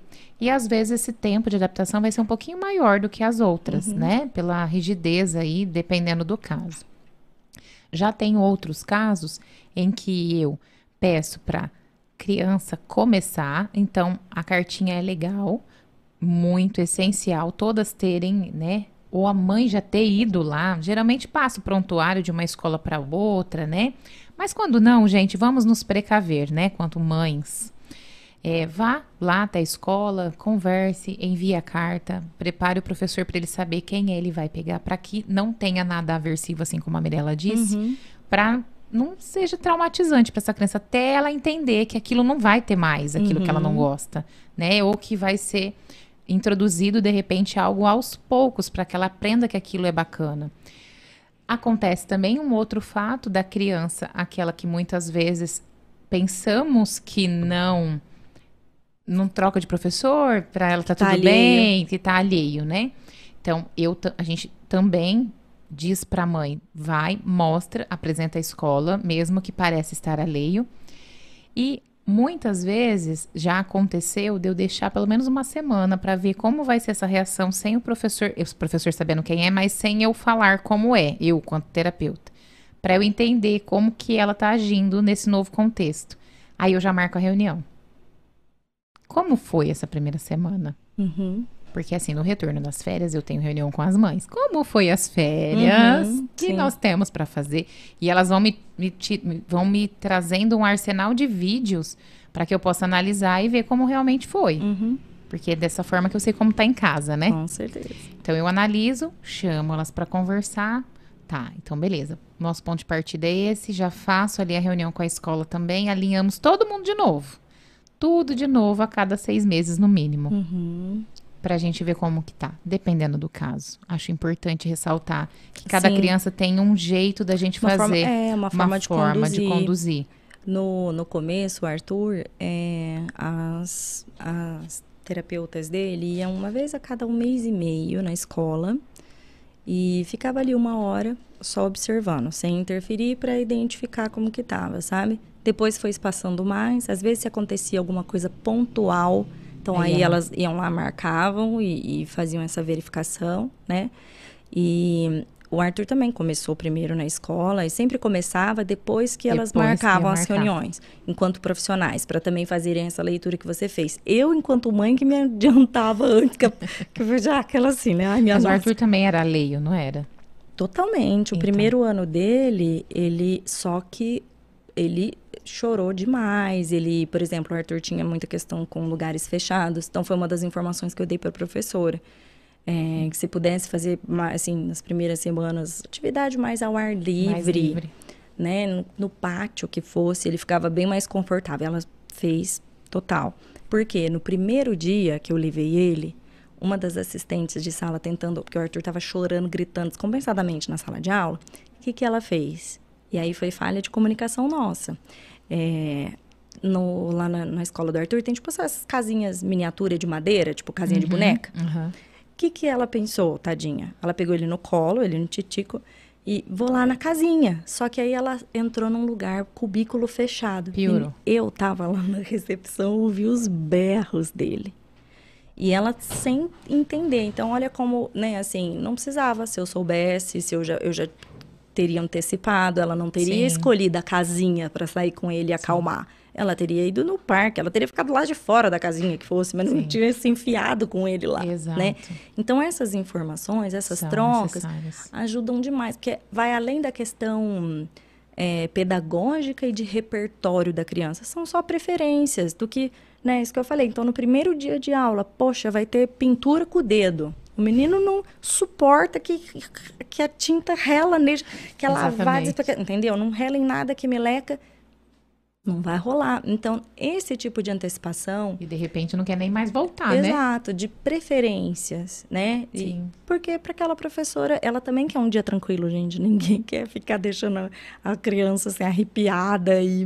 Não. Se, se... Por isso que foi importante essa ressalva, né? Do que dois casos. Um que a gente preparou antes e já avisou como é, a escola já está totalmente sabendo quem uhum. vai receber para não se tornar mais aversivo, porque ele tem essa aversividade de troca, Sim. uma rigidez muito grande. A outra criança aqui é mais alheia. Estou citando dois casos assim, Sim. né, opostos, para a gente poder entender um pouco melhor.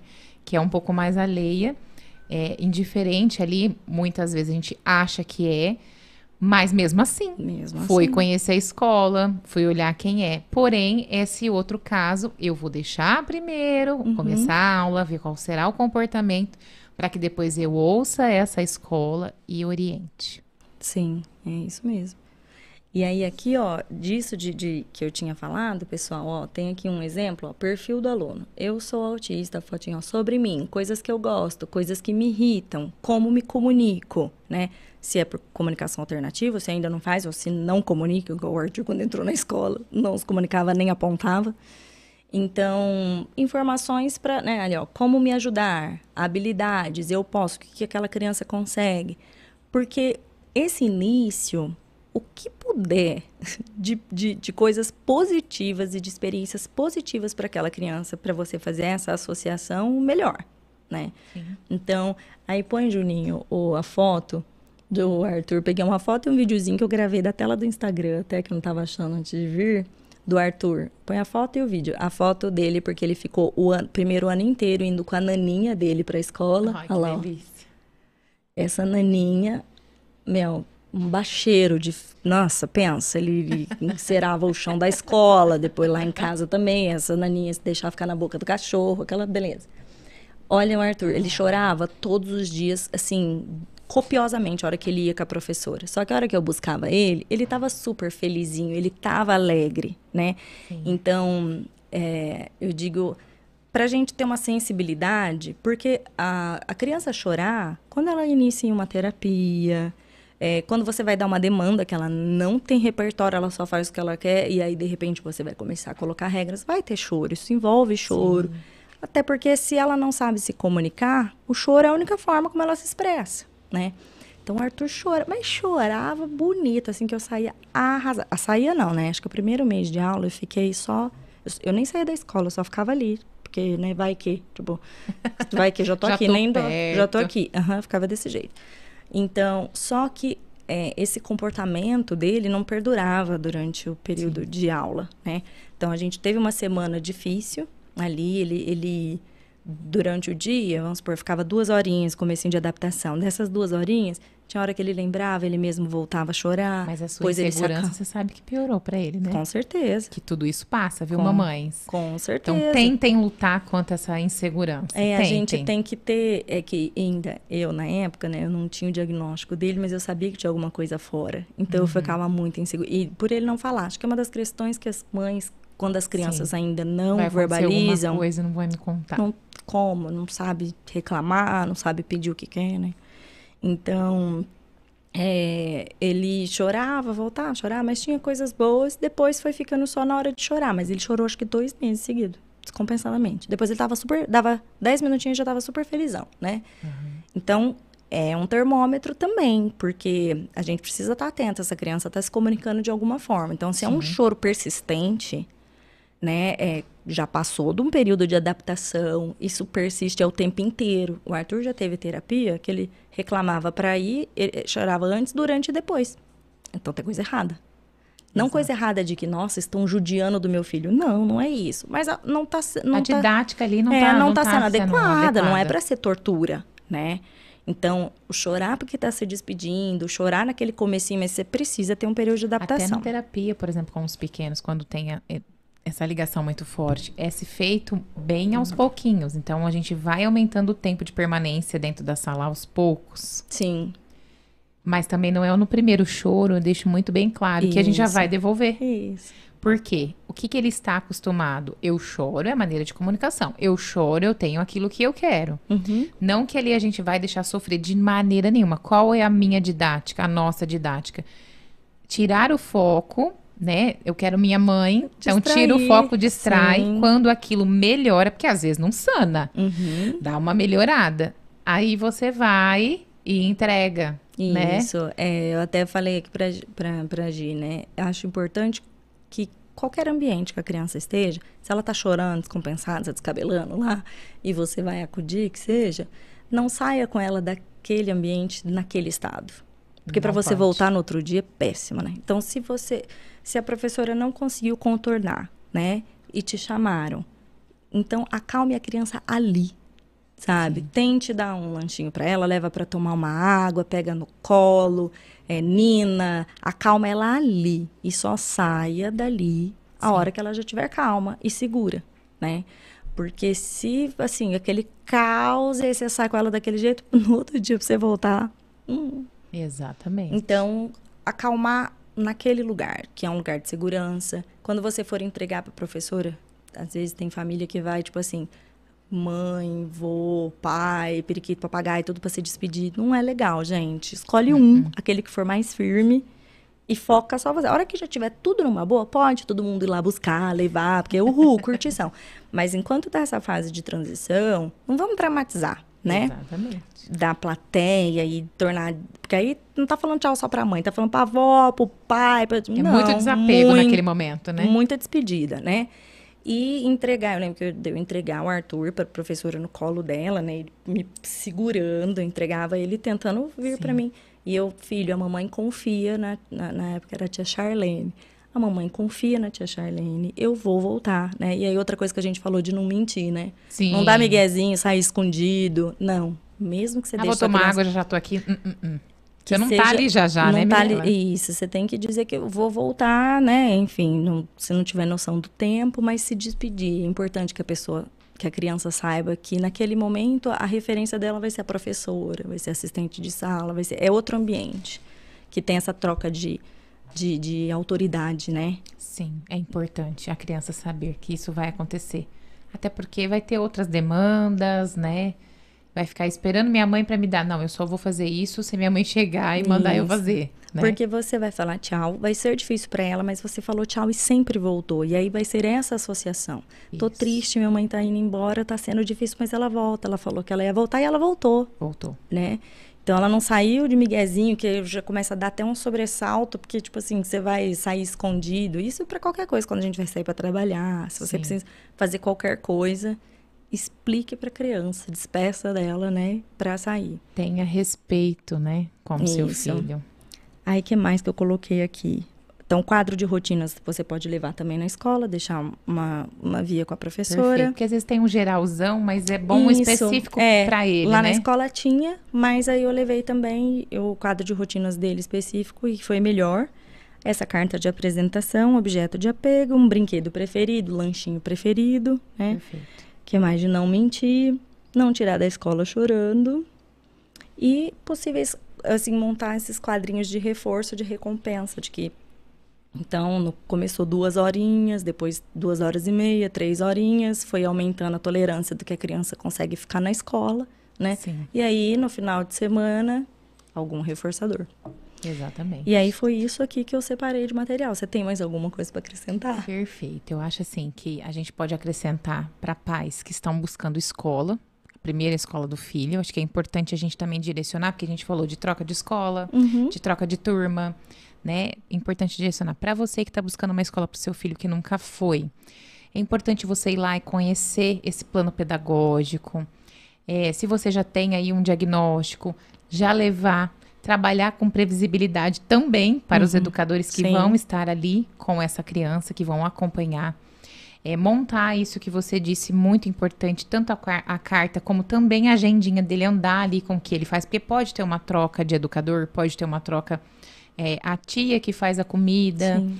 ou a, é, a, a, tia ali dos serviços gerais, alguém, nossa, mas o que está acontecendo? O que, que eu posso ajudar? Então, assim, né, lembrar ou de repente, porque acontece muitas vezes, já aconteceu, eu trabalhando né, na escola municipal, em creche, de faltou auxiliar e a gente precisa pegar alguém ali para suprir ali aquele momento ali da manutenção das meninas que nos auxiliavam na, na, na parte da limpeza, que são tias incríveis, têm um, um carinho, um coração gigante, para ali no momento troca de fralda com bebês, né? Uhum. Então, nossa, o que, que a gente faz? Então, a gente tem uma referência. Uhum, tá ali, isso. tá na agendinha, sabe como fazer. Essa criança gosta do que eu não gosto. É certo que é jogo rápido, mas é Sim. é importante que essa escola saiba. E que você também é, pai e mãe, né? Vai lá, vai sentir, né? Mesmo que, Tem que estão ali vendendo. Super, é, pode ser super recomendado, né? Então, Aqui a gente está sempre falando, ai, mas qual escola, qual escola você recomenda? É eu recomendo que você se informe, mas que você vá conhecer. Porque às vezes Nós falamos falar, antes, de, é? antes né, de começar, eu, né, Mi? Eu vou te falar da minha Também. experiência, às vezes não vai ser a sua, né? Então, você precisa ir lá e, e sentir abertura, né? A gente sabe que grande parte das escolas não querem nossos pequenos lá né? Ele vem, ainda tem essa visão de que, né, do, do trabalho, despreparo, e, enfim, né? Não despreparo muito grande, falta de capacitação. Mas é, é, um, assim, enquanto sociedade estamos avançando e, e, é isso, a gente precisa persistir. E vamos continuar nessa luta aí por essa Você precisa perceber, o pai precisa perceber se existe uma inclusão ou uma integração. É. Porque uma integração, qual que é a diferença? Uma integração é colocou o seu filho lá, eles vão é, proporcionar atividades iguais aos amiguinhos que ele talvez não atinja, né? Dependendo do caso. Uhum. Isso é uma integração. Ou seja, está dizendo que está fazendo algo. Não, eu aceitei seu filho, Uhum. mas só está lá. Sim. Está lá por lá. Isso não é inclusão. Uhum. Inclusão é uma adaptação ali de material referente ao que as competências e habilidades que já foram adquiridas, as que precisam ser adquiridas de acordo com o perfil dessa criança. Sim. Isso é uma inclusão. E uma inclusão é adaptação de material, vamos falar dos maiorzinhos, por exemplo, neste caso. É, é adaptar o conteúdo de acordo com o que está dando dentro de sala de aula. Não é estar ensinando, por exemplo, é, está ensinando lá é, a- as quatro estações do ano. E aí tá dando para a criança pintar, e ela já é capaz de fazer uma adaptação. Tá dando para a criança pintar um desenho, rabiscar, fazer qualquer coisa Só naquele ocupar. momento. Só, para ocupar aquele tempo. Só para não me Não. atrapalhar. Exatamente. Então, se está falando sobre as quatro estações de uma maneira com muita demanda escrita, com muita é, é, atividade para leitura, e a criança não tem esse repertório ainda, por que, que você não pode adaptar as quatro estações através de figuras? Sim. Seja breve. Isso é adaptar. É o mesmo conteúdo de sala de aula. Isso é adaptação escolar. Né? Falando dos grandes. Claro que Sim. não dá para generalizar, só para a gente Sim. poder entender. Então, isso é adaptação, isso é inclusão efetiva. É possibilitar, né, que aquela criança de fato participe, esteja, faça parte daquele ambiente, não seja só acessório no cantinho da sala, né?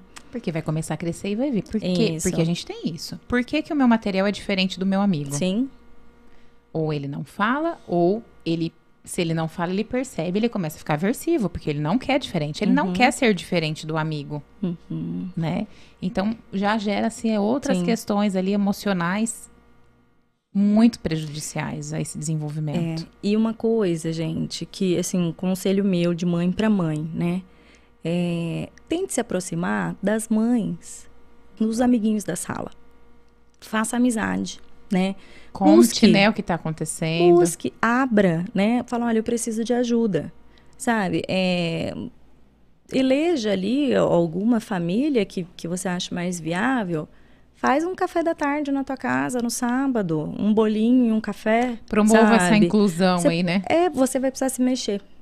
Entendeu? Eu, das festas, eu sou a tia da recreação. Eu só que enquanto todo mundo no churrasco tá com o pezão lá pra cima descansando, eu tô o quê? No chão, fazendo as atividades, passando para todas as crianças. Por quê? Porque as outras crianças brincam sozinhas, mas o meu filho precisava de uma estrutura maior, ele precisava que eu fizesse mediação para que aquela brincadeira se sustentasse, durasse mais, né? Então é ali que eu tô, né? Eu não tô sentada aqui descansando. É assim, a vida é assim. Então, eu sou aquela que todo fim de semana eu azucrino todo mundo para fazer coisa comigo, porque meu filho não pode ter é, experiências sociais uma vez no mês. Não, não, ele precisa sempre. E sempre, é sempre mesmo, gente. É, é todo final de semana, é todo sábado, domingo. Você não Isso. come, dorme, se alimenta, bebe água. Então, os treinos de socialização envolvem isso também. Perfeito. Então, eu, eu é, saio mandando mensagem para todo mundo, tipo, eu vou no parque ecológico, alguém topa? Eu não fico me prendendo a ninguém, porque se ninguém for, vou eu e o Arthur, e eu Sim. vou ajudá-lo e mediar com alguma criança num É. brinquedo que a gente tiver ali. Faça amizade em tudo quanto é canto, de Perfeito. todas as idades, tudo quanto é parque, sabe? Porque a gente não tem que se prender à necessidade do nosso filho. E Uhum. a gente precisa promover. Então, eu sou a que faz tudo na minha casa. porque eu Momentos positivos também aí, né? eu Quanta preciso- memória afetiva. muito, e eu preciso criar essas, essas situações. Além, assim, fora da escola, é legal que, se, que você consiga eh, se relacionar com outros, outros pais, que você consiga criar essa conexão da criança com outra criança. Então, o Arthur, eu tive a sorte, o privilégio, né? Tipo, o Arthur entrou na escola com um ano e dez meses, a gente está cinco anos e meio. A salinha é praticamente a mesma. Olha, bom. Foram entrando outras crianças, mudaram, mas tem um grupinho ali que tá junto desde um aninho e pouco. As mães se tornaram super amigas minhas, né? É, e as crianças eu promovo direto. E eles ficaram em grude. E é uma coisa que, eu- que eu gosto de contar aqui. Por exemplo, no primeiro ano do Arthur na escola, O Arthur realmente ele era assim, assim, essa xícara lá, parado. Não porque não estavam incluindo as tentativas, né? Mas assim, a escola não trata ninguém. Você por fora você tem que estar tá fazendo um monte de terapia, tem que estar tá estimulando em casa e aquilo vai se. É importante você vai... dizer que escola não, não é terapia. Trata, não trata. Ninguém vai fazer milagre. São cada um tem o seu papel, né? E então demorou para Arthur refletir isso na escola. Demorou. E aí é, tinha, assim, eu pedi ajuda, todas as mães foram maravilhosas comigo e tal. Então tinha, sei lá, aniversarinho. Eu chegava, o Arthur não falava, nem olhava na cara de ninguém. Tipo, e aí a gente chegava na festa e os amiguinhos assim, Arthur, Arthur, tudo abraçando ele. Você acha que é porque meu filho era o legalzão? Não, meu filho nem era, ele nem olhava na sua cara, no caso.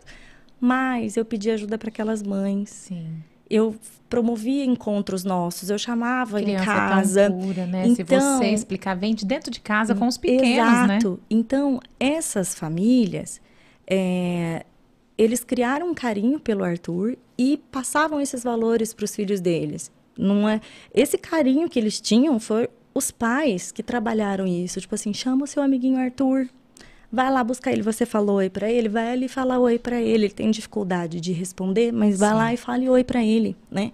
Então, não era o meu filho que foi o simpaticão, né? mas eu contei com a ajuda deles. Então a gente precisa, precisa dessa ajuda. Dessa rede de apoio. E, e, e, a gente não tem que ficar esperando. Comece você, dê você o primeiro passo. Se apresente, né? E assim, ah, mas lá ninguém. Alguém. Tem muito mais gente boa nesse mundo do que o contrário. Do que o contrário. Então, assim, busque. Né? Eu, e aí você promovendo, você vai criando parceirinhos e aliados. Então, o Arthur, a, a princípio, ele fez uma conexão muito forte, chama Pietro, o melhor amiguinho dele. Os dois são um grupo, minha nossa. E briga e brinca, e briga de novo, e brinca de novo. Brinca, porque são iguais, batem de frente, aquela coisa toda de criança, saudável. Uhum. Mas por bastante tempo, eu, é, um exemplo, o Arthur dele ainda não tinha aquela habilidade do coletivo. Sim. Tinha que ser de um para um. Uhum. Depois, quando ficou legal, aí eu, isso em casa, né? Eu digo eu para promover. Sim. Então aí depois eu chamava mais um, então já três crianças Sim. ali, quatro e aumentando. Gradativamente. Isso e o Pietro foi, nossa, assim, parceirinho total, as famílias a gente ficou muito amigo, né?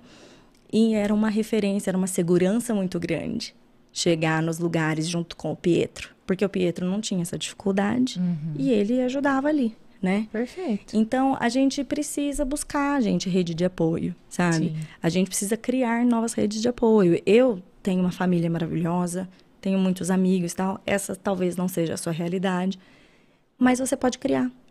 Né? Você pode criar, você pode criar nas salas de espera de terapia com outras mães, você pode criar essa rede com outras terapeutas, você pode no parquinho que você foi sozinho com seu filho no escorregador, tinha uma, uma mãe ali sozinha também, puxa assunto com a outra mãe, sozona lá, se apresenta, Sim. troca as redes sociais.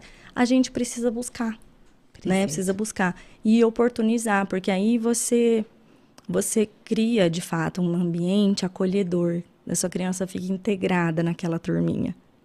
Exatamente. Não dá para ficar de braços cruzados, não, né? Só sentando e esperar que vir, não vai vir. Não e não acontece. é nem às vezes só por maldade, não é desconhecimento. Sim, a pessoa também tem medo de chegar, é, né? Às é. vezes percebe que a criança tem algo que eu não sei, Isso. parece que é, né? Mas eu não sei o que é. Então já quebra repente, essa situação você, fale, já é. se adiante. Aí eu chego em você e, de repente, você é uma mãe que não quer conversa comigo. Então as pessoas também se, sim, se sentem sim, assim, né? Com exato. medo de se aproximar. Exato. Eu sei porque eu, é, muitas vezes, eu vivi isso.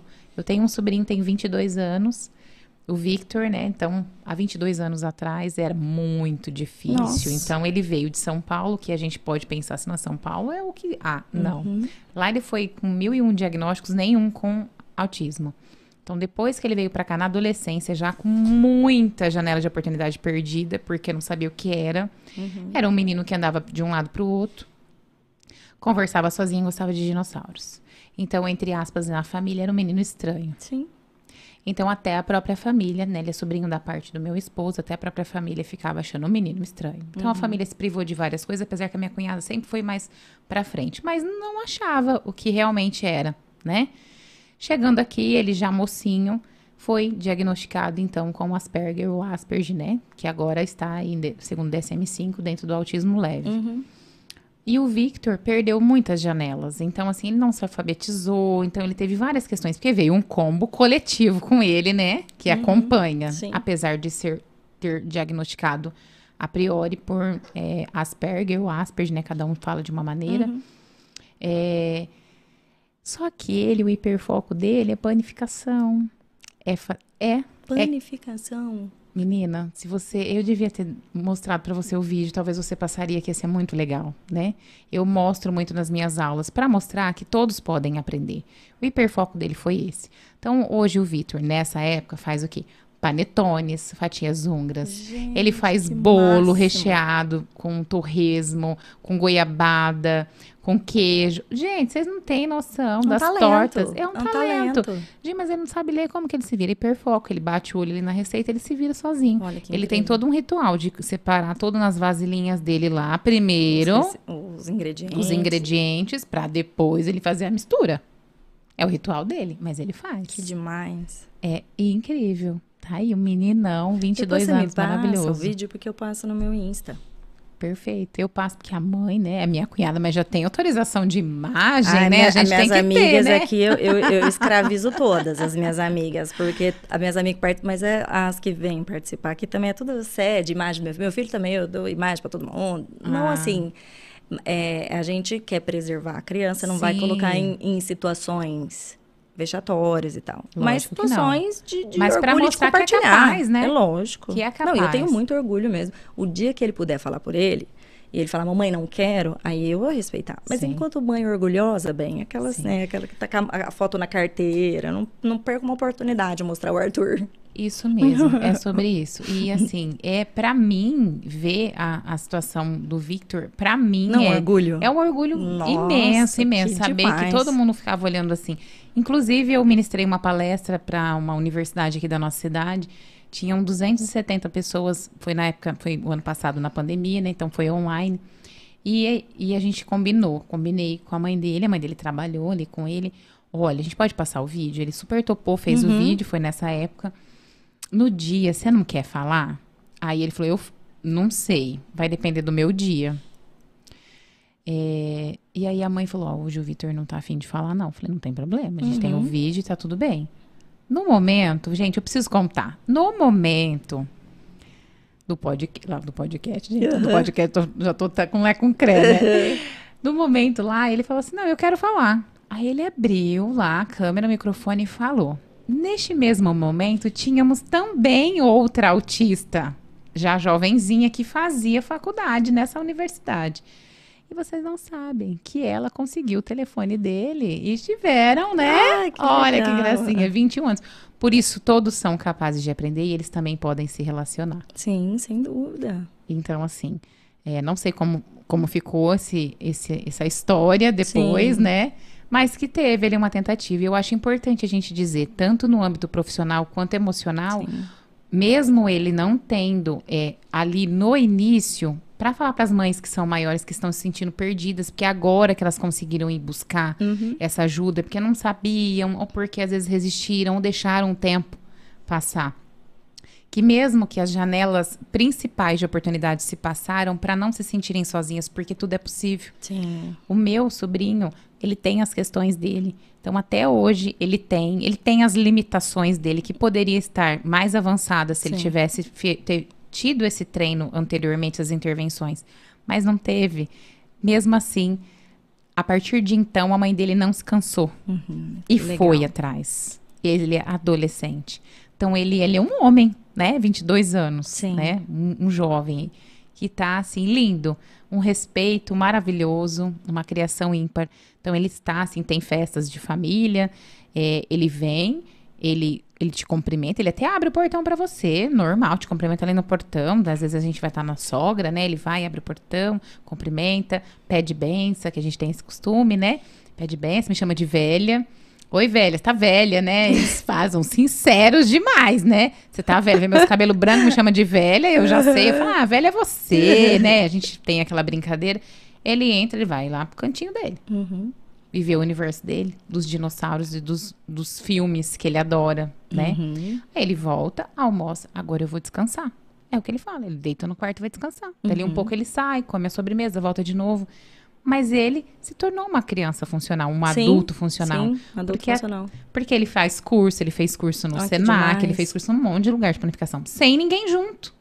Olha, Somente com os professores preparados para esse processo de inclusão. sim, sim. E é isso. Todos podem aprender, né? Todos podem, é verdade.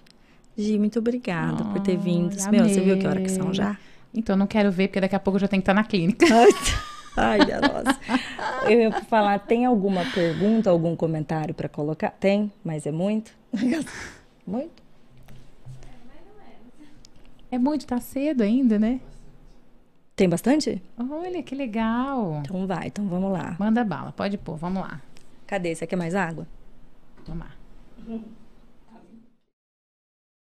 A Fabiola, um beijo. A Fabiola, recém-diagnosticada, é, autista. A de, Fabiola? É, de Niterói, a Fabiola. É porque eu tenho um pessoal aqui Uau. que é figurinha carimbada. A gente vai ficando amigo virtual, né? Assim, de, Não é? de tão assíduos, Nós, né? É, é assim mesmo. Conhecemos hoje, É, pessoalmente. verdade. E tenho ainda amigos virtuais de São José do Rio Preto que eu não conheço. Ainda não encontrou. Eu não encontrei ainda. Ah lá, tô, peraí, deixa eu pegar aqui a minha. Porque autistas muitas vezes têm uma letra cursiva feia, mesmo com muita caligrafia, a minha ainda é um terror. Teria como isso melhorar depois de adulto, trabalhando a motricidade? Beijo. Fá, posso responder? Sim. Isso é uma questão motora, né, que a gente trabalha desde os pré-requisitos. Então, é, tem como melhorar com atividades simples. Voltando lá nos pré-requisitos. A gente pode tentar melhorar, tá, Fabiola? Não sei a sua idade, mas vamos pensar positivamente. O rasgar, o amassar, o colocar continhas dentro de um fio. Então, para a gente ir refinando essa pega. E você pode. Pregador. Pregador. Você não quer pregar um varal inteiro de roupa na sua casa? Ah. Descarrega todas as roupas da máquina, vai lá pregando. Na minha também tem, Fabiola. Quiser Vem aqui conhecer a gente pra Nem você ajudar. Eu tô com roupa da máquina na hora que eu chegar em casa. Então, às vezes, você tá ouvindo a gente e vai falar assim, meu Deus, isso é coisa de criança. Mas aí, foi pré-requisito que faltou. É, que faltou. Então, a gente volta no pré-requisito. Pega a revista, começa a rasgar. Ó, pontinha de dedo, né? Pra rasgar assim não, tá, Fabiola? Vamos refinar. Refinar dedinho, mãozinha. Essa, essa motricidade, né? Essa sua... é, esse refinamento com com utilização de coisas mais fininhas. Como eu disse, colocar ali a, a linha na Alinhavo. agulha, alinhavo, você alinhavar, você trabalhar essa coordenação, né? Esse refinamento dessa pega. Pode sim fazer, pode melhorar. E usa assim a caligrafia, não tem problema não. Passar por cima dos pontilhados. Ela quer refinar isso aqui, né? Uhum, a Pensando letra. a letra, Por cima. então. E tentar, minha amiga. É. Sempre, não, não, é tentar e ter uma, é, uma constância, É uma né? prática, né? Uma prática. Uma prática. É, o autismo ele está muito ligado a prejuízos motores, amplos ou finos, né?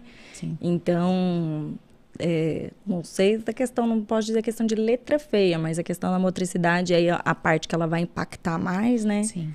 E não se apega a isso também, não, minha amiga. Tá, tá dando pra ler? É, tá tudo bem. Tá indo. Você quer se formar médica já para pegar aquela, aquele velho clichê de letra de médico? Às vezes é isso. Pois é. Tem mais alguma? Foi respondendo conforme no roteiro. Ah, Ai, que legal. porque é muito bacana. Depois você vai ver. Eles, então, ali fica mesmo um bate-papo. Pergunta uma coisa, o outro responde. É, é muito bacana o, o chat quando fica aqui. Depois, quando eu, eu vou assistir, porque eu assisto tudo de novo para fazer os cortes, aí eu Ok. consigo ver todos os, os comentários. Você consegue ver também. Perfeito. Tem mais algum comentário para colocar?